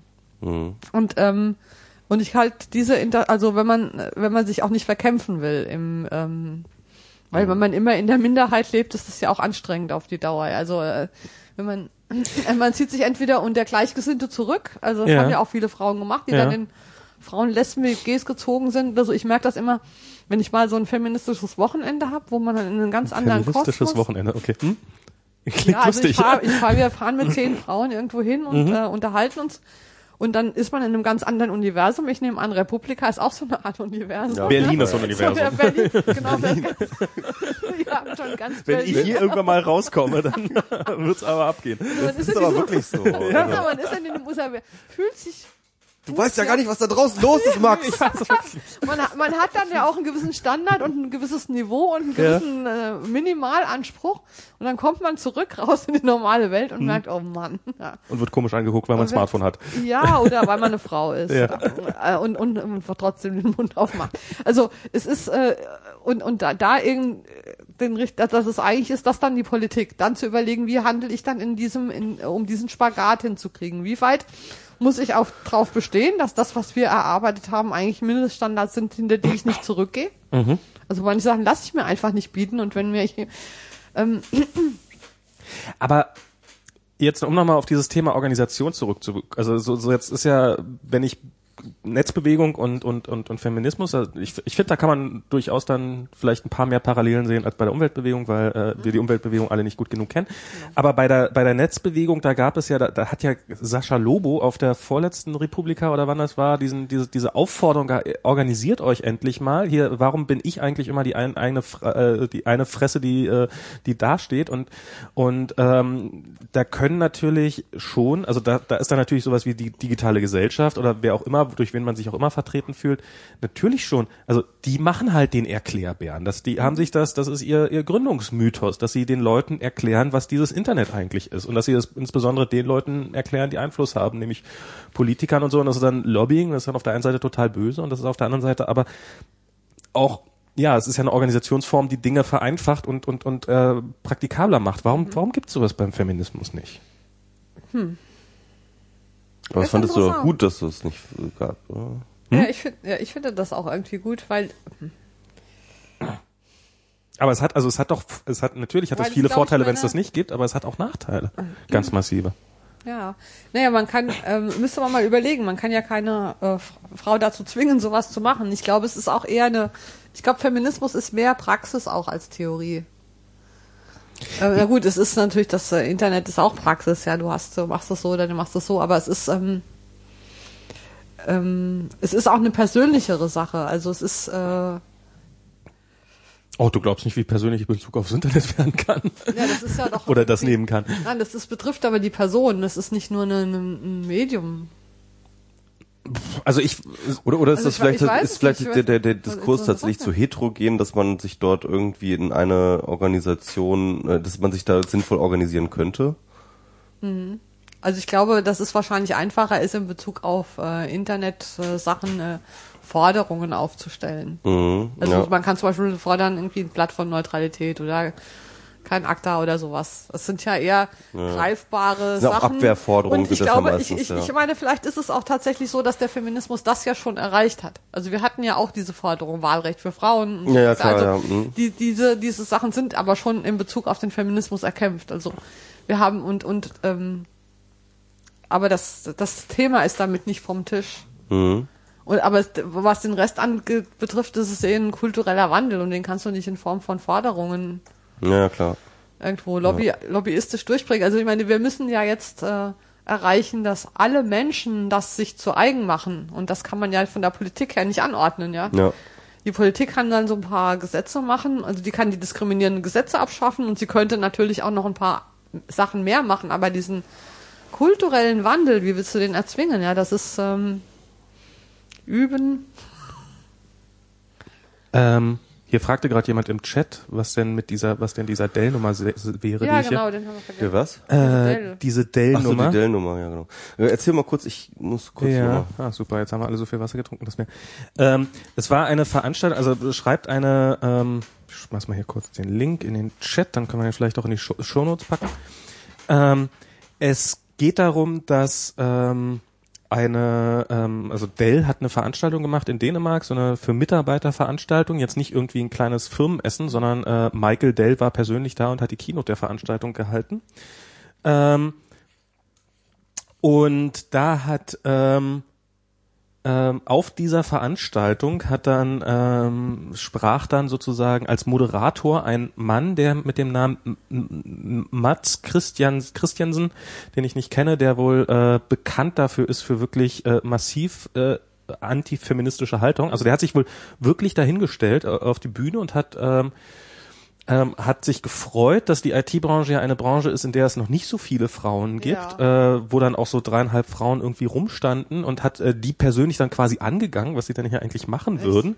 Und die ganze Veranstaltung endete damit, dass er ähm, die Männer in, in der, also dass er probiert hat, ich weiß nicht, ob in größeren Gruppen oder einzelne Männer in der Gruppe dazu äh, ihm zu versprechen, dass wenn sie heute nach Hause kommen, ihrer Frau oder Freundin sagen, shut up, bitch.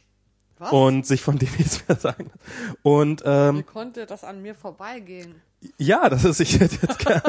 Wann ist das denn passiert? Was Das ist, das muss, das muss man, also Dell hat sich jetzt mittlerweile mal äh, so, so auch äh, dazu äh, über ähm, überreden, äh, er hat, äh, hat sich mittlerweile auch wohl mehr oder weniger dafür entschuldigt. Äh, ist natürlich jetzt trotzdem eine, eine f- große Frage, wie, also es ist wohl in Dänemark ist der wohl bekannt dafür im Wesentlichen für Ja. seine, wie man auf die Idee kommen kann, so jemand Jemanden überhaupt einzuladen, äh, wenn man das nicht irgendwie auch ernst meint, oder vielleicht haben sie ihn ja für lustig gehalten und Ja. der hat irgendwann mal was Lustiges erzählt oder sowas. Aber das ist, glaube ich, äh, einfach so ein Fall von ähm, es ist mehr Realität mit diesem Antifeminismus, als wir, als wir gerne hätten alle. Ja. Also ähm, ja.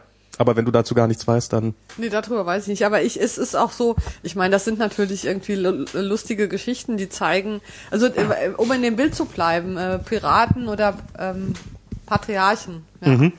äh, äh, wäre das, es ist, ist halt die Frage. Also äh, wir haben noch die alte patriarchalen Modus von, von selbstverständlicher männlicher Überlegenheit und das wäre für mich so ein Fall. Ja. Wie auch die, die, die krassen Antifeministen, die ähm, äh, gegen die muss man kämpfen, gegen die muss man was unternehmen, aber ist, ich glaube, dass sie nicht das eigentliche Problem sind, sondern das Problem sind die sehr viel sympathischeren Piraten, die aber ähm, äh, mit denen zusammen wir die alten patriarchalen Tanker auch bekämpfen. Also da gibt es Bündnisse, äh, äh, Bündnisse aber ähm, die äh, uns auch nicht das Paradies bringen werden. Die also auch ähm, äh, die, ähm, also der gemeinsame Kampf gegen die alten patriarchalen Tanker genügt nicht, sondern die Frage ist, dass wir aushandeln, was wir denn stattdessen machen wollen. Hört man mich nicht mehr? Na, jetzt besser. Jetzt wieder besser. Also was, was und unter welchen Bedingungen wir es denn anders und besser machen äh, wollen und das muss eben auch ausgehandelt werden. Also ähm, und äh, zum Beispiel ist da ein großes Problem die ähm, postpatriarchale von vielen Männern vertretene Ansicht, ähm, ihr Frauen werdet doch jetzt nicht mehr ähm, diskriminiert. Das haben Ja. wir ja abgeschafft. Also seid macht doch mit. Sind, sind wir jetzt also fertig? Sind so. wir jetzt fertig, genau. Ja. Und wenn euch die das und das und das nicht passt, dann macht doch mit. Mhm. Und das ist, ähm, äh, das, das ist, das geht natürlich nicht. Dann, ähm, äh, wenn wir nicht mitmachen, dann heißt das, wir wollen nicht mitmachen. Mhm. Muss man, oder vielleicht ist es uns auch aberzogen worden, aber das, da wir es nicht genau wissen, müssen wir mal davon ausgehen, wir wollen eventuell nicht. Und dann kann die Welt nicht so bleiben, dass die maßgeblichen Institutionen irgendwie nur von Männern gemacht werden, weil die Frauen was anderes machen. Also Parteien haben ja das Problem auch. Also ähm, alle Parteien haben ja das Problem, dass sie keine Frauen finden, die das machen wollen. Ja, sehr, viel, sehr viel weniger Frauen als Männer finden. Ähm, und das ist ein ernsthaftes Problem, dass man eben nicht mit, ihr könnt ja mitmachen, äh, also seid ihr selber schuld, wenn ihr wegbleibt, behandeln kann. Das ist eine, da, da muss, äh, da muss neu, neu, neu verhandelt werden, wie, welche Bedeutung hat dann noch eine Partei? Also, oder was?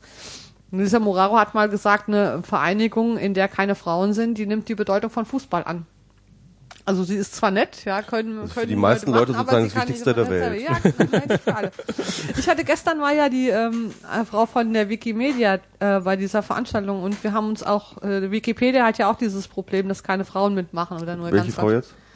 Die Nicole. Ah, Nicole. Antischocke. Genau. An die Schogge. Und, Eine Frau, äh, äh, eine Freundin des Hauses. Eine Freundin des Hauses. Ich soll euch auch schön grüßen. Und die ähm, äh, äh, bemühen sich ja bei Wikipedia, den Frauenanteil zu erhöhen. Da ist sie auch aktiv und das finde ich auch gut und wichtig. Und dann muss man sich auch überlegen über Diskussionsmodi und äh, wie kann man das anders machen. Aber ich habe zum Beispiel mit Wikipedia abgeschlossen in gewisser Weise, ähm, in- indem ich sage, okay, das ist ein männliches Projekt. Mhm. Aber es ist ein gutes Projekt. Also sagen wir mal, Wikipedia ist nicht so gut, wie es sein könnte, aber es ist natürlich besser, es gibt es, als es gäbe es nicht. Und warum kann ich denn nicht sagen, okay, das ist jetzt eine Art und Weise, die, ähm, wie Männer sich in der Welt zeigen wollen, oder überwiegend Männer und nur sehr wenige Frauen, und das kann ich akzeptieren und würdigen, solange es nicht den Anspruch ähm, er, erweckt, es sei ein universal gültiges Lexikon, denn das ist es nicht. Es ist ein Lexikon, das die männliche Sicht auf die Welt repräsentiert, aber es ist ja gut, dass es das gibt. Aber waren denn die anderen, das ist jetzt die Frage, weil äh, man muss Also- dann die, äh, das Wikipedia muss man dann ja im Kontext der anderen Lexika äh, bewerten. Und dann ist die Frage, waren denn die anderen Ja, Lexika ähm, ähm, waren eben genauso, ne? Ja, Also, ja. Genau, die waren genau Vielleicht ist die lexikalische Sicht auf die Welt schon eine Ja, männliche. ganz genau, ganz genau. Und deswegen will ich ja nicht Also alle schon eine Lex Femipedia zu machen wäre, genau, äh, ganz genau.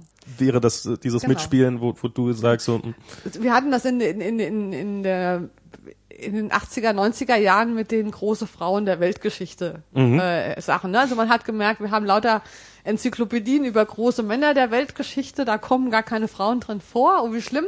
Und dann hat man angefangen, äh, die Ergänzungswerke zu machen mit den großen Frauen der Weltgeschichte, aber das wurde schief.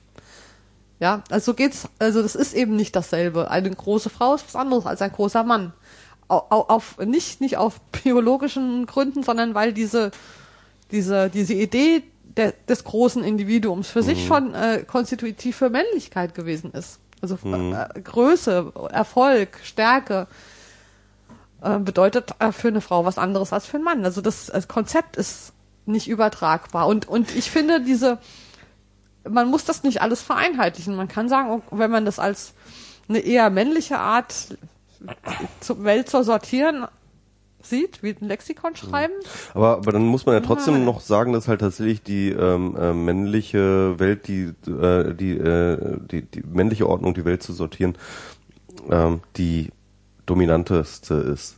Ja, ja. Und, ähm, und wenn man mit diesem Zustand nicht einverstanden ist, dann muss man ja irgendwie eine andere Sichtweise, äh, eine andere Art finden und anbieten, diese äh, die Welt äh, zu formatieren. Und aber die weibliche Sicht ist die zweit dominant ist. Das das ist nein. Ich wollte jetzt einfach einen reinwerfen. Oh, die Berliner haben auch Humor. Ja, manchmal. Mist. Wieder verraten. ähm, nee, aber ich meine, äh, und, und, und, und dann, ähm, ich fand das auch interessant. Also ich habe ich hab diesen Gedanken, einen ähnlichen Gedanken hatte ich mal ganz früh ähm, ähm, bei, äh, als es dann irgendwie, war, war ich auf so einer Party und dann war, hieß es dann irgendwie, jetzt kommt die DJin. Ähm, halt nur so als weibliche DJ, Ja. DJöse. Oh. ähm, ähm, und ähm, dann dachte ich mir so, ja, cool, äh, äh, Frau an Plattenteilern. Ähm, hatte man zu dem Zeitpunkt, das war noch in den 90ern, irgendwie relativ selten gesehen. Und, ähm, ähm, und dann habe ich mir aber gedacht, irgendwie, ähm, inwiefern dieses äh, DJ, DJing als so ein Konzept schon als männliches Konzept so funktioniert. Also das halt, das heißt irgendwie dieses, ähm, ich stelle mich jetzt da vorne hin und mache da jetzt irgendwie den Zampano und ähm, ähm, baue da ja auch irgendwie so eine naja, und aber aber dann ist man ganz schnell irgendwie in diesem in diesem Bereich des Making Gender. Ganz halt, ne? genau. Aber- Und das äh, muss man auch bewusst machen. Denn, Genau. Also man kann sich jetzt nicht hinsetzen und kann darüber theoretisieren. Da bin ich völlig dagegen, weil dann bist du dabei und Mhm. ja. irgendwelche Fantasien über was ist weiblich, was ist männlich, wenn dann, Mhm. Sondern ich finde, das ist eine Frage der Praxis, wenn man auf real existierende Unterschiede stößt. Ja. Also so wie bei Wikipedia springt es einfach in die Augen, ja. Das ist ja, äh, woran auch immer das liegen mag. Es gibt da eine große Geschlechterdifferenz in Bezug auf die, die Leidenschaft für Wikipedia.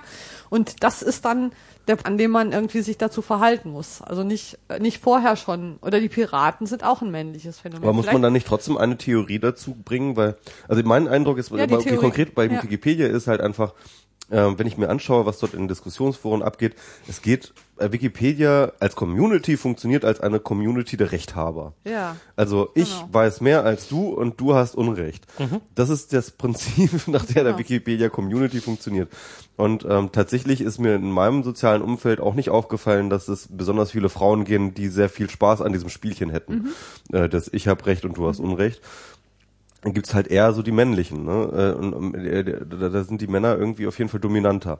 Ähm, und man kann das durchaus auch als negativen Zug sehen. Und wenn man sich diese Ach, echt? ja, Das hat, hat nicht nur, ist nicht nur gut, Rechthaber zu sein. Man denkt immer so, ja, ach, dieser Rechthaber, das sind ja die sympathischsten man, Menschen man, der Welt. man kann das auch umdrehen. Wieso Man kann kann, das nicht jeder sein? man kann das auch umdrehen. Es hat auch sein Gutes. Es hat also auch sein Gutes, dass halt äh, Leute rechthaberisch sind und ähm, ähm, dann halt in diesem äh, äh, Diskurs, der sich dann Ja. dadurch, dadurch auch äh, ergibt, dass halt alle Recht haben wollen. Ja. Ja. Ähm, ähm, dass halt in diesem Diskurs dann tatsächlich ähm, ähm, ja durchaus dann die entsprechende äh, neutral point of view ähm, der dann bei der Wikipedia immer dann hochgehalten wird, ja tatsächlich auch Neutral entwickelt ist wird. männlich. Also neutral ist männlich. Ja, ja. Das ist ja, ganz klar, weil ja. Der, die, die, das Männliche hat sich nie konstituiert als äh, Partikulares, sondern immer als das Allgemeingültige. Genau, ja. Mhm. Also Männlichkeit ist der ja. Anspruch auf Allgemeingültigkeit.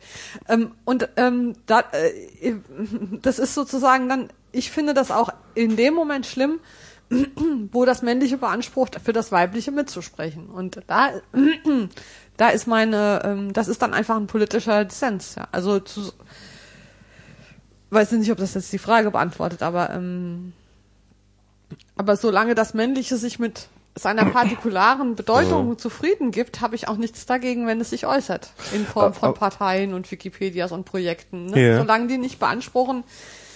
Ähm, also ich finde, äh, die, die, die gleiche Beteiligung von Frauen und Männern an einer Sache zeigt dafür, dass sie wirklich eine allgemeinmenschliche Sache ist. Und Aber ist das dann man nicht- könnte das sozusagen auch noch ausweiten auf andere. Ähm, Aber es ist ja so, es ist, ja definitiv so, dass die Wikipedia äh, beansprucht, eine Genau, das ist den das Neutral Problem. Point of View Genau. zu beanspruchen. Es gibt, es ist, be- Aber äh, die Parteien beanspruchen, äh, die politische Willensbildung zu machen. Ich Ja, bin ja. gerade Will auch dabei. Ja, genau. ähm, ähm, die be beanspruchen äh, und ähm, das und ist- der Punkt ist der, dass man kann es, ich, ich glaube, die Legitimität, dass diese, diesen Anspruch zu haben, der leitet sich weniger daraus ab, dass sie tatsächlich diesen, äh, äh, da, tatsächlich ähm, alle beteiligen und äh, es einen neutralen Punkt gibt und äh, eine neutrale Politik, sondern dass es keine besseren gibt. Ja? Es Wer gibt, Macht hat recht. Ja, genau. Es ist ein bisschen, wer, wer nee, macht hat ja, recht. Ja, nee, nee, nicht wer macht hat recht, sondern Frauen machen ja ganz viel, das ist aber nicht im politischen Diskurs vorhanden. Frauen Genau. machen ja nicht nichts. Die sitzen Ja, nicht, aber ist wenn die Männer ihre Wikipedia-Einträge schreiben, sitzen die Frauen und drehen Däumchen. Das ist ja nicht der Nee. Fall. Die mal, also die Frage ist ja auch, wie im öffentlichen Diskurs Wie repräsentiert sich wie, das? wie repräsentieren sich verschiedene ähm, Aktivitäten von von Leuten? Naja, aber ich meine, so, also weil- als du vorhin das meintest, so mit der mit der Wikipedia als rein männ- männliches Projekt, dass du das damit, dass, du- dass das gut ist und dass es aber auch okay ist und sowas. Aber es ist doch gerade Geschichtsschreibung ist doch äh, ein sehr äh, starker Prozess, so dass dass jetzt äh, künftige Generationen, die werden, die werden natürlich bei der Wikipedia sich angucken, was was was wie Ja, wie sieht die Welt eigentlich aus, wie funktioniert die Welt. Genau, das hat natürlich einen sehr prägenden Einfluss. Und ähm, insofern ist es doch eigentlich schon notwendig, dass wenn du sagst, okay, das ist nicht meine Sicht der Welt, dass äh, du möchtest, dass sich deine Sicht der Welt aber verbreitet, ähm, weil du das äh, aus genannten Gründen für notwendig und für wichtig und für richtig hältst und für eine we- bessere Welt sorgen, dann, dann, dann musst du doch irgendwie diese Multiplikatoren aufbauen. Das, also es geht doch Nein, nein, ich muss ja gar nichts. Das ist ja eine freie Nö, muss nichts. ja. Nein, nein, das ist ja ähm, die Frage ist ja die Leute, die später mal sich die Wikipedia Ja. anschauen und glauben, darüber würden sie was darüber erfahren, was heute wirklich passiert. Die irren sich ja. ja, aber Also sie kriegen ein falsches Bild. Ähm, und, und das ist ja nicht mein Problem. Also die, äh, die als Weltverbesserer schon. ja, aber ich glaube nicht, dass es die Welt verbessert, wenn ich das Falsche, was es schon gibt, nochmal verdopple. Nee, du sollst ähm, Also weil es ist ja, man könnte ja sagen, ähm, die Art äh, Wirklichkeit in in Geschichtsbücher zu schreiben, hat ja für sich schon einen problematischen Aspekt, weil es werden ja immer einzelne Ereignisse rausgegriffen, Natürlich. werden ähm, überhöht werden und so weiter. Warum brauchen wir überhaupt diese Art von Geschichtsschreibung? Oder müsste sie nicht ergänzt werden durch eine andere Art der sich Aneignung? Ich sage, ich will ja, finde ja gut, Ja. dass es die Wikipedia gibt. Ich gucke da ja auch drauf. Aber ähm, ich will auch gar keine Lösungen vorschlagen, sondern ich, ich will nur darauf hinweisen, dass es eine Notwendigkeit gibt, was politisch zu verhandeln. In dem Moment, wo irgendeine Initiative oder ein Projekt sehr klar von Männern oder von Frauen dominiert ist. Also wenn die Geschlechtsverteilung extrem ungleich ist, dann bedeutet das, dass es sich hier nicht um eine ähm, allgemeinmenschliche Veranstaltung handelt, was, was nicht bedeutet, dass man das nicht mehr machen darf. aber selbst wenn man ähm, mach noch mal kurz bitte das Mikro ein bisschen. Oh, Okay. Das ist äh, du, du bist Ich dann hüpfe hier auf dem Sofa so hin und her. ja ja Dann sieht das Mikrofon. ähm, Jetzt bist du wieder deut- deutlicher, ja. Ja, okay. Genau. Ähm, aber das ist doch in dem Moment, ähm, nehmen wir mal an, selbst wenn ich das weiß und selbst wenn ich äh, in 20 Jahren oder in 100 Jahren auf die Wikipedia drauf gucke, wenn ich nun mal keine andere Sicht habe, wenn die andere Sicht mir gar nicht präsentiert wird oder ähm, Ja, ist halt alternativlos, Das ist halt- das. Problem. Ja. ich äh, das Nein, vielleicht ist es ja in 20 Jahren so, dass sich eine ähm, andere weibliche Art Geschichte zu sehen durchgesetzt hat und die Leute überhaupt nicht mehr an diesen Fakten, Daten, Zahlen, Spielereien, äh, dass sie sich dafür gar nicht mehr interessieren, weil wir, ich meine, es gibt ja, ähm, gibt es es, gibt- diese weibliche Art Geschichte zu sehen? gibt, ich weiß ich nicht, es gibt zumindest eine andere, eine kulturell andere Arten Geschichte zu sehen, zum Beispiel irgendwie, waren das nicht irgendwelche in, indigenen Völker in, in Bolivien, glaube ich, die ähm, glauben, dass die Zukunft hinter ihnen liegt und die Vergangenheit vor ihnen. Also es gibt ja kulturell und sehr unterschiedliche, Ja. ähm, also und, und diese Art linearer Fortschritts ähm, Art äh, Entwicklungen zu ähm, verstehen, die ist ja, also schon jetzt zum Beispiel kann ich mit den Geschichtsbüchern, die im 19. Jahrhundert geschrieben wurden, nichts anfangen. Ja, das ist Weil sich mein, mein Paradigma geändert hat. Ich finde nichts, was mich interessiert in diesen, Ja. äh, und von daher hätte man damals ja auch sagen können, ähm, stell dir vor, in 100 Jahren, ja, Aber es werden, schreibst aber es werden nach wie vor Geschichtsbücher geschrieben. Ja. Aber das Ja, ist, das, die- also ich meine, muss man schon sehen, also die, die Geschichtsbücher von damals waren die Taten großer Männer. Ne? Ja, Also, ja, das ist Ähm, und das ist, äh, das hat sich ja jetzt schon ge gewandelt. Ja. Vielleicht kann man sagen, auch obwohl noch relativ wenig, ähm, aber durchaus wahrscheinlich deutlich mehr als früher, ähm, äh, äh, Frauen Einfluss haben in den in den Narrativen, ähm, kann man das schon absehen, dass halt tatsächlich ähm, sich dort eine andere Sichtweise auf Geschichte schon entwickelt hat, die Ja. eben weg ist von diesen äh, äh, und dann äh, äh, keine Ahnung Namen Alexander den äh, und so. Ja. Ne? Ähm, was ich aber nochmal interessant finde, ist halt tatsächlich ähm, nochmal auf den Aspekt Politik Nee, zurückzukommen. nee, nee, nee, jetzt, jetzt So. wollte ich noch mal, jetzt wollte ich noch mal kurz darauf, weil, weil, weil ähm, ja, okay, also ähm, das, es, es hat sich da viel geändert, aber Geschichtsschreibung findet statt. Und wenn, wenn du jetzt sagst, ähm, also Na, das ist ja wirklich, das ist ja, ein, es ist ja, ein, also bei der Wikipedia sind keine äh, schreiben keine Frauen mit, weil sie sich irgendwie, weil, weil die Männer Wissen wir nicht warum, sagen wir mal. Wissen wir nicht warum. Ähm, es hat äh, verschiedene Gründe, aber auf jeden Fall die Leute dabei sind, die üben diesen Prozess der Geschichtsschreibung. Die Genau. lernen das in irgendeiner Form. Also das ist, dass die Genau. lernen das in der Praxis, wohingegen mh, ähm, die, die, die Frauen, die sich damit nicht beschäftigen, das einfach nicht erlernen. Genau. Genauso wenig wie ich es erlerne, weil ich halt nicht an der Wikipedia mitschreibe. Das heißt aber, dass, äh, dass das sozusagen da in diesem rein männerdominierten Verein, dass die tendenziell immer besser werden dabei, wohingegen Frauen, wenn sie da nicht mitmachen, wenn sie irgendwann mal eine Geschichtsschreibung haben, eigene machen wollen, bei Null anfangen. Und das ist doch, das ist doch ein ganz großes Problem, oder nicht? Nee. Also ich, ist ich finde, auch. Ja, ist auch ein Vorteil, weil man nicht so viel Zeit verschwendet hat mit. Und vor allem Naja, aber Dinge lernen ist schon hat manchmal anderes- ganz. Äh, Na, aber ist doch die Frage, was lernst du da? Du lernst da zum Beispiel objektive, vermeintliche Fakten aneinander zu reihen. Man lernt Das auch, man, man lernt auch Fehlern aus dem Weg. Also man lernt auch bestimmte Fehler einfach nicht zu machen. Also es ist ja. Also zum, nehmen wir mal zum Beispiel Wichtigkeit. Also Mhm. um, um ein Beispiel feministische Geschichtsforschung gibt es ja schon länger. Wikipedia hat ja, ich glaube, es gibt ja da so Kriterien davon, wie wichtig muss es, objektiv Ja. wichtig muss sein, damit so. ja, In Print so als, Relevanzkriterien. äh, Stimmt, ich habe jetzt ein Anrecht auf einen Wikipedia-Artikel. Wieso? wann? Na, weil ich ja im Print erschienen bin. Ist das der, also, also zum Beispiel ja, so ist, ein, nee, so es ist nicht Kram. ein Anrecht darauf, sondern es ist Jetzt habe ich ein. Anrecht drauf. Ja, Mich also, gibt es wirklich. also die, die, die Frage nach der objektiven Wichtigkeit, das habe ich ja auch neulich geflockt mit der Relevanz. Relevanz ist genau, relational. ja. Die Frage, es gibt keine objektive Relevanz, sondern Relevanz Klar. ist eine Beziehungsfrage. Die Frage, wie interessiert mich was? Und zum Beispiel ist also dieses Kriterium der objektiven Wichtigkeit meiner Meinung nach in Internetzeiten Bullshit. Ähm, aber auch schon vor dem Internet haben Frauen andere äh, äh, Formen der Geschichtsschreibung gefunden. Ich weiß nicht, ihr kennt ja wahrscheinlich nicht das Frauenlabyrinth.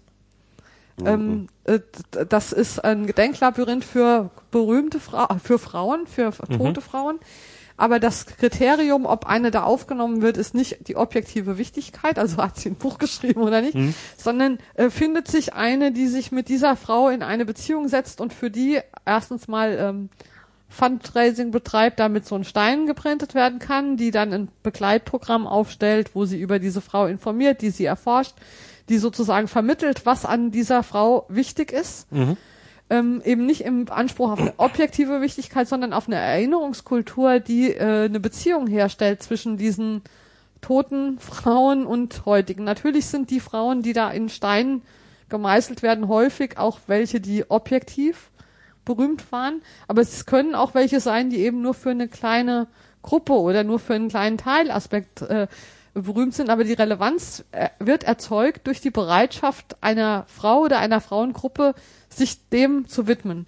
Und ähm, und das finde ich auch eine interessante Art, an die Geschichte ranzugehen. Und es, da gibt es dann keine Hierarchien wie im Lexikon-Eintrag, dass Karl der Große irgendwie 20 Seiten kriegt, aber ähm, jemand anders nur eine halbe Seite, weil der Objekt, also sondern es, es ist ein dynamischer Prozess, der keine Allgemeingültigkeit beansprucht.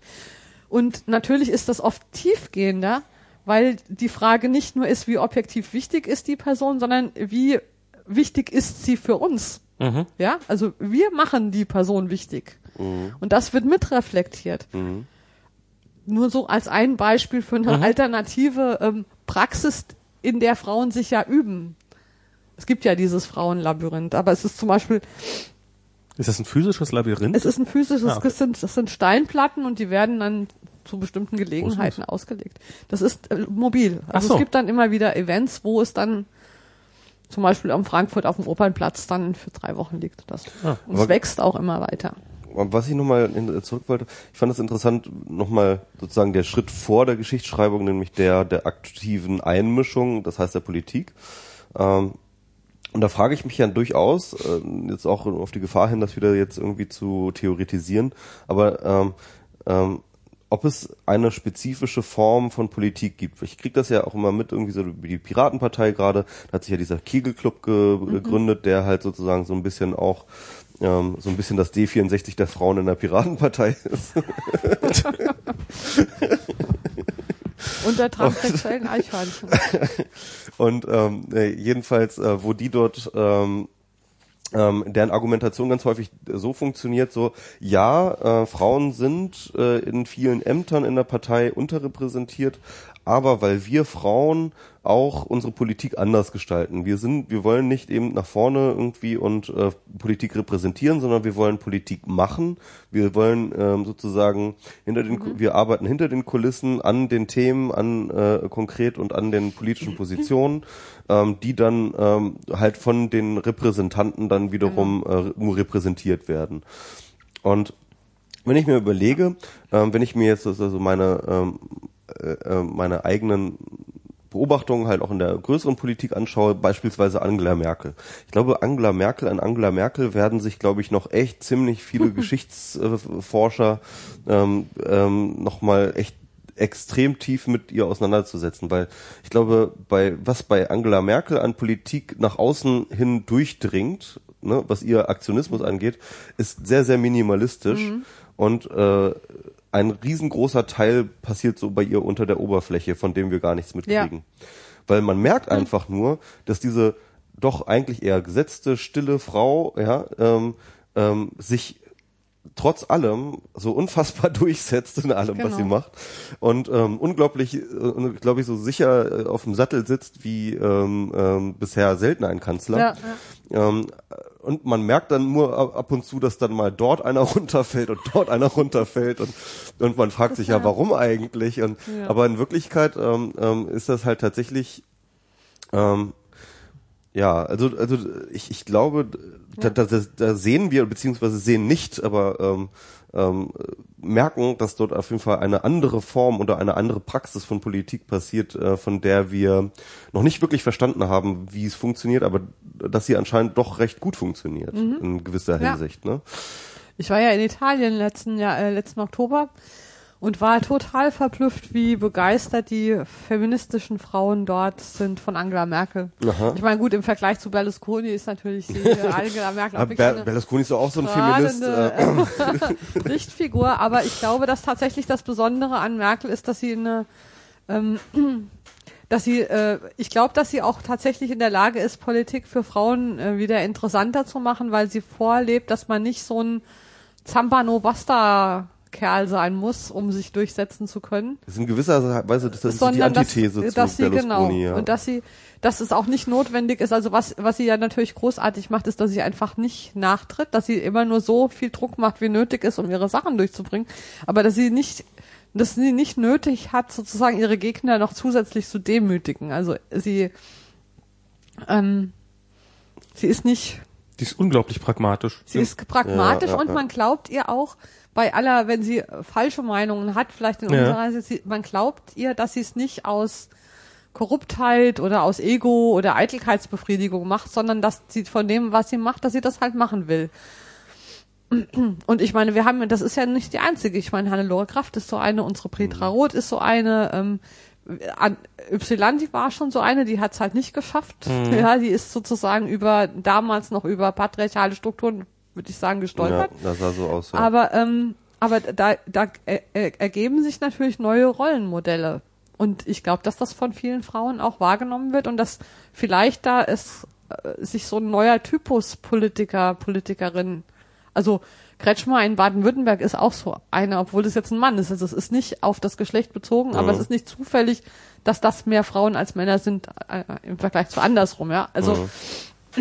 Und und ich glaube, wenn wir diese Art von Politik, also was auch denen immer vorgeworfen wird, sie würden nur moderieren. Mhm. Aber das ist doch gut. Ja. Also es ist doch, genau, also ist es ist ja Politik, ja. oder? Es ist doch nicht Politik zu sagen, ich will das aber durchsetzen oder gewinnen und verlieren. Das sind überhaupt keine Kategorien im Zusammenhang mit Politik, finde ich. Merkel kann nur niemand vorwerfen, dass er moderieren würde. Also das ja, das außerdem, ne? Sie ist ja total. und, und, das ja. und das verbindet übrigens, finde ich, den, den Netzansatz ähm, oder beziehungsweise die netzpolitische Denke mit der äh, feministischen oder mit, mit, mit, der, mit der weiblichen Politik. Ähm, das ist in mhm. beiden Fällen geht es darum, wie, Kann ich mal ähm, kurz einwerfen? Ich weiß nicht, wann hier diverse Züge gehen. Ja, ja, ja. Okay. Aber wir haben es jetzt wir 10 ja. nach 2 schon. Also Okay, das, ja. Oh ja, okay, wir müssen, wir müssen zum Ende kommen. Ja, okay. Ähm, also nochmal, ähm, also ich finde es ganz interessant, weil es, es sind beides ähm, so Ansätze, ähm, äh, dass Organisation von Politik ein ganz, ganz wesentlicher Bestandteil ist. Was man sozusagen bisher immer nur so, ja, wir brauchen auch Organisation und so, aber dass halt Organisation im Endeffekt halt tatsächlich den Unterschied macht. Und das merkt man bei den Piraten, A, weil genau. sie halt tatsächlich sich extrem effizient bei allem, was man drüber re reden kann, dass Ja. da Chaoten und was, was weiß ich ja, was die Piraten innerhalb von kürzester Zeit an Organisationsstrukturen Ja. für Wahlkämpfe, für etc. alles aus dem Boden stampfen, fantastisch. ist unfassbar. Und ähm, ähnlich vielleicht ist das halt bei äh, Frauen, die in der Politik dann dann doch eher sozusagen hands-on, ja, Mhm. so machen und äh, moderieren und ähm, Leute zusammenbringen Genau. und und, und ähm, halt den den Diskurs mo- organisieren, ja, Genau. halt tatsächlich auch eine eine unglaubliche Effizienz in Form von ähm, Politik äh, Genau. be- bereitstellt, wie man bei Angela Merkel sieht. Und das Problem, eigentlich, eigentlich ist das Bild so, wir haben den alten patriarchalen Tanker in der Mitte und der wird von zwei Seiten angegriffen. die Männer greifen von der Piratenseite an, ja, und die Frauen greifen von der Merkel, Kraft, Lörmann, Kretschmann äh, Seite an. Und äh, aber Merkel sitzt doch ganz. Ach so, nee, das ist ein anderer Tanker. ist ein anderer Aber- Tanker. Ich meine ja den alten Patriarchentanker. Ja, okay. Merkel ist ja, weil sie so weit oben sitzt, auch schon relativ erfolgreich gewesen. Ja. Wenn man sich anschaut, die familienpolitischen Positionen der CDU. Äh, Ich meine, da die Alten kennen sich doch da nicht. Ja, ähm, Seehofer hat neulich nicht umsonst so Oh geschimpft. mein Gott, ja klar, der So. ist doch, der ist doch, also und und die greifen diesen alten Tanker netterweise von beiden Seiten an und das Tragische ist, dass sie sich miteinander nicht verstehen. Vielleicht weil sie von gegenseitigen Seiten an, äh, also die Vielleicht, weil sie nicht mehr ahnen, diese- dass auf der anderen Seite von dem Tanker noch was ist. Vielleicht. Oder weil und und ich habe ja oft mit diesen ähm, Merkel und so weiter Frauen zu tun, also Frauen, die lange frauenpolitisch, feministisch aktiv sind und bis dahin jetzt gekommen sind. Und die haben große Berührungsängste oder auch ähm, Vorurteile gegen diese Piratennetzkultur. Und die wird natürlich durch den Antifeminismus, der dann in der Piratenpartei immer wieder hochschwappt, bedient. Ja klar, und vielleicht kann man sozusagen als Mission machen, irgendwie die beiden zu fruchtbar zu kombinieren, ja. Ja, auf jeden Fall in Dialog treten. zu Ja, lassen. genau. So wie heute Abend, äh, wie So, heute, heute heute. Mittag, wie, wie Heute Mittag.